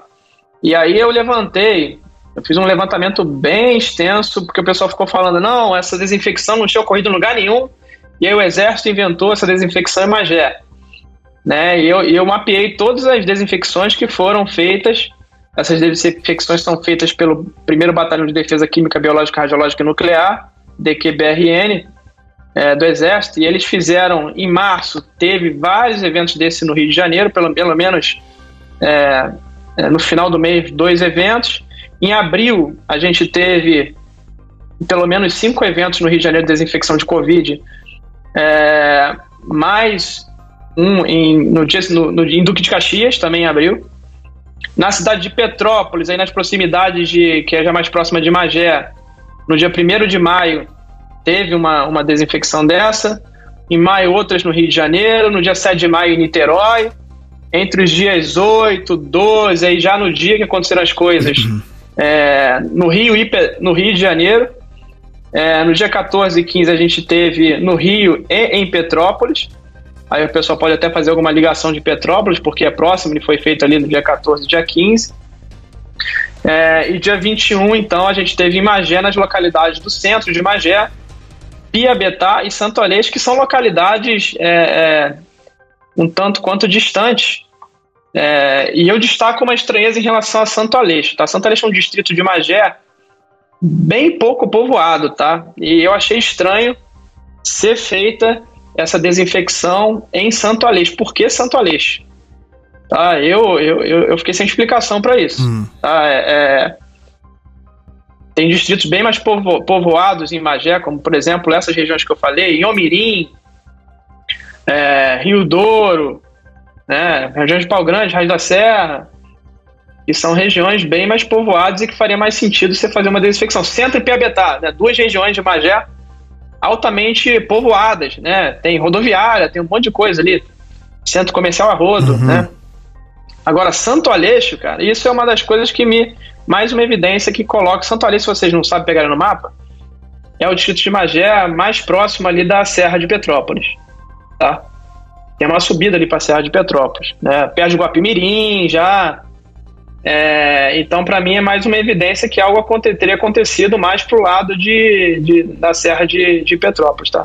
Essa questão de Santo Aleixo é, é estranha, assim, não, é não é estranha para mim a questão da desinfecção, como eu falei aqui, várias cidades tiveram essa desinfecção, tá?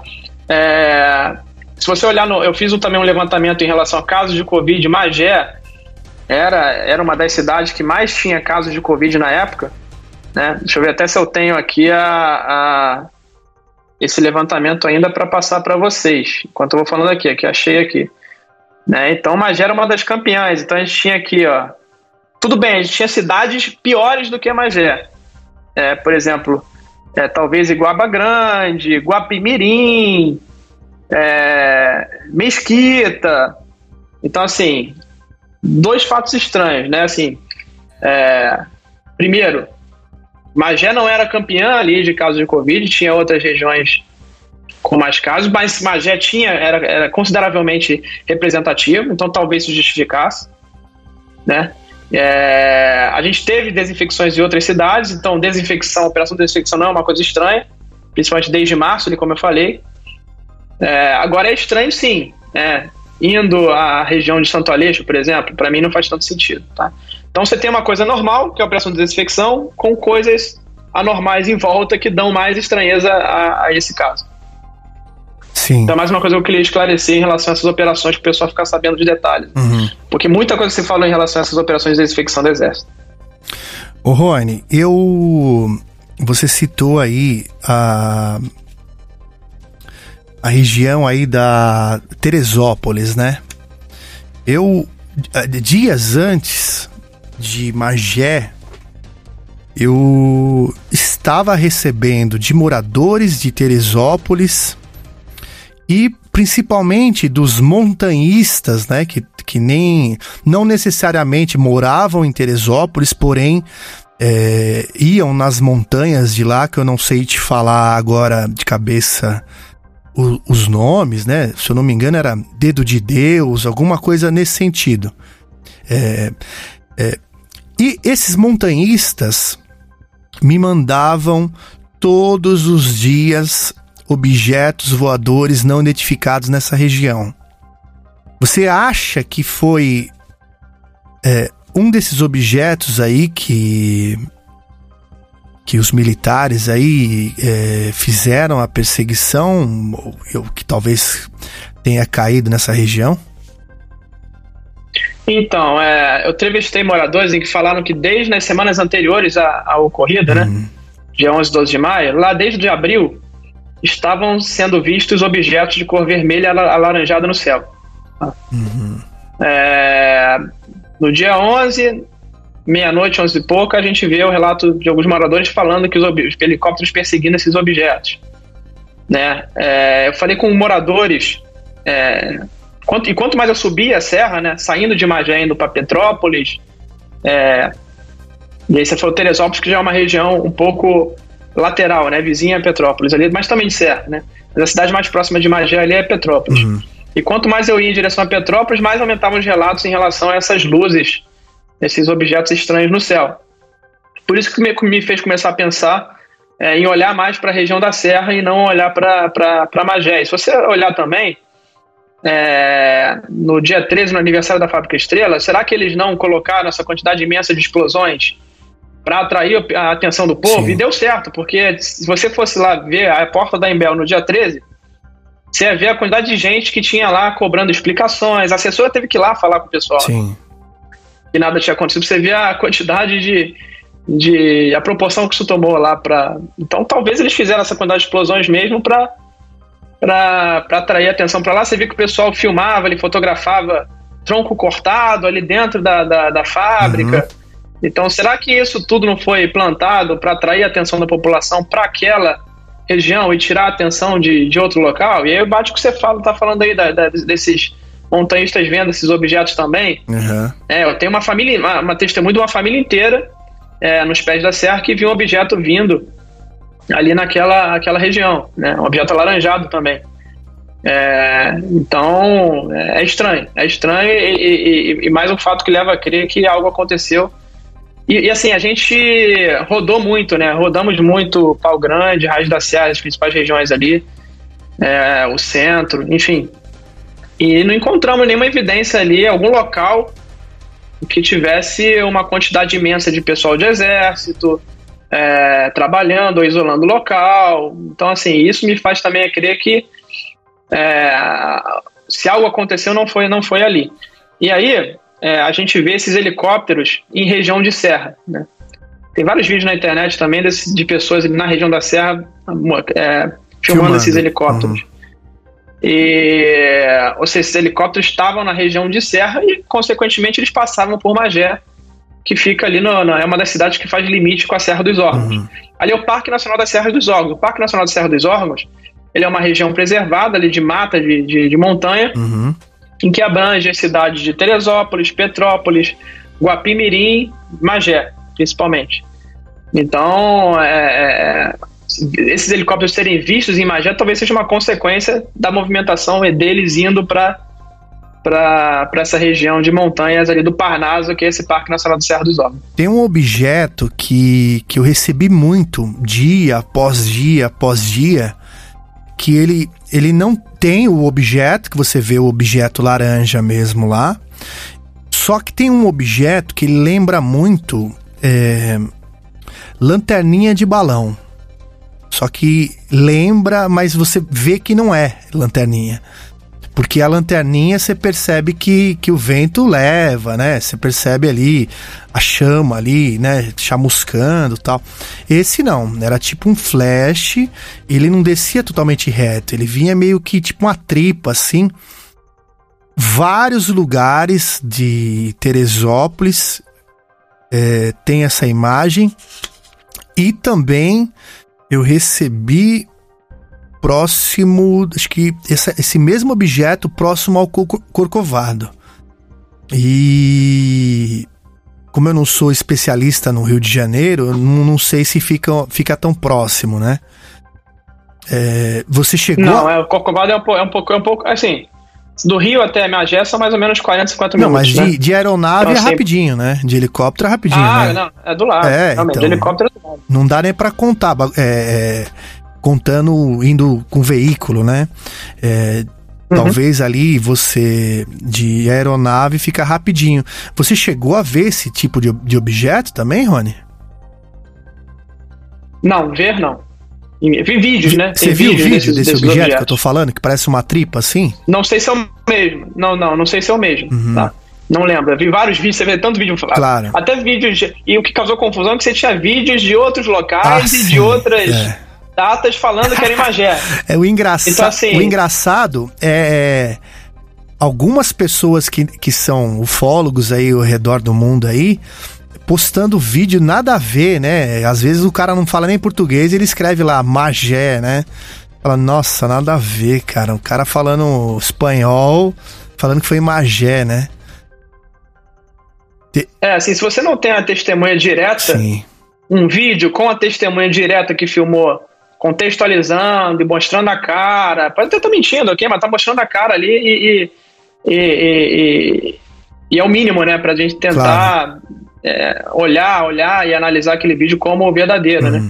É, claro que essa probabilidade, como eu falei, a pessoa tá mentindo, mas assim, se a pessoa tá mostrando a cara, isso diminui muito a probabilidade de, de ser mentira. né?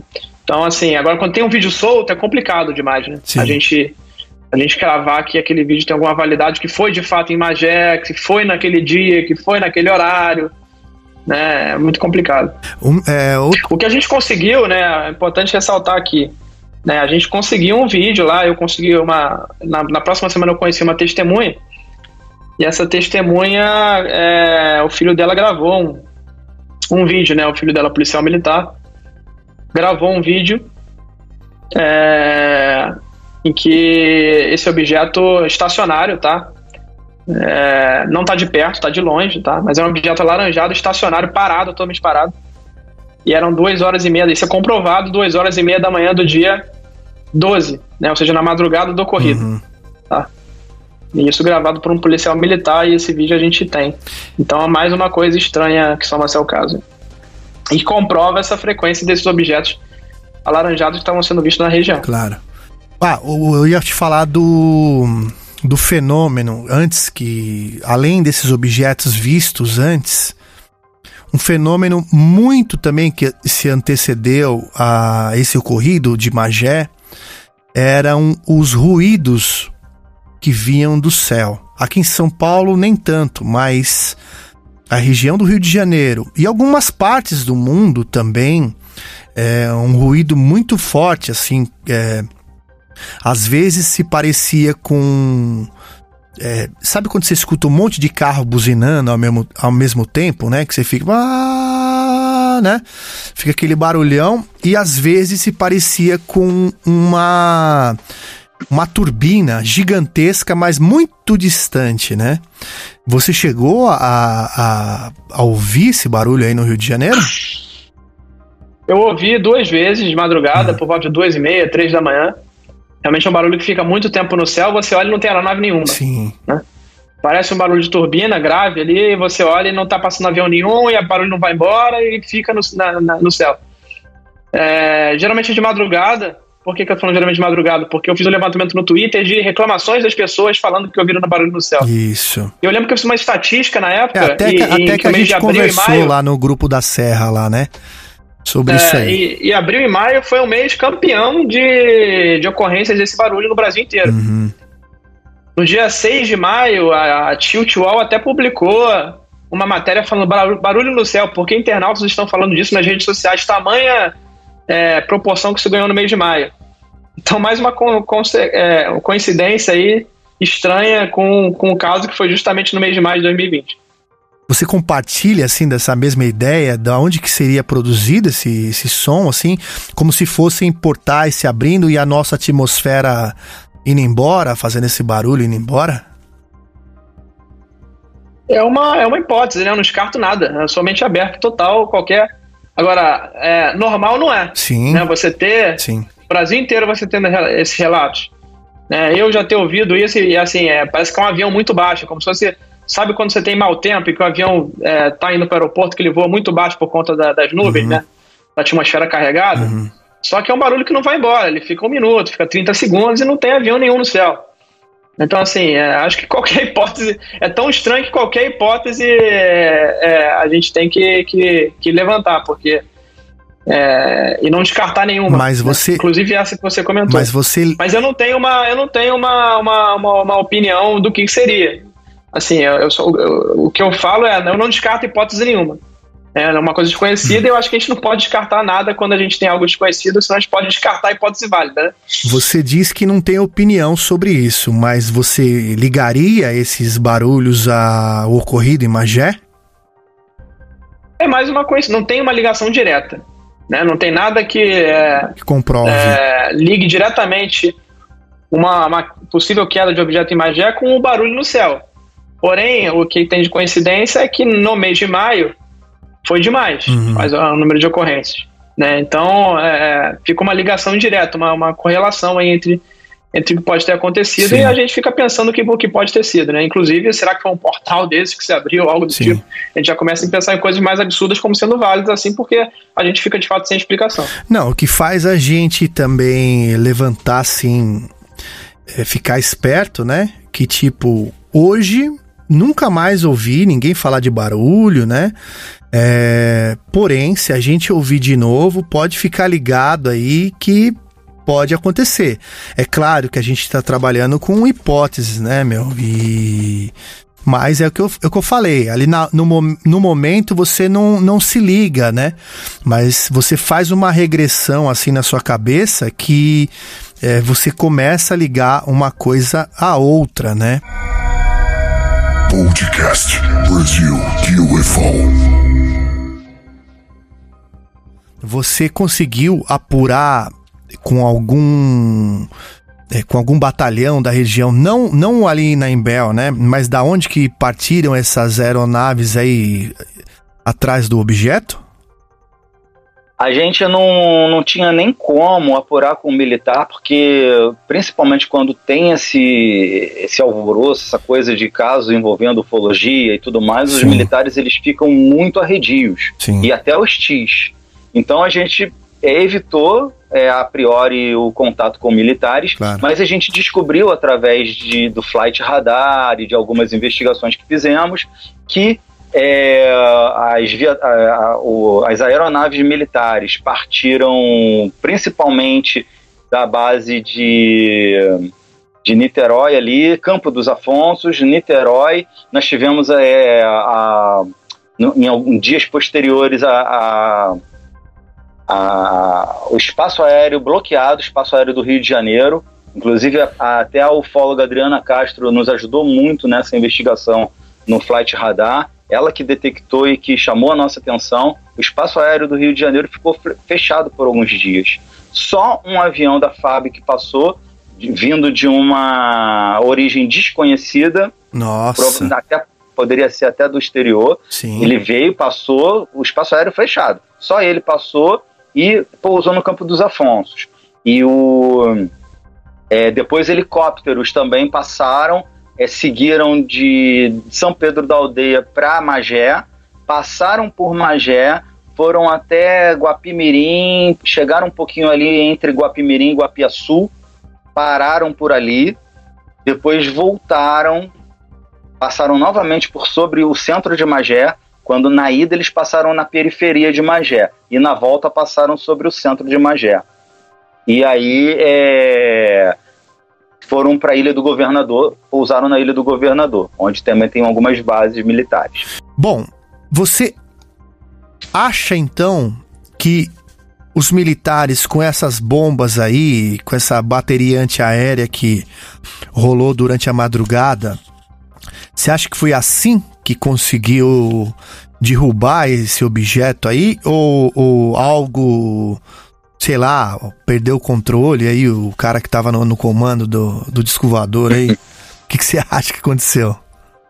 Então, Cleiton, como a gente trabalha amparado na, na, na, na postura científica, Sim. né?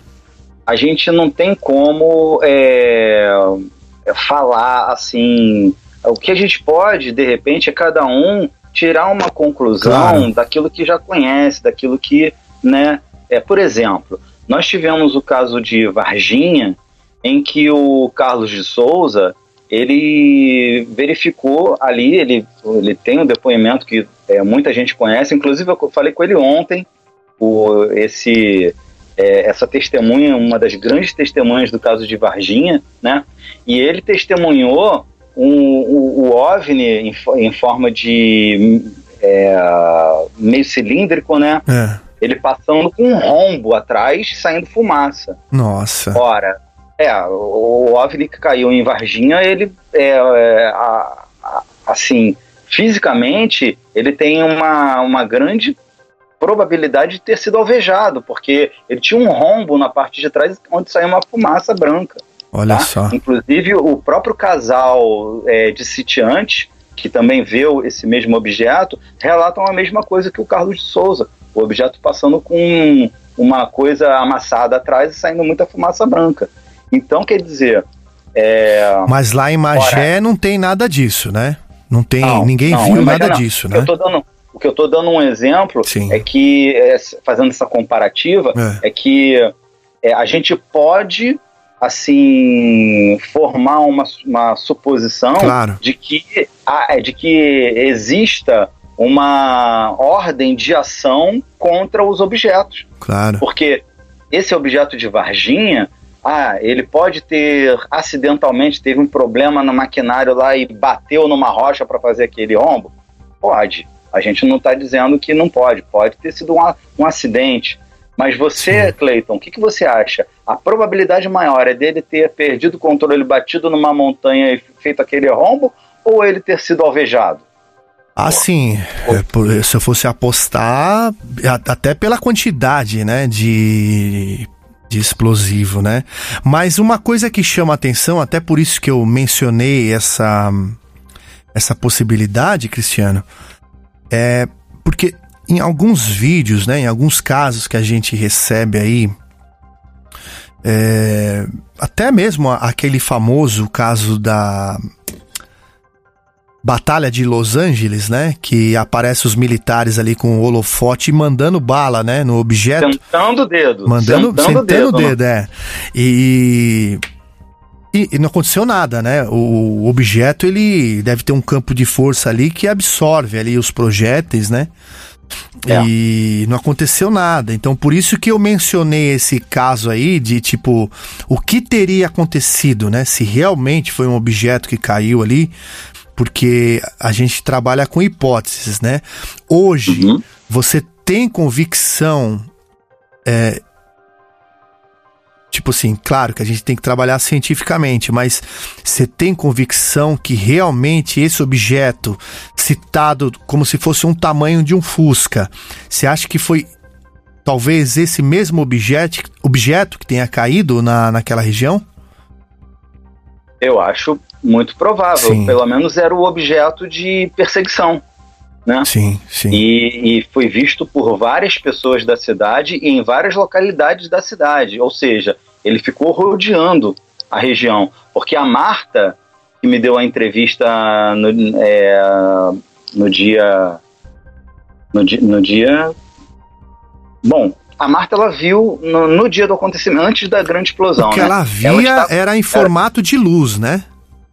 É, Era uma bola de lumino, uma bola grande é, de luz vermelha, muito vermelha. A luz era tão intensa que não tinha como enxergar a fuselagem Uhum, por dentro da uhum. luz.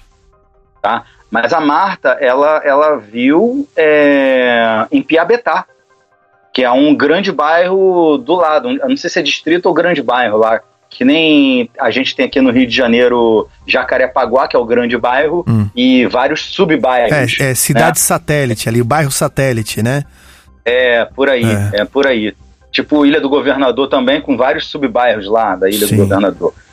Enfim, Piabetá é um grande bairro lá de Magé, né? É do ladinho ali. Mas se você for calcular em espaço aéreo, em segundos, um OVNI, que, ou até um helicóptero que está sobrevoando Piabetá, ele está lá em Fragoso, em Magé, em questão de segundos. Sim. É perto. Sim. E principalmente em tráfego aéreo e na velocidade que eles voam. É, então, o, Cleiton, nós estamos falando de uma perseguição acirrada, porque um- o helicóptero não estaria, ah, vou, vou seguir aquele objetozinho ali só para ver onde ele vai, com uma fazendo uma curva de quase enfiando o helicóptero num, num poste, numa árvore. É, porque se a gente for pensar também, o Cristiano, o helicóptero ele não é o ideal, né, para fazer esse tipo de incursão, né? Teria que vir aí, pelo menos aí os caças, né? Provavelmente aí passaram. Mas passaram caças. passaram. Passaram. E aí, fala pra gente relato. aí. Não, a gente tem esse relato que o, o, o, o que, que acontece? Os helicópteros são mais fáceis do pessoal ver, né? Aí, inclusive, eles ficam rodeando. Sim. E passa toda hora. O caça não. O caça ele passa uma ou duas vezes só, dá aquele rasante e vai-se embora. Então, não, não foram muitas as testemunhas que, é, é, que testemunharam e deram depoimento de que viram caça Não, e outra, eu- né? O, o caça, ele fica numa altitude até maior pra não, não ter não ter não ter conflito ali com os, com os helicópteros, né? Então ele E fica não danificar nada, né? Porque um caça passando sim, muito baixo. Sim, ele quebra a barreira do som ali, e pode dar um boom ali, quebrar todos os vidros das casas, né? Isso Uhum. pode acontecer sim, mas é, é, Só que na hora de soltar as bombas de pulso magnético, os militares não pensaram muito nisso, não, né? Ah, Porque eles então, soltaram as bombas é isso de que eu tô falando. magnético e A, o lance, se o objeto já tinha caído, vamos supor que esse objeto estava lá dentro da Embel, tá? Se esse objeto Ou parte dele. ou parte dele, vai, mas vamos falar assim. trabalho- É, eu trabalho com essa, essa hipótese também, né? Porque já que a gente teve um outro ponto de interesse dos militares sobrevoarem, Sim. e detalhe, e detalhe, é, que a gente- aí a gente já está falando ali da mata fechada de Guapimirim e na, na faixa ali de Guapimirim a Guapiaçu. Eu tenho um amigo, inclusive amigo do Riba também, que trabalha com produtos orgânicos e conhece os sitiantes lá é, que moram naquela região ali, perto daquela mata fechada de Guapimirim. É. Ele vai toda semana lá para expor os produtos orgânicos dele. E aí eu falei com ele, poxa, meu amigo, você indo lá, pergunta ao pessoal lá, seus amigos lá da feira lá, é, se eles têm alguma coisa para dizer, movimento estranho militar, ou algum barulho, algum acontecimento lá é, com relação a isso tudo. E aí? ele deixa comigo. E ele foi. E ele foi, quando ele voltou, Cristiano, não me peça para fazer mais isso. Aí eu, ué, mas o que que houve? O que que houve, meu amigo? Me conta. Não, porque o que que acontece? Eu conheço aquele povo lá há mais de 10 anos. E é um povo muito bacana, conversador. Muito acolhedor. E, e é super dinâmico. Quando eu toquei nesse assunto lá, nossa, parecia que eu não conhecia ninguém, que o pessoal se retraiu, ninguém queria falar nada a respeito. Embaçado, ou hein? seja, ou seja, nós é, temos ali claramente uma situação de opressão. Claro. Ninguém podia falar nada ali. O pessoal, ele falou, ele tentou falar com vários amigos dele lá e ninguém queria, não, não, não, isso aí não pode falar. Isso. Entendeu? Então, mas você acha que a galera é, é, foi coagida? Alguém chegou lá e coagiu esse pessoal? Ou, ou a rádio peão, assim, é, falou: Meu, esse negócio aí tem envolvimento dos militares, deixa pra lá, não vamos falar nada? Ou você acha que chegaram lá pessoalmente e, e botaram ordem na coisa? de acordo com o que esse meu amigo me passou, de como era aquele pessoal lá e da intimidade que ele tinha, da, são conversadores, Hum. Se fosse só um ah, acho que a coisa militar não seria tão assim é, a forma como eles se encolheram, porque segundo esse meu amigo dava a impressão de que realmente teve uma opressão ali, teve uma, ó, vocês calem a boca, ninguém fala nada porque é, é, foi o que pareceu. A gente também não pode afirmar Claro. porque ninguém viu nada.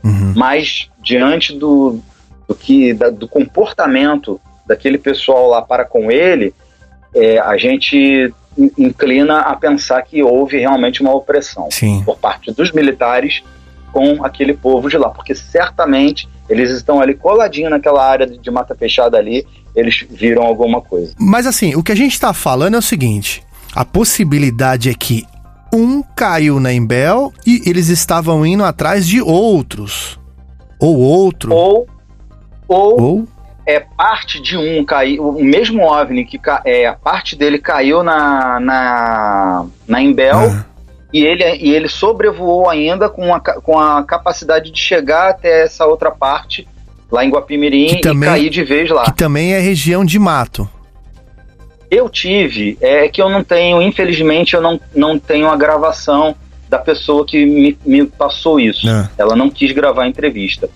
Mas eu tenho um depoimento que, infelizmente, eu não tenho como divulgar no meu canal, eu tenho só como falar. É, E, mas quem me conhece sabe que eu não fico, não tô aqui para inventar nada. claro. Eu, assim, é, quando o pessoal fala que não aconteceu nada em Magé, eu falo, olha, eu não tô torcendo que tenha acontecido nada. Eu simplesmente eu fui, fiz a Só que é investigação. a verdade ali, né? Que é a informação. As evidências me mostraram, as evidências me mostraram o que aconteceu. Porque se não tivesse acontecido nada, eu ia ser o primeiro a chegar. Pessoal, fui lá, investiguei e ó, não aconteceu nada. Sim. Eu ia ser o primeiro a falar porque eu quero a verdade. Claro. Não, não tô aqui para sensacionalismo de nada. Eu quero mostrar a verdade. Porque ah, o que eles existem, existem, isso é fato. Uhum. É, o OVNI existe, extraterrestre exi- existe. Existe e pronto, acabou. Doa quem doer. É. Agora, eu não vou ficar inventando nada.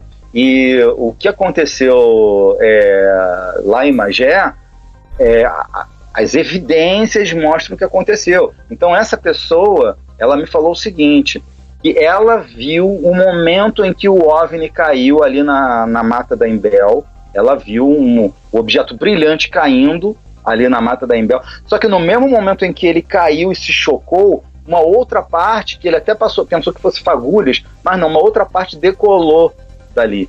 Da, daquela, daquela luminosidade que fez, uma outra, um outro objeto brilhante subiu ali e se deslocou para aquela direção que a gente leva a entender que é a Sim. direção de Guapimirim. Você acha, Cristiano, que também pode ter acontecido algo no sentido de tipo. O que fez o barulho foi o objeto se, cho- se chocando no chão? chocando. Não, aquela o barulho da grande explosão relatada pela Marta, pelo Marcelo e por várias outras pessoas lá de Magé, a grande explosão de uma, uma e pouca da madrugada, eu creio que foi o choque do objeto caindo. Porque a gente não sabe a energia que ele usa, né? Então, se o cara tem uma, sei lá, uma energia nuclear ali, uma explosão de uma, claro, com uma proporção bem menor, né? E É, talvez. aquelas energias reversa que a gente vê Então- aí nos documentários, né? Energia reversa, aquela coisa toda, Uhum. é, um, é uma energia. é, a gente vê até aí nos filmes de daquela a antimatéria, né? Aqueles, aqueles projetos da CERN, que muito provavelmente tem a tecnologia alienígena. Aí você me pergunta, ô, ô Feltran, é, na, na- lá na Batalha de Los Angeles É. foi década de 30, não foi? 1930 e pouco? É, 42. 25 de fevereiro de 42. Perfeito, foi 42, né? Aí teve o, o caso Roswell É, em 47. ali- no caso foi da o início da guerra, já estava acontecendo a guerra já, né? É, é, Então, aí nós tivemos em 47 o- Roswell. o caso de Kenneth Arnold e o caso, meses depois, o caso de Roswell. Sim. Né? Sim. Então, é, qual seria a possibilidade de, de trocas de tecnologia, como a gente vê muito, muito aí nos, nos bastidores das informações ocultas, né? É, troca de, de tecnologia, aperfeiçoando o, o armamento nosso aqui da Terra, né? para futuras é, investidas. E aí nós teríamos umas armas mais eficazes para é, ocasionar a queda de 96 em Varginha e a de 2020 em Magé. Isso são só conjecturas Claro. que a gente É, mas de uma pensando. certa forma a gente tem que ligar, né? Um ponto ao outro. É, também cabe a gente, né? Não tem as informações físicas, né? O trabalho de ufologia também é isso, né? Tem a parte ali do campo, mas também tem a parte da inteligência, né? A parte de ficar ligando um ponto ao outro, a parte É de. porque Ah, É porque a gente, a gente for- formalizando essas hipóteses, fi- a gente fica num. A gente tem um cenário, um cronograma, mesmo que imaginário, mas que a gente pode ligar uns pontos quando a gente adquire uma evidência factual. claro. Claro, não é? claro. Aí, quer dizer, pô, a gente viu agora aí que teve perseguição lá em Magé. Eu tive já um, um depoimento que cravou que realmente caiu um objeto ali nas mata, na Mata da Embel. Eu tenho esse, eu tive esse depoimento que eu vou tentar recuperar, porque eu tive uma pane no meu computador que eu perdi muitos vídeos. Muitos. Recuperei alguns, mas perdi muitos. Eu perdi. O, o, o Cleiton, você não imagina um outro caso que a gente vai conversar num futuro aí. Mas você não imagina um vídeo que eu perdi, meu irmão, que seria uma coisa assim gigante para a ufologia mundial. tá? Eu Caramba, perdi meu. esse vídeo. Eu perdi esse vídeo, mas eu tenho ainda a esperança de re- Mas, recuperar. mas o que? O HD que morreu aí? É, não, eu fui deletar um vídeo na minha pasta de vídeos e eu infelizmente eu ainda não comprei um HD externo porque eu vou fazer isso para guardar os. Sim. Mas agora também eu estou salvando na nuvem também algumas coisas super importantes. Eu estou salvando em nuvem. Sim. Mas aí eu só tinha aquele a pasta no meu computador e eu, eu dei um, um- o comando para deletar um vídeo, ficou tudo cinza. E, e aquele vídeo que eu queria deletar em azulzinho. Aí eu, ué, o que, que aconteceu? Mas aí, como estava selecionado em azulzinho o que eu queria de- de- deletar, eu apertei o delete. Meu irmão, Foi embora. deletou tudo. Deletou tudo, aí eu instalei aquele programa do Recuper. Mas não deu pra pegar na lixeira? Então, ele, ele, como era muita coisa, é, ele o- até saiu ali, olha, como é muito arquivo, muito pesado, muita Jo- coisa, Nem vai pra lixeira, né? nem vai para a lixeira. Entendi. Aí nem foi para a lixeira. Aí eu tentei ainda, instalei o Recover, é, consegui é, recuperar alguma coisinha. Uhum. É, Recuper, eu não gosto desse o nome do programa. Mas o, a maioria, assim. Eu tive, eu tive um depoimento, meu irmão, quando eu estive lá na Chapada dos Veadeiros, de uma mulher que acudiu um cara que foi lá para Alto Paraíso e trabalhou na área 51 e tinha fotos dele lá, ela mostrou. Nossa. Eu tinha vídeo disso tudo. Mas é, é, esse também dá para recuperar no- na- numa próxima incursão lá na Chapada. Eu vou voltar a conversar com ela. Não, e aí a gente faz um programa sobre isso aí também. Se você quiser participar aqui com a gente, pô, pra gente é um prazer, cara. É, o Cristiano. Claro, a gente sabe pelos vestígios, pelas pesquisas aí, né, que vocês conseguiram levantar aí, é, mesmo as pessoas não falando, né, é, pelas atitudes, dá pra gente reparar algumas coisas, é, dá pra, dá pra perceber, né, quando as pessoas estão mentindo, né, e estão tentando fa- inventar, né, uma uma resposta ali na hora ali e acaba entra- entrando em contradição, etc. Bom, o que faz é, o que faz levar é, a, a informação que realmente caiu algum objeto lá, seja ele dividido, sejam dois objetos, enfim. Sim. Porém, É, é. caiu, né? Nesse, nesse vídeo Ah. que eu perdi, nesse um dos vídeos que eu perdi, eu tenho a confirmação de que um militar fala para esse rapaz que é, ah, o que caiu aqui não foi nada disso que você tá pensando, que não sei o quê. Então, se o militar Hum. chegou para esse rapaz e falou que caiu alguma coisa lá, a gente então tem a confirmação que caiu alguma coisa. É, eu tô né? achando que. a- a- é- é- inclusive, isso que você falou agora até corrobora porque, é, no sentido do meu raciocínio que eu ia falar pra você. É, caiu algo, ok. Porém, não há necessidade que- de ser algo fora da Terra, né? Pode ser uma Sim. tecnologia de outro país. Então, Sim, mas por que, que não deixaram então a gente ver e acabar com, com esse carnaval de uma vez por todas? não, eu digo Porque não, a gente não. lá, a gente foi lá na porta da Embel. Se fosse um satélite Não, qualquer, eu não, eu não me refiro coisa- a satélite. Eu me refiro a uma tecnologia criada por outros países, vamos supor, um super super drone ali, movido à luz, enfim. E quando caiu ali, descobriram que na realidade quem estava controlando era eram seres humanos ou sei lá, não vou nem falar o nome dos países para não dar problema. Algum país aí tecnologicamente mais avançado que a gente, né? E Olha, Cleide, talvez eu militar falou isso por, é, por esse caso. Tipo assim, vocês estão achando que a gente achou ET? A gente achou invasores aqui do nosso espaço aéreo, enfim. O que você acha? O que você tem de informação? Então, então é, realmente, eu agora, inclusive, eu estou pesquisando muito sobre a sociedade Vril, que é uma sociedade nazista e que existe até hoje. é, e a sociedade Vril, ela criou protótipos de discos voadores. Não se sabe ao certo se eles conseguiram realmente construir e se conseguiram decolar com algum disco voador. Sim. Era, era um proje o projeto Raenebu e o projeto Vril, né? O mesmo nome. Mas a gente não é isso, a gente não tem a confirmação se eles conseguiram a eficácia desses É, objetos. que é o Mas- famoso Die, Die Glock, né? É. Que é, o, que, é aquele, Mas- que é aquele sino alemão, né?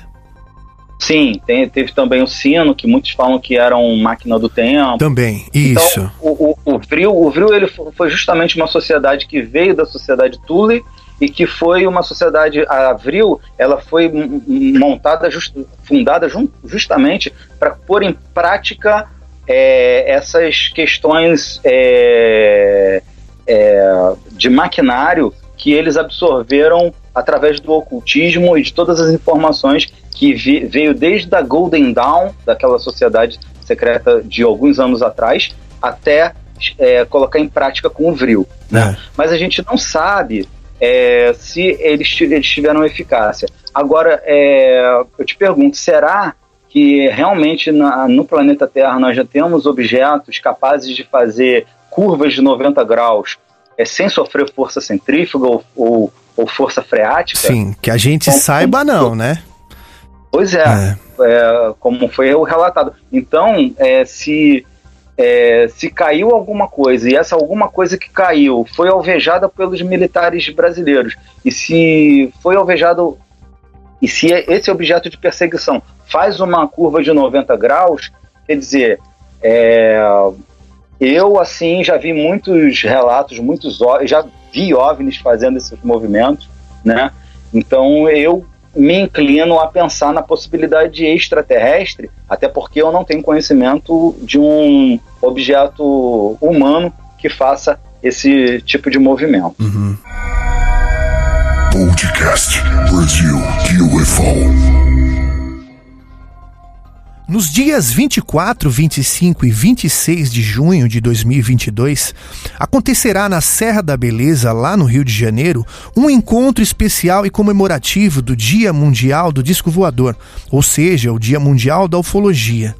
A meta do canal Brasil UFO seria produzir diversos conteúdos para o canal com a participação de diversos convidados que estarão nesse evento.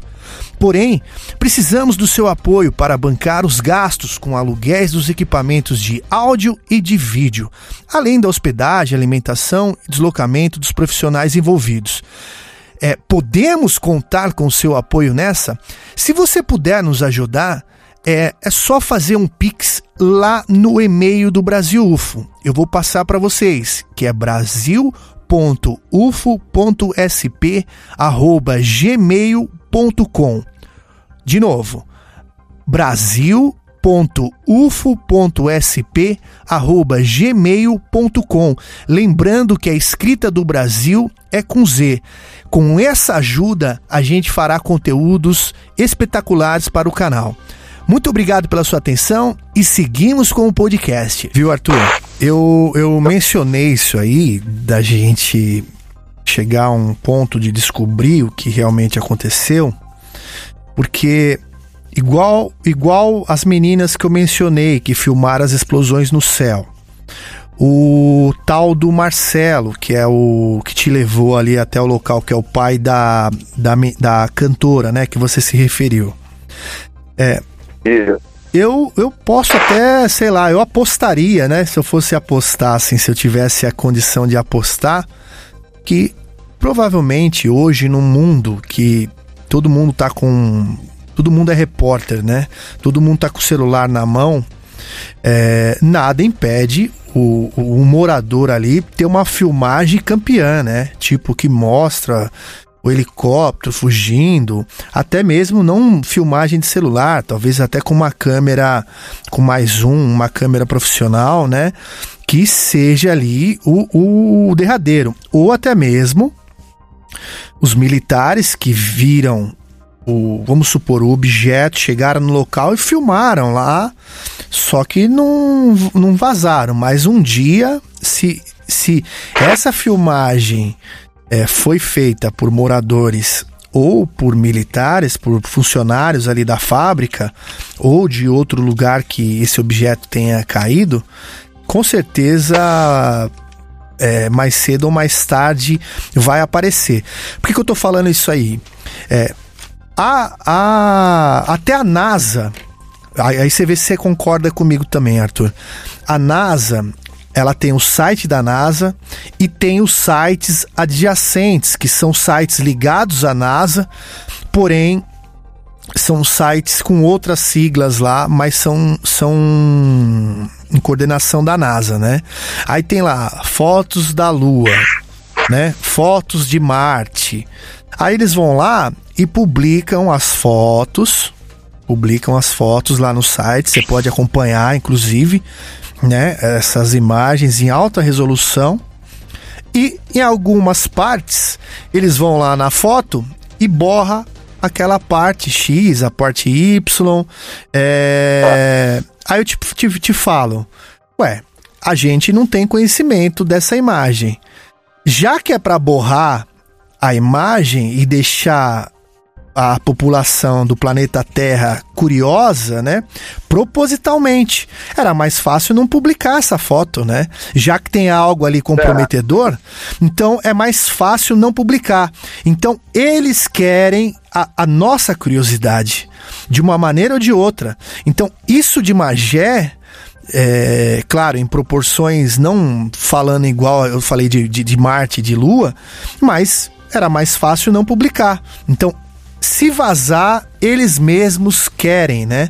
Assim como esse papo aí do do Pentágono, do enfim, da, da do, dos Estados Unidos aí começarem a mencionar esses casos, sendo que eles não precisavam mencionar, né? Podia deixar na geladeira. Algo grande aí tá por vir aí, Arthur? Você acha que tá mais próximo que a gente imagina, não? Ah, não, eu nesse ponto aí eu sou o espírito de é. porco. O que, você acha? Eu, eu acho que ainda vai demorar é. muito. A entendeu? gente não vai estar tá mais aqui então para registrar? Ah, não sei, mas eu acho que ainda vai demorar muito. Essa abertura aí, na minha opinião, ela é a ponta do iceberg, elas são, são os primeiros passos, porque é inevitável, é, essa é a questão hum. também, né? É inevitável, o fato UFO hoje ele é é, objetivamente fato. Sim.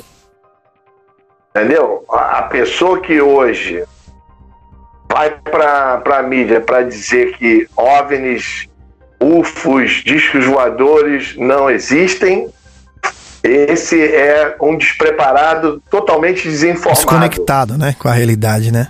É, a pessoa que tem o um mínimo de informação hoje coerente, informação adequada, porque não é mais uma questão de crença, entendeu? É uma questão objetiva, já, já existem, vamos dizer assim, informação suficiente para se afirmar que o fato UFO ele é objetivo, ele, ele faz parte da nossa realidade e já não é de hoje. Só que agora os céticos aí estão todos Né? Eu acho engraçado que é, a minha vontade de ver o Pentágono abrir mais coisa, mesmo que seja só para inglês Uhum. ver, é, é para calar a boca desses é, é, vamos dizer, astrônomos acadêmicos. Descrentes de tudo, né? É, não, só acredito no que está nos livros antigos que eles Que cansaram de alguém ler. contou pra eles, né?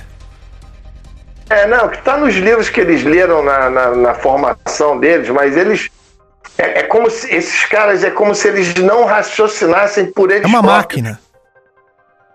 É, eles só acreditam no que foi dito para eles nas É, universidades. mas isso aí tá errado, cara. Aí tá agora o, o astrônomo aí, o Caco. Caco Ishii, como é o nome dele? Aquele. Ah, o, o, o japonês, japa, né? O, astrofísico. sei. Caco, não sei o que, esqueci o nome A dele gente agora. busca aqui. Ele ontem assinou embaixo tudo que a NASA tá falando. Ainda acrescentou mais coisa. Aí agora os- todos os céticos da astronomia vão, vão se render, ou seja, são verdadeiros Maria vai com as Sim. outras, né, cara? Os caras é como se os caras. Não, imagina se eu vou chegar a ser um astrofísico. Estudei a minha vida inteira para ser um astrofísico, ter um certo nome na comunidade acadêmica. Se eu vou pensar como pensa todo mundo, porra, É. onde é que tá. É o, é o Michio Caco, né? É, Michio Caco. Ele ontem, junto, simultaneamente a, ao que a NASA, ao que o Congresso americano falou ontem, ele foi lá e deu, deu a assinatura dele embaixo também. Agora, entendeu? Vai vir os. A, a boiada vai toda vir atrás. Entendeu? Então, quer dizer, mas eu acho que isso, por enquanto, sabe por quê? Vou, vou resumir, a, a resposta seria muito longa, mas vou resumir aqui. As autoridades, de uma maneira geral, tanto da ciência quanto da- das Forças Armadas, de, do mundo inteiro, elas teriam que explicar muita coisa para o qual eles não têm explicação. Exatamente. Então, essa abertura ampla e restrita, isso ainda vai demorar muito. Até porque é o seguinte, não são eles que decidem isso, né? A gente também tem que pensar, né? Se os caras lá de cima resolverem descer uma nave em pleno Capitólio, Não, vai acabou, descer né? e, No meio do e Maracanã, né? americano não tem. Né? É, não não tem nenhuma anuência sobre isso, não tem nenhuma gerência sobre Sim. isso. Então, tudo isso é meio que uma fantasia você achar que quem decide sobre esse assunto ser revelado ou não são as autoridades. Porra, como se elas tivessem alguma eh, gerência sobre o que esses caras fazem. E outra, né? Não. Eu acredito que não seja, né, só uma, uma raça que nos visita, né? Dentre o universo inteiro, cada um chega aqui no planeta de uma forma, né? Cada um chega de um jeito, um chega através da luz, outro chega através de um objeto de metal, portais, enfim. Eu acho que. Eu vou arriscar aqui um palpite, inclusive, porque é o que eu acho, é o que eu penso. De tudo que eu sei de ufologia, é, eu posso plenamente arriscar esse palpite. A grande maioria, mais de 70%, já não vem de fora, não, cara. Eles estão Já aqui, estão, cara. né? Meu, porra, eu você tem que raciocinar o seguinte: os caras estão aqui há milhares Sim, de anos. sim. Se você for puxar o histórico mesmo, mesmo que seja uma hipótese provável, mas se for puxar o histórico, meu amigo, ele já vem influenciando na nossa civilização há milênios. Há milênios. Outras civilizações que foram muito. Tudo indica, veja bem, tudo indica que outras civilizações que existiram aqui com tecnologia muito mais avançada do que a nossa, que sucumbiram aos seus erros, às guerras nucleares, às catástrofes astronômicas e climáticas e etc. Tudo indica que pelo menos umas quatro já existiram. Muito mais, pô. Os mitos É. de Atlântida, de Mu, de, de- da Lemúria, o- o, o, Bhagavad Gita aí Indiano, conta né? histórias milenares que hoje já se sabe plenamente que aquilo ali não é mitologia, aquilo ali é história. Então, quer dizer, é, esses povos milenares que existiram no passado já conviviam com esses seres, Sim, cara, já interagiam muito mais do que nós. Nós somos realmente. Nós estamos no, no, no, no pré-primário do- da, da, da evolução. E outra também, né, Arthur? Tem a possibilidade aí também, isso falando milhões de anos, né? Que a raça É. alienígena somos nós. Nós que viemos para Terra, os humanos que, vie, que vieram para a Terra e já tinham uma tecnologia muito superior e a Terra acabou uma vez, duas, três, quatro, cinco e teve mudança de polo do planeta, teve uma série de coisas aí que talvez seja os humanos mesmo os invasores, porém a gente vive na superfície e eles vivem internamente no planeta, né? Não, e fora o seguinte, fora é, o tempo, ele é soberano. O tempo nos dá esse racional. O planeta, salvo engano, tem mais de 4,4 bilhões de anos. Parece que nós estamos é, evoluindo a partir de alguns 300 milhões de anos para trás, que não é nem um quarto da idade do planeta. Imagina tudo que já pode ter existido aqui e hoje a gente não tem o menor vestígio. Se você levar em conta é o seguinte, é, alguns dados que nos fazem refletir. Pô, a, a- o- a biologia diz aí que nós somos 3 milhões de espécies vivas, entre é, vegetais, é, a fauna e, e 3 milhões de espécies vivas. E os caras não conseguiram catalogar, catalogar nem, nem, Nem 100 nem, nem É. 10%.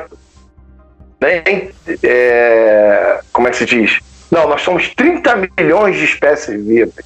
Eles não conseguiram catalogar nem três. Nem 300 mil. Entendeu? A própria nossa biologia afirma isso. Nos oceanos a gente não conhece nem 5% Zero. da vida dos oceanos. Então, quer dizer, porra, estamos muito longe. Muito longe. É por isso essa questão ufológica, aí eu vou dar um palpite aqui, nos parece tão, tão fora da nossa Sim. realidade. E- Mesmo, sendo, me- mesmo sendo tecnologia, mesmo sendo máquinas que caem, tem que ter esse raciocínio. Se são máquinas, elas podem falhar e elas Uhum. caem. Tanto é que nós temos descrito aí na bibliografia ufológica mundial, nós sei lá quantas quedas nós temos hoje por aí. Sim. Então, quer dizer, é, voltando lá no, no resumo da resposta, tudo isso é muito bonito, eu acho bacana, mas eu acho que ainda vai demorar bastante. É, né? Até, até porque, meu amigo, nós estamos brigando aí, pô, o, o Putin aí tá fazendo uma matança aí, os caras estão brigando por questões, se você for ver, no fundo, no fundo, são questões comerciais, questões de fronteira, questões territoriais, nós estamos nos matando, entendeu? Porra, qual é, qual é a condição que nós temos de receber, vamos, vamos imaginar uma federação intergaláctica aí? Isso tudo se não for proposital, né, Arthur? Tipo assim, primeiro vem a pandemia para dar uma diminuída na população e talvez eu chego lá para a Rússia, um país é, extremamente poderoso belicamente, né? E peço para ele contribuir um pouquinho mais para destruir um pouquinho mais da população, né? É, Aí já, aí já é conspira- co- É, então, conspiracionista. aí vai né? longe, né? Mas o que eu queria te dizer em relação a, a esse lance da ufologia e é tudo isso que a gente está acompanhando aí, que todo mundo que hoje é ligado à ufologia, assim como nós dois, de alguma forma ou de outra, né? É, vou falar por mim, né? Eu, quando criança, eu tinha muito interesse, né? E, é, muito interesse na, na nesse lance ufológico e lance planetário. É como se eu tivesse uma memória que eu queria, tinha curiosidade, né? Perguntava para minhas professoras do, sei lá, da terceira série e elas não sabiam me, me responder. E, mas é como se eu tivesse a memória de vidas passadas, de coisas que a gente já, já viveu. É, enfim, eu, inclusive eu tinha assim o dom de de ver algo, algumas coisas e ouvir também. Qualquer dia eu conto a história, já contei aqui algumas vezes, e coisas impressionantes assim que eu, que eu vivi, que eu pude viver e que se eu tivesse algum pro, problema mental, né, é, sei lá, como é que chama a doença que você vê, é, não, esquizofrenia, esquizofrenia, exatamente.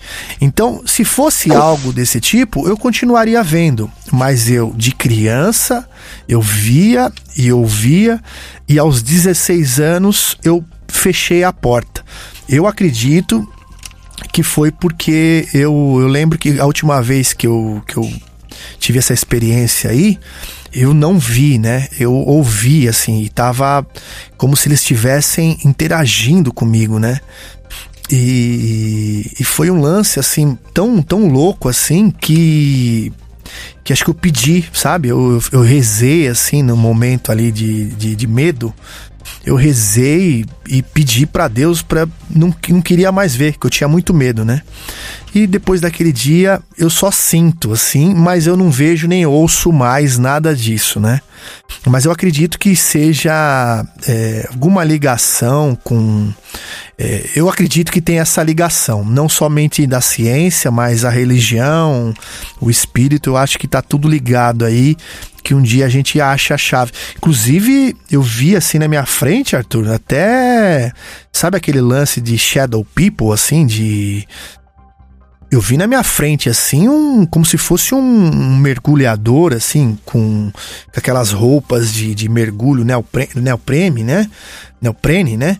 E. Só que eu não via a face dele. Eu via tudo preto, assim. Tinha um formato assim mas é uma coisa que até hoje eu fico me perguntando é, o que, que estava no quarto aquele dia que aí eu também fechei o olho com toda a força e, e fugi, é, comecei a rezar até eu dormir, né? Mas assim, é, é um lance que, que algum dia, né? Sei lá, eu acredito que algum dia a gente, a gente fique sabendo o que que, o que, que que, que nos ligue, né, a, a, nesse lance ufológico, esses mistérios aí? Eu já, eu já, eu acho que mediunidade, clarividência é, é biológico, entendeu? Todos nós temos, alguns mais, outros menos. Alguns têm muito, alguns outros têm nem prestam atenção, outros nunca foram é, se informar, mas todo mundo tem. Uhum. Todo mundo é um pouco mediúnico, é um pouco clarividente. Acho que essa é uma condição é, do ser humano, uhum. entendeu? É, é, fisiológico, não é nem a palavra não é biológico, é fisiológico. Tipo, se você isso trabalhar, se você também, trabalhar isso aí, você consegue, né? Fica melhor é. ainda, uhum. entendeu? Eu tenho certeza absoluta, se eu não comesse carne, se eu não bebesse álcool, se eu não fizesse sexo, se eu fosse uma pessoa hum. pura, vegetariano, me, me, contaminasse o mínimo possível, eu, eu, eu sairia do corpo a hora que eu quisesse. Teria mais controle sobre a espírito e carne, né? É. Né? Exatamente. Isso é uma condição fisiológica, mas que você pode é, trabalhá-la para mais ou para menos. Alguns não precisam trabalhar nada, já vem com essa propriedade. Uhum. É assim que eu vejo. É, não consigo enxergar razão. de outra maneira. É isso mesmo. É por isso que eu desconfio de todos esses gurus aí que dizem, não, eu faço, eu aconteço, eu falo com ET toda hora na minha casa, aí não, não, não, não, não, não boto fé. Bom, Rony, o nosso tempo aqui também já está já tá estourado. Eu só queria du é, duas perguntas antes da gente terminar, né? Vamos dizer que realmente caiu alguma coisa ali na região serrana ali do Rio de Janeiro, né? Região ali que você mencionou agora há pouco. É... Assim, eu sei que você vai falar que você não tem nenhuma. Claro que você não vai ter nenhuma prova, né? Ou me... ao menos eu acho. É... Porém, assim, é... dentro dos pesquisadores, é... algo te leva a achar aquilo por, por tal motivo ou por outro, né?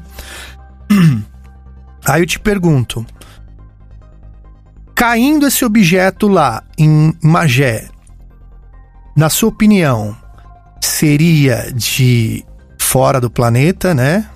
Seria algo, algum, algum visitante aí, sei lá, extraterreno, intraterreno, de outra dimensão, ou, na sua opinião, seria aí outros países invadindo o nosso território? Pode ser várias coisas, pode ser um satélite espião ou uma, um satélite militar secreto que caiu. Pode ser uma, uma, uma. Nem talvez caiu algo, mas alguma, algum OVNI desceu aqui e perturbou ali aquele local, e aí helicópteros perseguiram, armas foram disparadas. E aí esse barulho não foi o objeto caindo, mas foram armas sendo disparadas, talvez, para tentar abater esse objeto. Né? Agora a gente, a gente fica sem saber de fato o que aconteceu, mas com todas as hipóteses é, na mesa. Agora é estranho a gente ter esses relatos dessas luzes, né? É, desde o mês de abril na, na, na região. É, depois também do acontecido ao longo do mês de maio e junho, testemunhas vieram para falar para mim que filmaram esses objetos. Meu canal tem pelo menos três vídeos entre maio e junho é, de objetos filmados no, no Rio, de objetos filmados é, em Magé e em São Paulo. Tá todos eles laranjas, alaranjados, todos eles. Então é mais um indício de que a, a, tende mais a ser alguma questão relacionada a, a, fenômenos não identificados do que algo militar secreto, né? E se a gente for analisar, né, por que caiu nessa região de serra, né? É, se a gente for olhar probabilidade, né, e área, é mais fácil cair dentro da Embel ou é mais fácil cair numa região de um parque nacional que ocupa uma área de milhares de quilômetros quadrados aí, né, que é o Parnaso. É muito mais fácil, a probabilidade maior é muito mais fácil ter caído nessa região de montanha. Né? É, e, e, eu fiz um pedido de informação para o Exército, em que foi confirmado é, que helicópteros saíram da, da, da base de Taubaté, em São Paulo, e ficaram na região da Serra de Petrópolis, do, Par, do Parnaso, entre 11, olha só a data, 11, exatamente a data em que começaram esse 11 e meia, meia-noite, começaram esses barulhos, até o dia 16, né? Ou seja, até ali é, é, o final da semana, né? Praticamente ali o fim de semana. Então você vê que, que teve, teve a confirmação, esses helicópteros do exército estavam no local, o exército confirmou isso, e eles falaram que era uma operação de adestramento é, militar na Serra de Petrópolis. Quando eu pedi os documentos desse adestramento, estranhamente falaram que pela segurança nacional é, eles não poderiam fornecer, é, mesmo se tratando de um adestramento. É, e até a gente sabe, a gente estava, as Forças Armadas estavam evitando essas, essas operações ao longo do meio da, da pandemia de Covid, principalmente nessa época que a gente estava no auge né, da pandemia. E, a, e, os adestramentos foram, são todos noticiados na, no site do Exército e eu não pude achar nenhuma, nenhum registro desse adestramento específico na Serra de Petrópolis naquela data. Né? Então, é mais um fato estranho é, que aconteceu e que aponta para aquela, aquela região. Tá? Estranho mesmo, hein?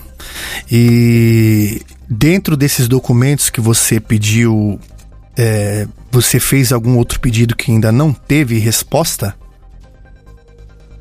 Então, eu pedi é, os e-mails e cartas e ofícios da, do presidente da Embel e da, da, da Fábrica Estrela, do, do, do, diretor ou presidente da Fábrica Estrela. Uhum. Né? Porém, a gente teve uma negativa falando, porque eu não mencionei o tema, tema óbvio, eu mencionei simplesmente que eu queria esses documentos. É, e como eu não delimitei o tema, eles conseguiram uma brecha em última instância de recurso, já estava na CGU, que é a Controladoria Geral da União, para conseguir negar esse, esse recurso. É, porém, eu tenho visto brechas aí que eu consiga trabalhar em novos pedidos e eu vou informar vocês assim que eu tiver sucesso em algum deles. Né, modificar um pouco a pergunta que foi feita, a informação que foi solicitada, para conseguir tanto essa questão do adestramento do Exército quanto esses pedidos aí é, relacionados à Embel. Você acha que, por se tratar de segurança nacional, eles vão ficar, é, mesmo estando dentro da lei de lei da, da informação, né? Da como é que é o nome correto? É lei de acesso, lei de acesso à informação. informação. Lei de acesso à informação. É, você acha que, por se tratar de segurança nacional, eles vão ficar é, postergando isso aí até.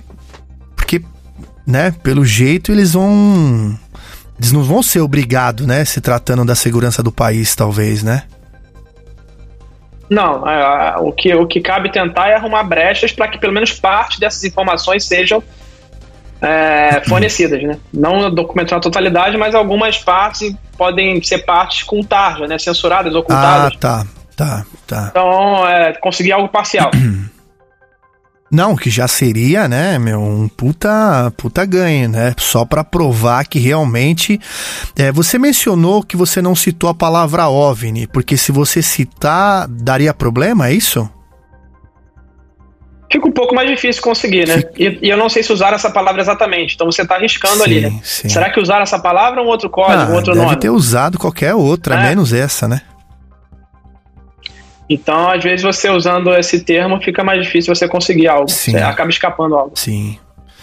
Bom, Rony, eu gostaria de te agradecer e até se você tiver outras considerações é, sobre esse caso aí e depois eu te faço a pergunta saideira aí. Fica à vontade.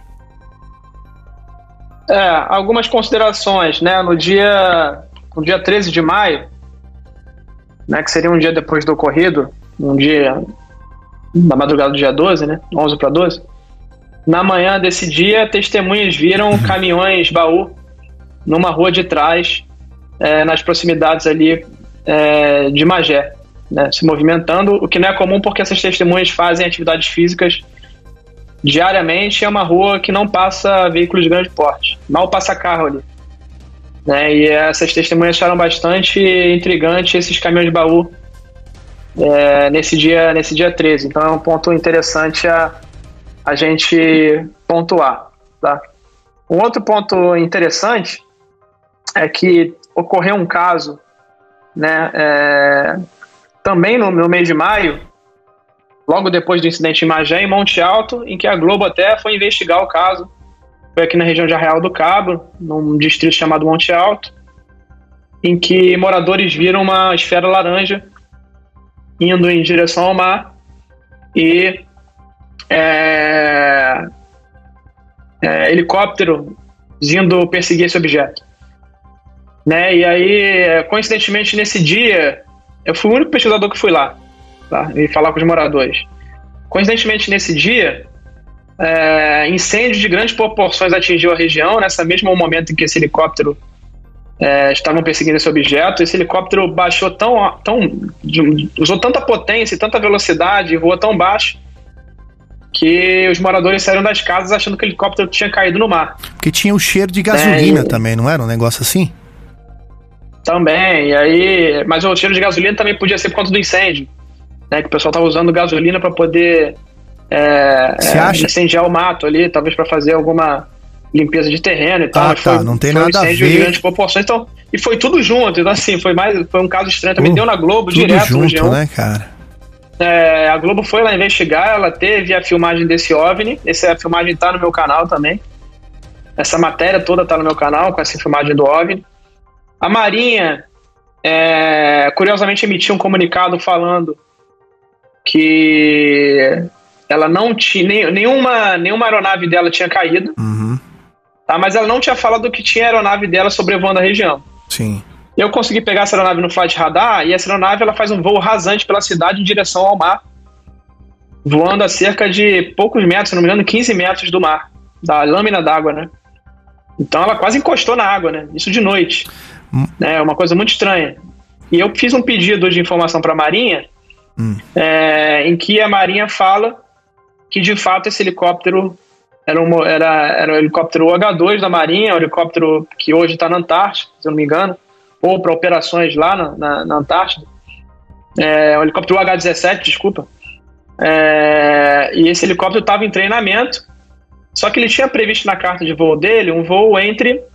É, um voo para pouso né, na cidade de Macaé. Né? Só que esse, esse pouso ele, ele foi arremetido. Quando a aeronave estava indo pousar em Macaé, ele arremeteu. E ele foi para a direção de Arreal do Cabo e diretamente para o mar, voando baixo pelas casas. É, deu uma volta no mar, ficou pouco tempo ali e retornou e acabou pousando em São Pedro da Aldeia, que é um outro, outra base da, da Marinha.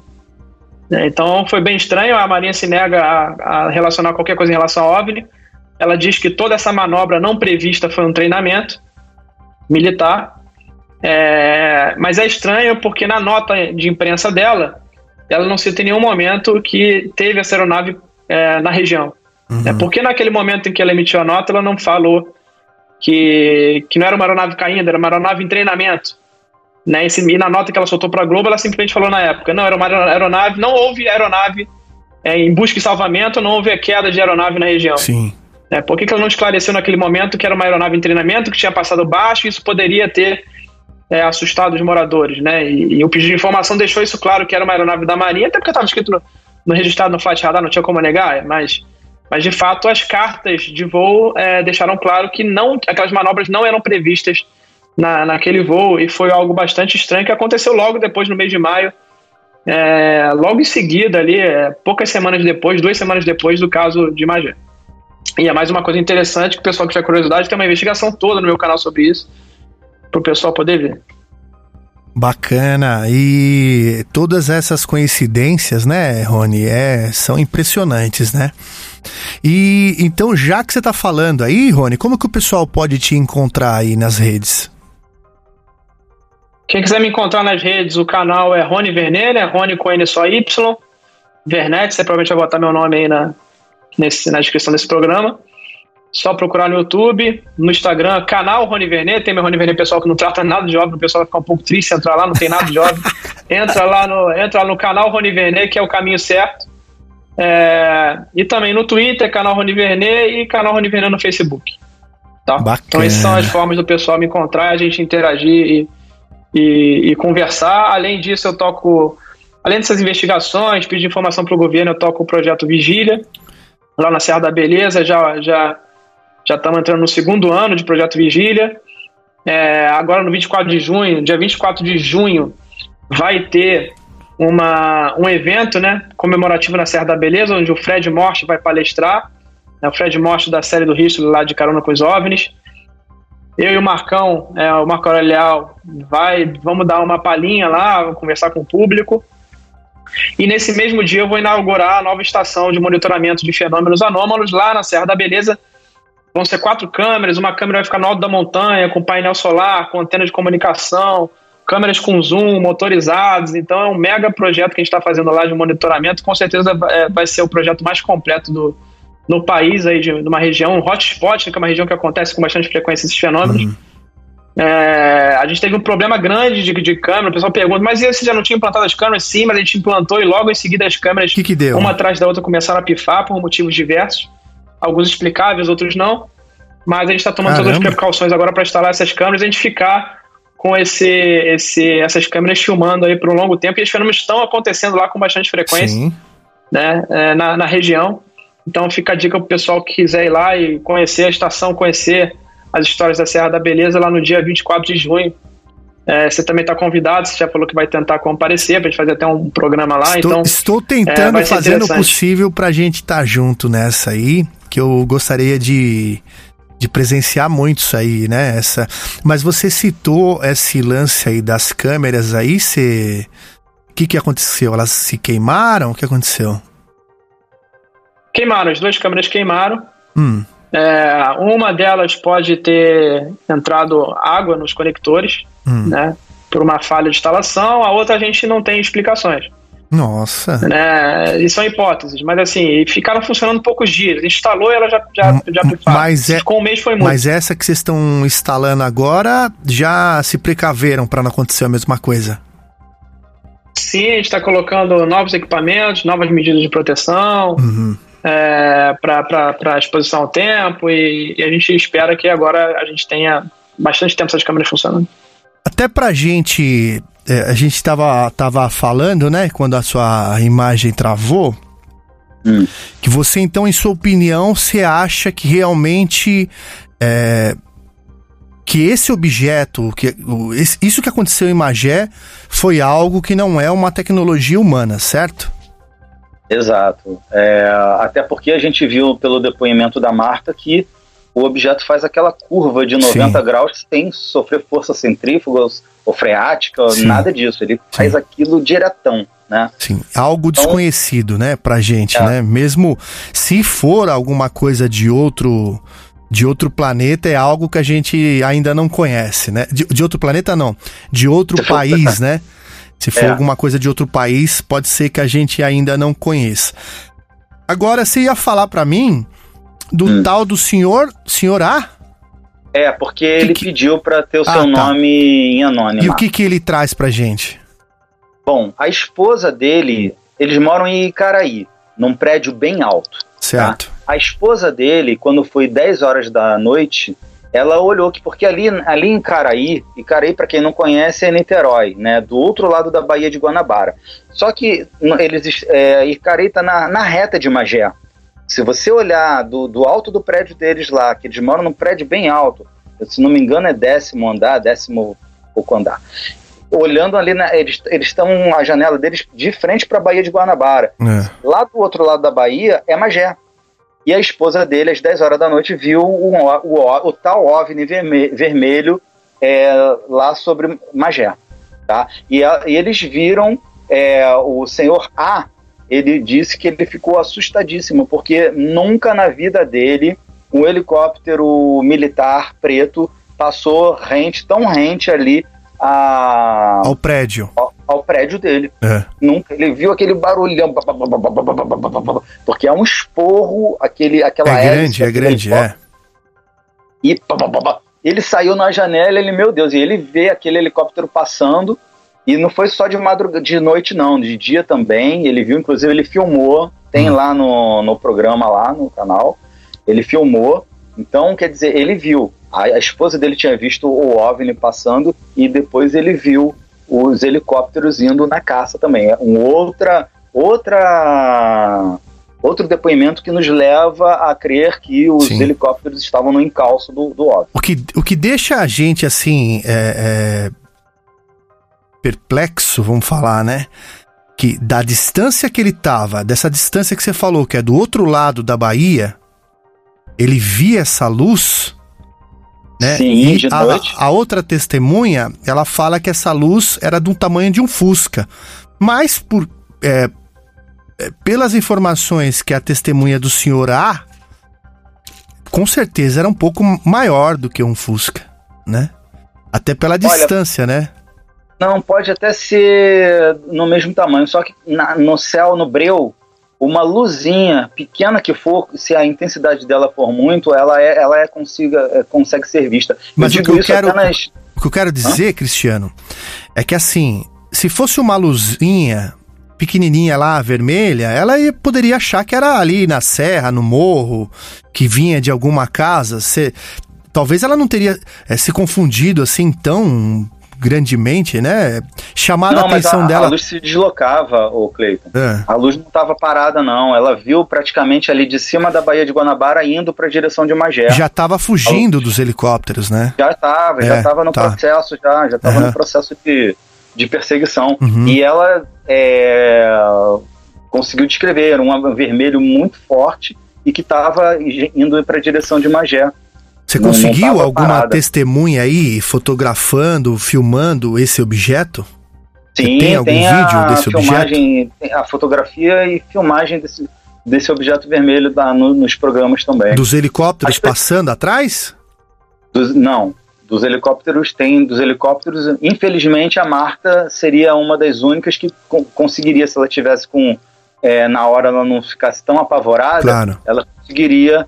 É, Foi muito rápido ou- também, né, Cristiano? muito rápido, É, muito rápido. até a pessoa ir lá buscar o celular, filmar, né? É, a, a Marta foi a única que conseguiu ver num quadra, no mesmo espaço, um quadrante de céu, Sim. é, a perseguição. Ou Sim. seja, um próximo do outro e perseguindo o outro. Cara, fazendo a curva para perseguir. Eu vou te falar uma a visão- coisa. a visão que ela teve foi sensacional. Com certeza. E é isso que eu ia falar. É, ela teve essa informação, ela teve essa visão. Com certeza, outros moradores tiveram essa visão também. Ou até, talvez até melhor, né? Uma visão até melhor, assim, do que a Marta teve. Mas que talvez não queiram aparecer, né? Eu acho que talvez alguns vídeos de Magé só vão aparecer daqui a alguns anos, né? É, até pelo, pelo medo, né? Que nem se citou lá os moradores que não, não queriam falar com o seu amigo lá. Com certeza pode acontecer é, é, esse medo que é natural, né? É, mas é, é isso, né, Cristiano? O que, que você tem mais a acrescentar desse caso aí? Bom, muita gente que é, entra em contato comigo pergunta, né? E aí, Cristiano, novidades do caso de Magé? Eu sempre falo, pessoal, esse caso de Magé, ele é um caso para se ter muita paciência, porque aconteceu numa área militar. Então, os militares, eles estão com... estão espertos, eles não estão mais na, é igual na época lá de Varginha, que ainda estava começando com essa expertise, vamos dizer assim, Uhum. né? Eles agora eles estão mais espertos. Era novidade, mudou. né? É, agora o protocolo mudou, eles estão espertos. Então, o que, que acontece? A gente está dependendo, porque se for depender dos militares ah, normalmente, a gente não vai ter nada. O que a gente tem é, que ter paciência é que pessoas da própria cidade, civis, vão acabar perdendo medo para contar para gente, principalmente vendo o meu trabalho, por exemplo, que eu mantenho as pessoas em sigilo. Até na entrevista pessoal, eu coloco aquele borrão na edição, né? Coloco aquele borrão, a pessoa não aparece. Se também quiser que a, a voz não apareça, a gente faz aquela distorção vocal Sim. e aí bota a legenda. Então, quer dizer, a, a gente preserva as testemunhas de toda forma possível. E aí eu fico esperando até que alguns militares mesmo que participaram e que queiram falar, porque lá no fundo o cara é militar, mas lá no fundo ele às vezes ele tem aquela a- a- aquela vontade de que a humanidade saiba do que está acontecendo, né? Até E os militares militar- que forem se aposentar, né? Que tipo. Sim, sim, ou não. Mas, ó, eu- o que eu quero dizer é que esse militar que está ouvindo a gente, que está vendo a gente aqui falando nesse momento, se quiser conversar comigo, é só entrar em contato comigo, tá ali o meu WhatsApp, meu e-mail, tá toda a minha. Todos os meus vídeos, praticamente, eu coloco todos os meus contatos. É só entrar em contato comigo, a gente marca e é, garanto total sigilo. Existem formas da gente conduzir a entrevista para nem não tenha nem- que não tenha nenhuma pista de que é esse militar que está falando. A gente tem como fazer isso. Então contem comigo se vocês tiverem essa, é, essa vontade no coração de que a, a humanidade saiba é, do que está acontecendo, porque todo mundo tem o direito de saber. Claro. E eu tô aqui para trabalhar em cima disso. Não, é isso aí. E não só, né, os brasileiros, mas como como o resto do mundo, né? Tem casos aí que são é, teve até os ufólogos famosos lá dos Estados Unidos que que vieram é, me mandaram mensagem, cara, para ver se a gente se eu tinha informação mais do que já estava publicado na página, né? E só que a informação que a gente tem é essa que a gente está conversando agora, né? Então, é... Só, só- só queria fa- falar mais uma coisinha, Claro. ô. Oh, claro, que você manda. É, é uma resposta para esse pessoal aí, principalmente da ufologia, Uhum. que é, de forma até arrogante é, fala que não aconteceu nada. Bom, primeiro que é uma falta de ética muito grande o, o camarada que se diz ufólogo, né? E não respeita o trabalho dos colegas ufólogos, porque eu não peço nem que seja amigo, não, não precisa, já que não, não faz questão de, é, de, de amizade, mas que seja um colega que respeite o trabalho do outro, Porque nenhum desses que afirmam categoricamente que não, nada aconteceu em Magé, nenhum deles chegou para mim e, ô Cristiano, vamos conversar? Porque para mim não aconteceu nada por isso, isso e isso. O que, que você tem aí para me dizer que para você aconteceu? E aí eu teria o maior prazer do mundo em mostrar o meu relatório para ele, mostrar os meus vídeos, tá? Se ele não se deu o trabalho de ver meus vídeos, mostrar tudo que eu consegui coletar, porque no mínimo, no mínimo, no mínimo, aquilo é um caso de cunho ufológico. Isso é fato, tá? Agora, se caiu um OVNI lá na Embel ou na mata em Guapimirim, aí já é outra história. E eu nunca afirmei isso. Tá? A gente vai coletando as informações, os, os, relatos, os depoimentos das pessoas e a gente cria conjecturas, a gente cria hipóteses. Tá? Então, as evidências é, demonstram uma grande possibilidade de ter acontecido uma queda sim. Uhum. Tá? E, e, tudo mais que a gente conversou aqui.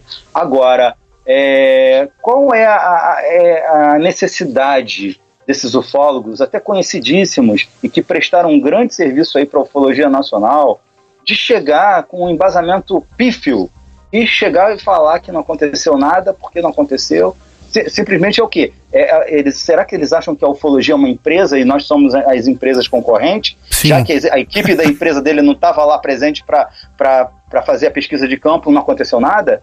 Será que é isso? Ou será que algum dos ufólogos que estiveram lá presente é inimigo dele, e aí, ah, se fulano de tal estava lá pesquisando, então não aconteceu nada. Você acha bacana, acha justo isso para a população, para a humanidade? Será que, que não, não para, não passa pela cabeça a, o grande desserviço que vocês estão fazendo e que é um tiro no pé, porque Sim. a grande comunidade ufológica, entusiastas que acompanhavam esses senhores, esses senhores é, já demonstraram grande decepção com eles. Então, essa, esse negacionismo deles é um grande tiro no pé, porque a gente está fazendo o trabalho como se deve, de forma séria, sem sensacionalismo, e estamos trazendo as evidências claro. e ninguém é bobo. Todo mundo está vendo, por mais fama que esses caras tenham, todo mundo está vendo, está acompanhando o nosso trabalho e está vendo que a coisa aconteceu. Então não adianta ficar aí falando, esbravejando que não aconteceu nada porque aconteceu. Queiram vocês ou não. Pronto. Bom, Cristiano, falei. é. Pronto, desabafou. É isso aí, cara, porque muitas das vezes, isso que você falou, você citou uma, uma frase assim que é, que é bem por aí mesmo, né? É, com certeza rola essa. É, o, é, eles têm que entender o seguinte, cara, que hoje as pessoas que estão é, trazendo a ufologia, no seu caso, no caso do Brasil UFO, é, é, eu, eu, eu pretendo não ficar divulgando informação falsa. Né? É claro que eu não sou um pesquisador de, de campo igual você, o Riba, mas dentro das minhas possibilidades eu tento fazer o máximo que eu consigo, entende? De, por dinheiro do bolso. Tem até o Apoia-se aí, né? Para quem se sentir tocado, vai lá, dá uma vaquinha. Mas não, não, o que pinga lá é a verdade é que é insignificante, infelizmente, né? Mas eu acho que é isso que você falou mesmo. É, em vez dele, dele ver o pessoal novo, as novas tecnologias, é, através do YouTube, o pessoal fazer programa de vídeo falando de ufologia, através de podcast, nas plataformas de áudio, e eles criarem no canal deles também, né? Part ou se não criarem, participarem com quem é, é, fez, né, esse material novo aí, quem tá fazendo, né, e quem tá trabalhando seriamente.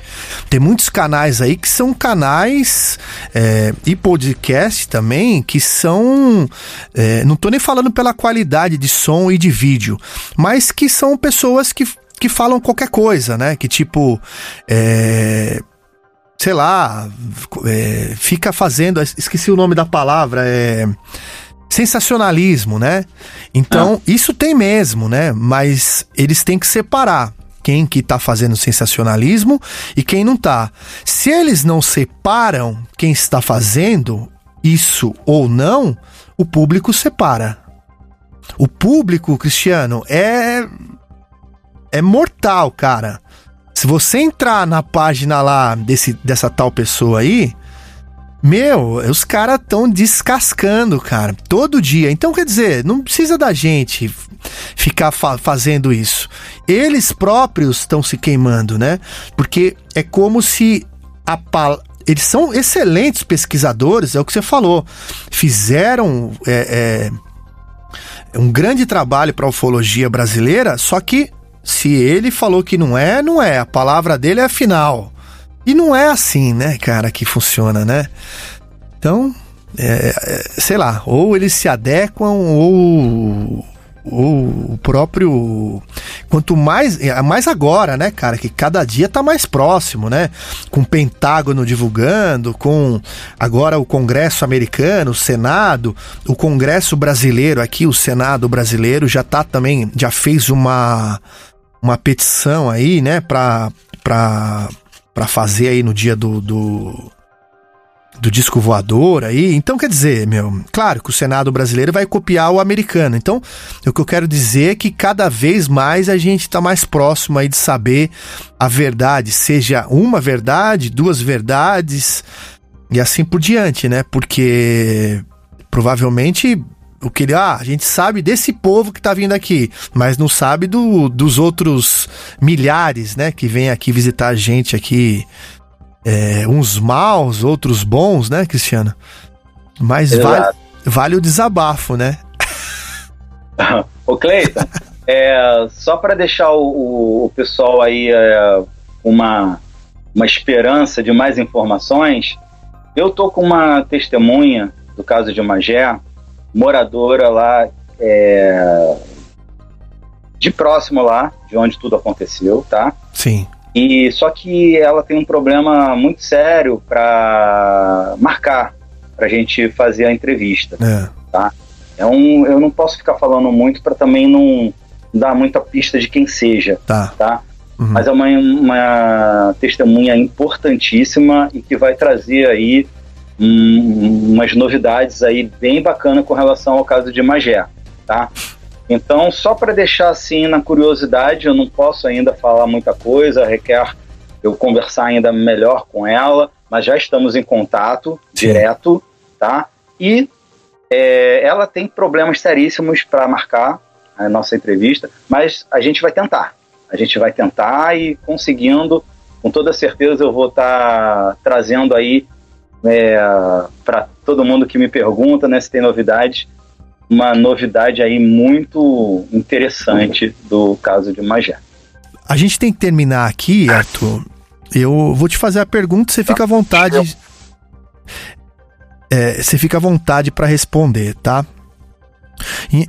Eu queria, antes, antes da sua última pergunta, eu queria fazer um comunicado para a galera toda que é, está nos assistindo ou vai nos Fica assistir sobre o nosso evento comemorativo do Dia Mundial da Ufologia, dia 24 de junho, que para nós aqui no Brasil é São João, né?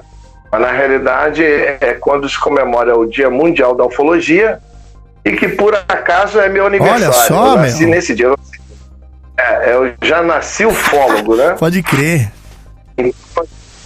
Nós vamos comemorar o Dia Mundial da Ufologia lá na Serra da Beleza, onde nós vamos ter o, o como convidados que vão estar lá palestrando o Fred Morse, da, da série premiadíssima de ufologia brasileira, que é De Carona com OVNI. Nós vamos também ter o Marco Aurélio Leal, Marcão, chegando dos Estados Unidos, onde está sendo rodado em Hollywood pelo diretor de documentários James Fox, tá? o, o, primeiro documentário internacional sobre o caso Varginha.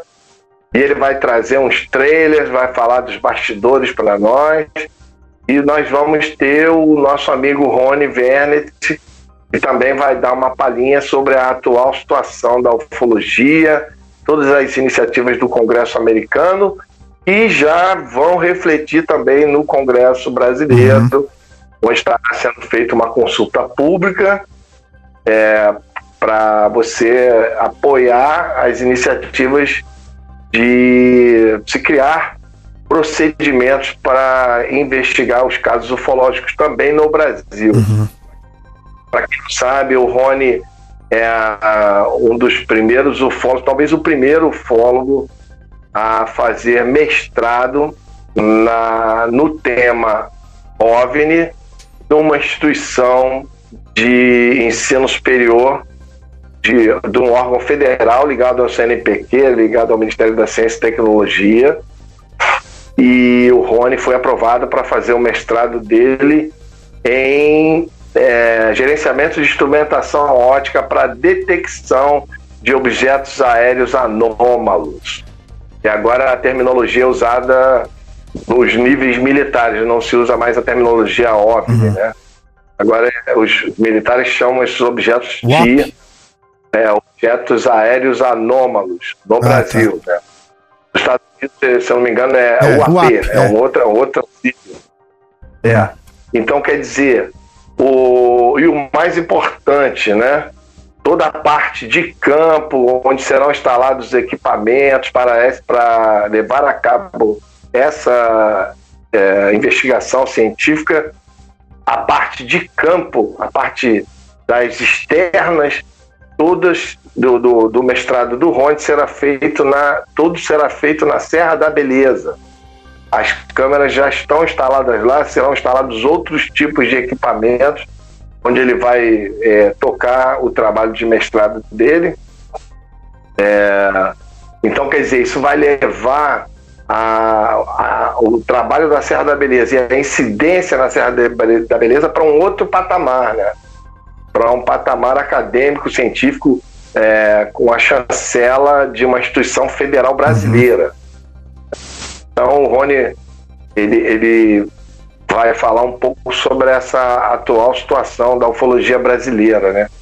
É, aonde que o Brasil, em termos ufológicos, entra nessa história toda. Então, esse evento vai acontecer no dia 24 do 6 e 25 do 6. Na realidade, o dia 24 é quando nós todos se encontram, vamos fazer vigília, vamos confraternizar. Todos os amigos lá, o Cleiton vai estar presente, né? É, o Ribamar também vai estar presente. E no dia 25 é a grande noite, quando serão as palestras, né? E o Fred Moore vai mostrar tudo que ele conseguiu é, durante as gravações da série e que não foi pro ar, né? Só o material que ele tem que não foi pro ar, que não entrou no roteiro do, do, do De Carona com Ob, dá para fazer um Dá outro pra fazer programa. umas cinco temporadas aí, né? É, Exatamente. Aí ele vai mostrar um pouco desse material, vai mostrar os making off, vai mostrar as histórias incríveis que ele coletou durante as gravações do De Carona com Ob. Ô, Arthur, Então aguardo todos vocês lá. é, é aberto É, pro, pro público? Como é que vai ser lá? Quem que se interessar em. Como é que é? Te procura? Como é que é? Tem um ingresso é que é o negócio? Quem tiver interessado de ir no evento, ainda tem vaga ainda, o pessoal pode te procurar, passa seu É, telefone aí, pessoal. Posso Claro, passar pô. aqui? Ó, é 21, que é Rio de Janeiro, 96885 4989. Repete. Depois o Cleiton bota aí na, na Repete tela. aí, pessoal. É 96 968 85 4989. É 021 Rio de Janeiro. Aí é só entrar no, no zap e eu passo todas as informações.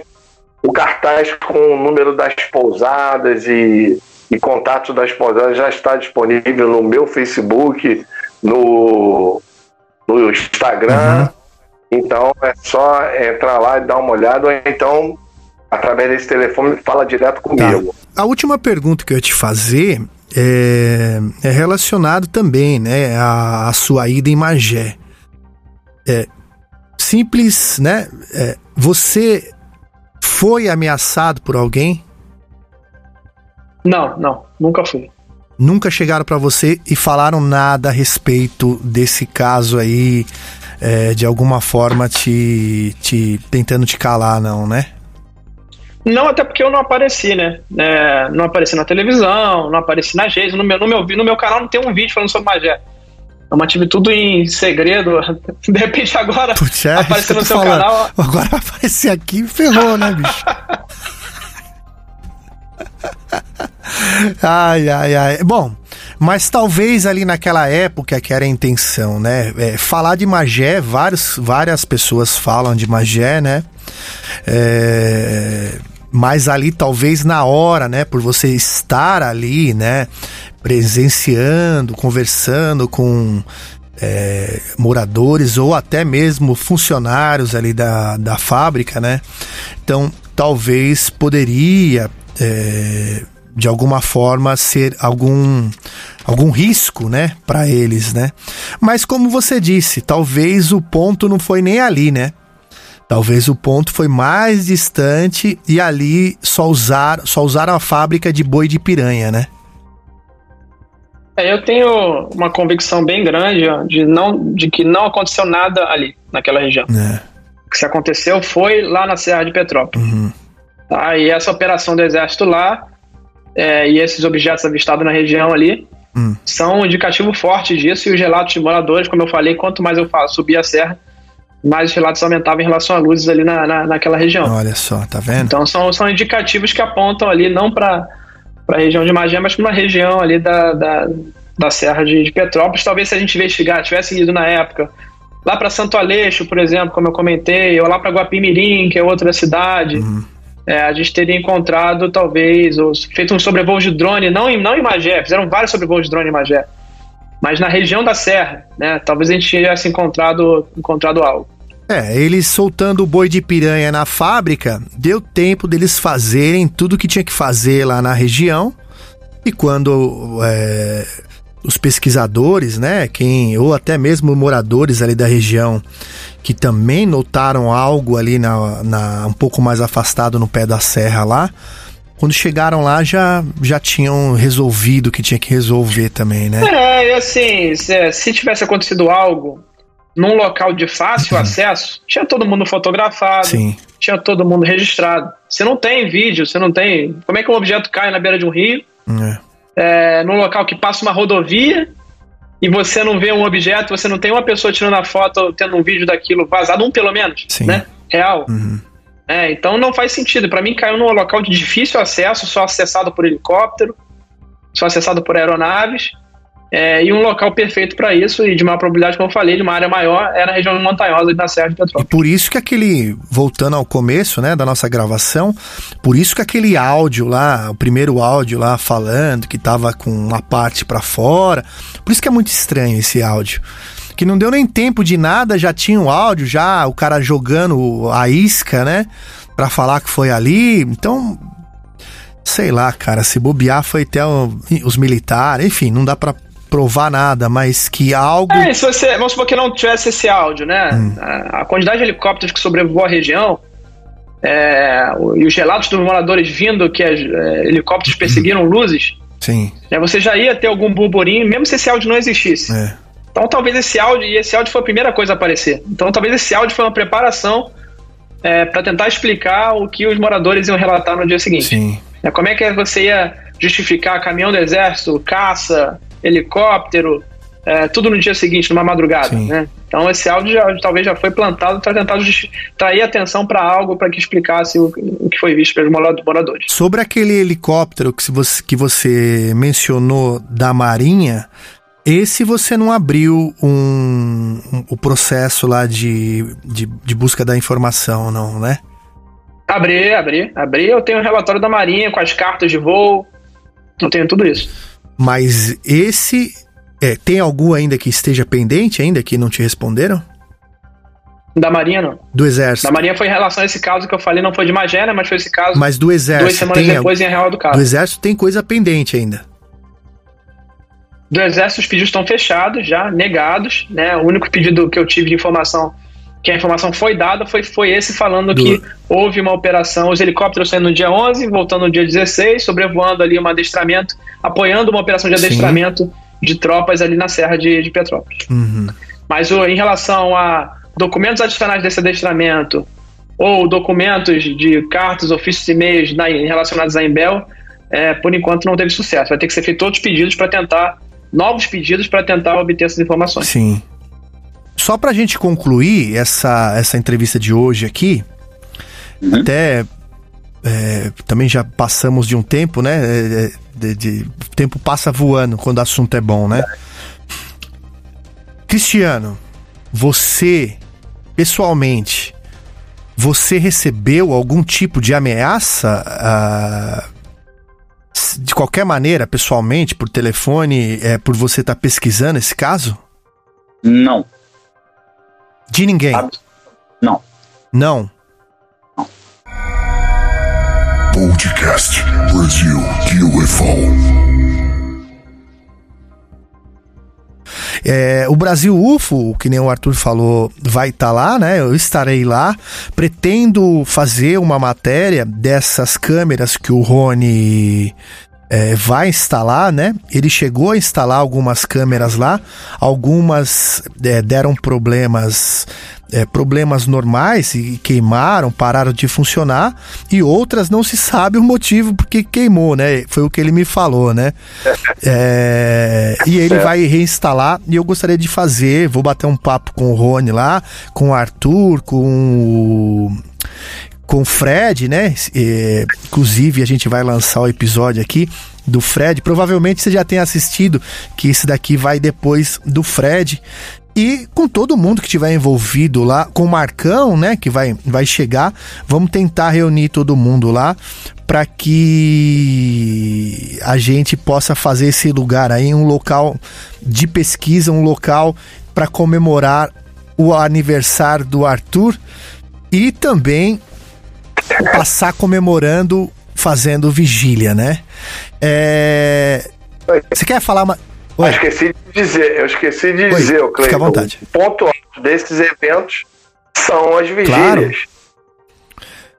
Dependendo da, da galera lá, se for pé quente, na última vez que a gente fez, o, no, no ano passado, a gente fez um encontro desse lá, o pessoal era muito Olha pé só. quente. Nós tivemos avistamentos durante quatro dias.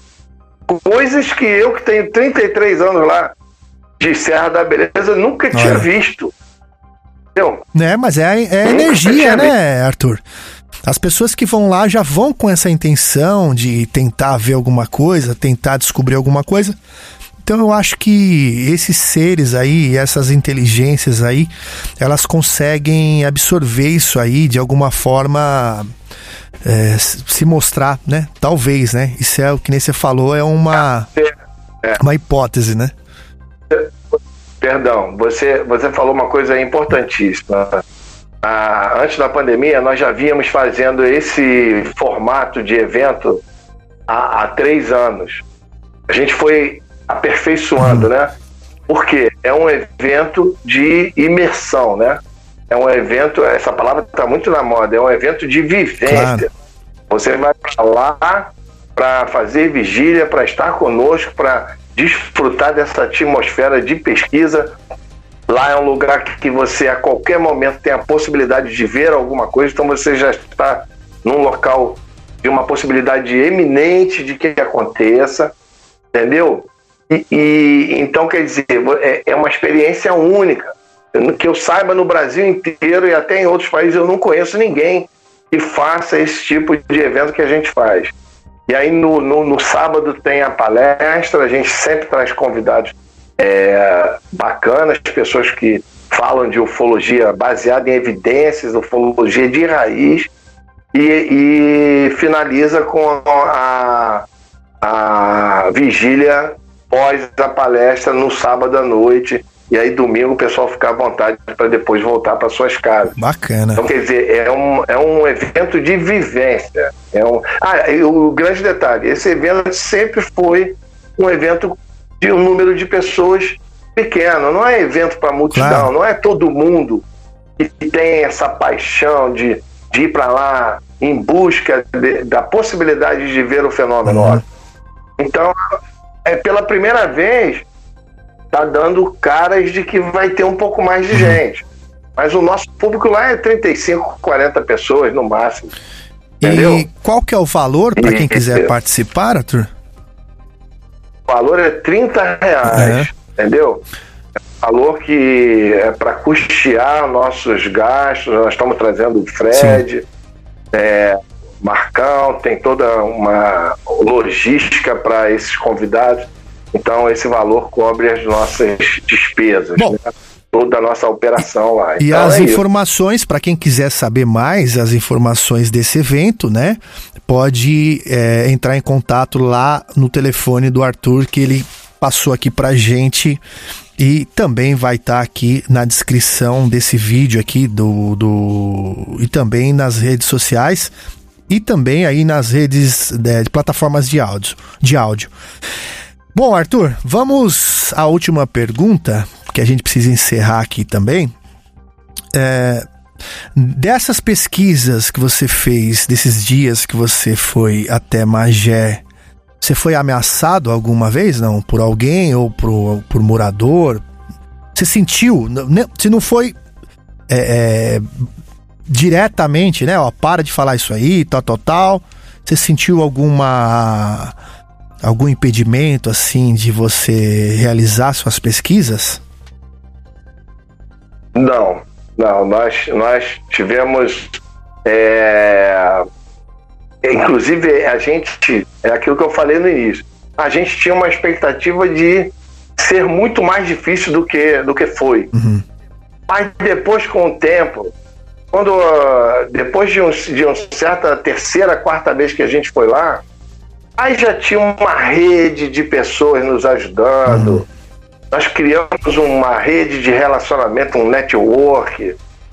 Você tem ideia, nós criamos uma rede que chegou ao ponto de, em determinada data, monitorar a possibilidade de estar saindo um comboio da cidade transportando alguma coisa.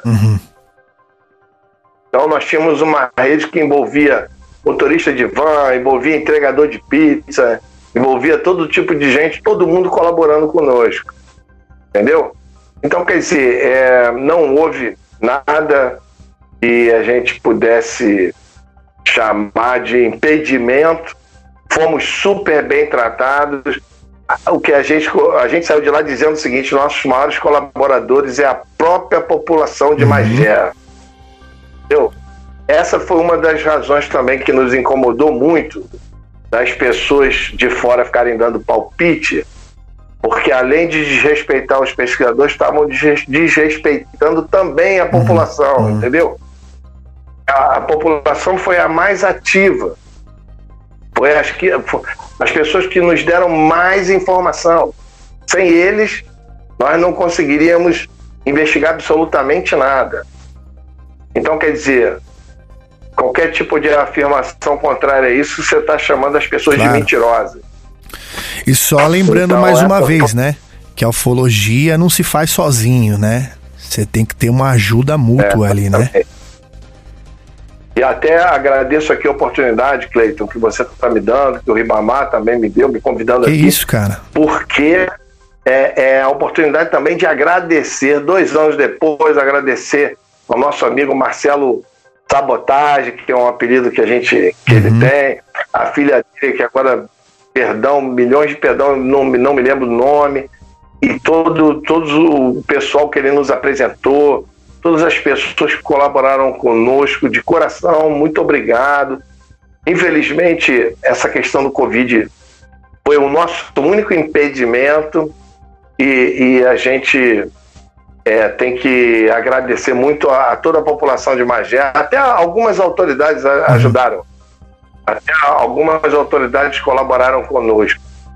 Então, fica aí o nosso agradecimento sincero em nome da ufologia do Rio de Janeiro. E eu aqui também representando todo mundo aí que, que gosta do assunto de ufologia, que de, uma, de certa maneira trabalha ou apenas acompanha, né? Nos acompanha. Eu deixo o meu agradecimento a você, ao Riba, ao Cristiano, ao Rony, ao Júlio, que não preferiu não não não dar a opinião dele, né? E a todos os outros aí, até os outros moradores aí de, de Magé, né? Que de certa forma contribuíram para a ufologia.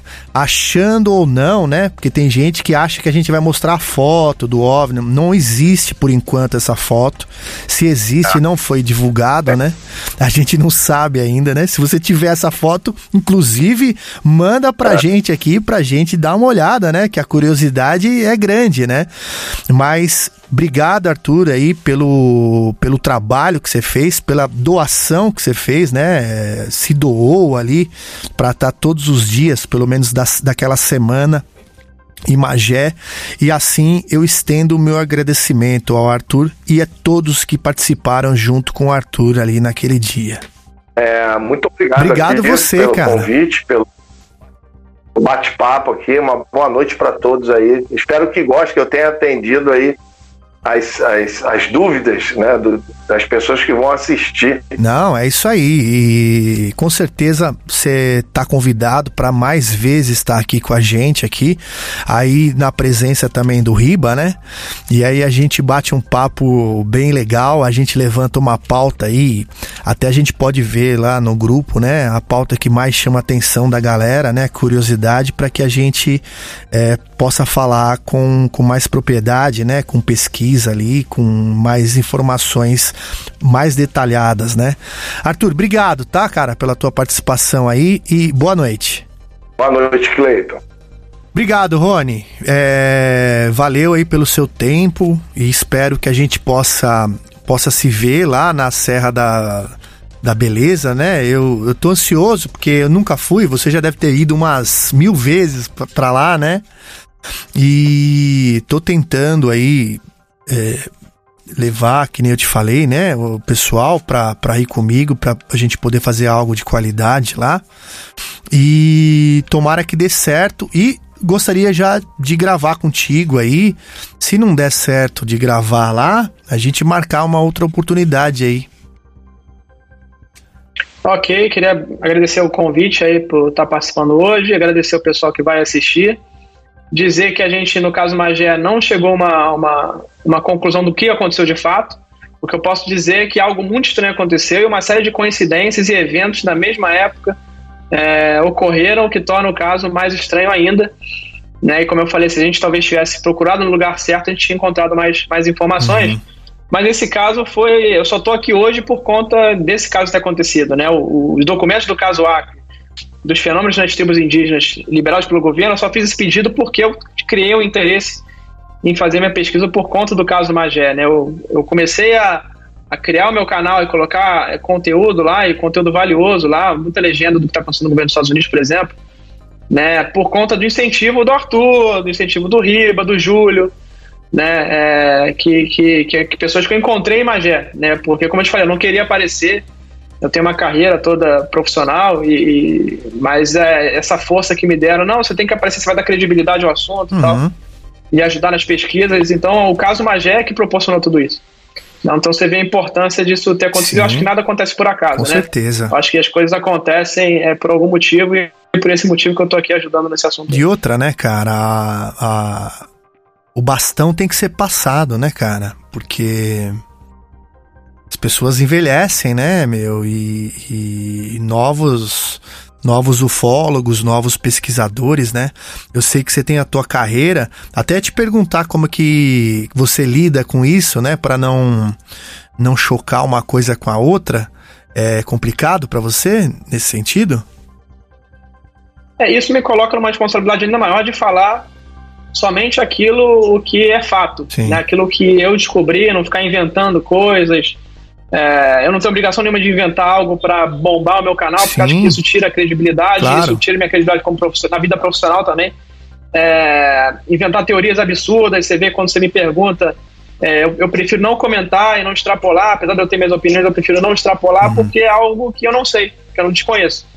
É, e eu acho que hoje a- a- a- esse assunto ele está precisando de, de pessoas que, que andem na linha de, de, de, de reportar fatos, né? O que de fato aconteceu, né? A gente já tem tanto boataria, tanta Pra bagunça. caramba. E aí, é, tanta gente inventando coisa, né? Fazendo montagem de vídeos. É, e, e- então, assim, a gente precisa de mais pessoas que falem de fato o, o que aconteceu e o que não sabe. Não, isso aqui eu realmente eu não sei, desconheço e eu não posso afirmar nada sobre isso. Então, eu procuro bastante andar nessa, nessa linha.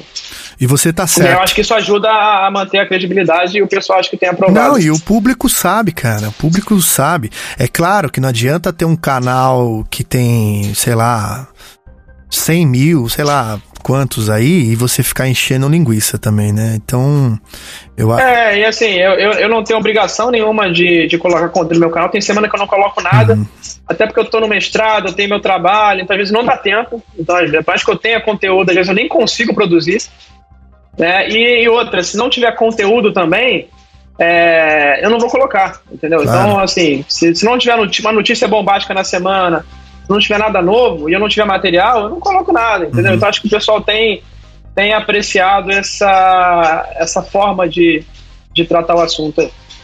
E pedir desculpa, né, pelo pessoal. Eu tenho, eu tenho um tempo limitado, tudo que eu faço é de madrugada ou final de semana, né? Tudo que eu produzo. Ou às vezes na hora do almoço ali correndo. Uhum. É, então, às vezes, a qualidade do conteúdo, é, da produção, da edição, às vezes eu fico muito tempo sem postar por conta disso. Mas acho que o pessoal entende aí que a gente tem uma vida fora Claro, e pô, precisa claro, cuidar. claro. Tem que entender, né? É, Mas valeu, Rony. Obrigado aí pela sua, pela sua entrevista aí. Mas eu te agradeço desde já aí. E numa próxima oportunidade a gente se fala sobre aqueles casos lá dos Estados Unidos e o que está sendo puxado aqui pelo Senado do Brasil. Beleza, aproveitar que você puxou o assunto, já falar que no dia 24 de junho eu vou estar lá no Senado Federal. Vou dar uma, uma palestra lá de 20 minutos falando sobre esses casos ocorridos na Amazônia. Você tá pelo senador Acre. Girão? É, a- a- esse evento está sendo puxado pelo senador Eduardo Girão, Uhum. é, com mais outros sete senadores Sim. que criaram esse pedido aí para essa sessão especial que vai acontecer no dia 24 e eu vou estar lá. É, vai ser provavelmente televisionado, TV Senado, Rádio Senado, ou então gravado, pelo menos. Sim. E o pessoal certamente vai, vai acompanhar. E finalizando, é, eu falei do projeto Vigília, né? Isso- hoje esse projeto lá na Serra da Beleza, ele, ele é totalmente puxado por mim. Todo esse material, as câmeras, as placas solares, as antenas, a manutenção desse equipamento. Hoje, 10% mais ou menos desse projeto ele é doado, né? Pelos, pelos, pelas pessoas que me procuram para Pra te ajudar? para ajudar. Aham. A gente tem custo de internet, né? Para eu conseguir que esse sinal chegue, para eu poder analisar aqui em casa. Como que as pessoas fazem longe, não tem um se elas quiserem doar pra você? Elas podem entrar em contato comigo por qualquer dessas ferramentas desses canais que eu tenho, das redes sociais. Aham. É, eu indico a melhor forma da gente fazer isso, ou se associando lá como membro do canal do YouTube. Aham. As pessoas também podem é, contribuir e, e com a quantia que elas quiserem e, e na condição que elas puderem para tentar é, que a gente tenha uma continuidade desse Claro. projeto. É, tendo em vista que hoje é um projeto particular, mas pode ser um projeto de todos, né? E essas informações elas estão sendo produzidas para não ficar trancadas, elas vão ser divulgadas. Claro. E meu canal é um, é um canal para poder. Tudo que eu encontrar ali vai ser compartilhado com, com todo mundo. Então, eu quero que esse seja um projeto de todos. Eu quero que outras pessoas se espelhem nesse projeto para poder fazer em outros locais também. Uhum. É, a gente vai se falando é, com certeza. Beleza, valeu. Valeu, Cleiton. um abraço. Valeu, boa noite. Cristiano, obrigado, viu, meu? Tamo Valeu, junto. Cleiton.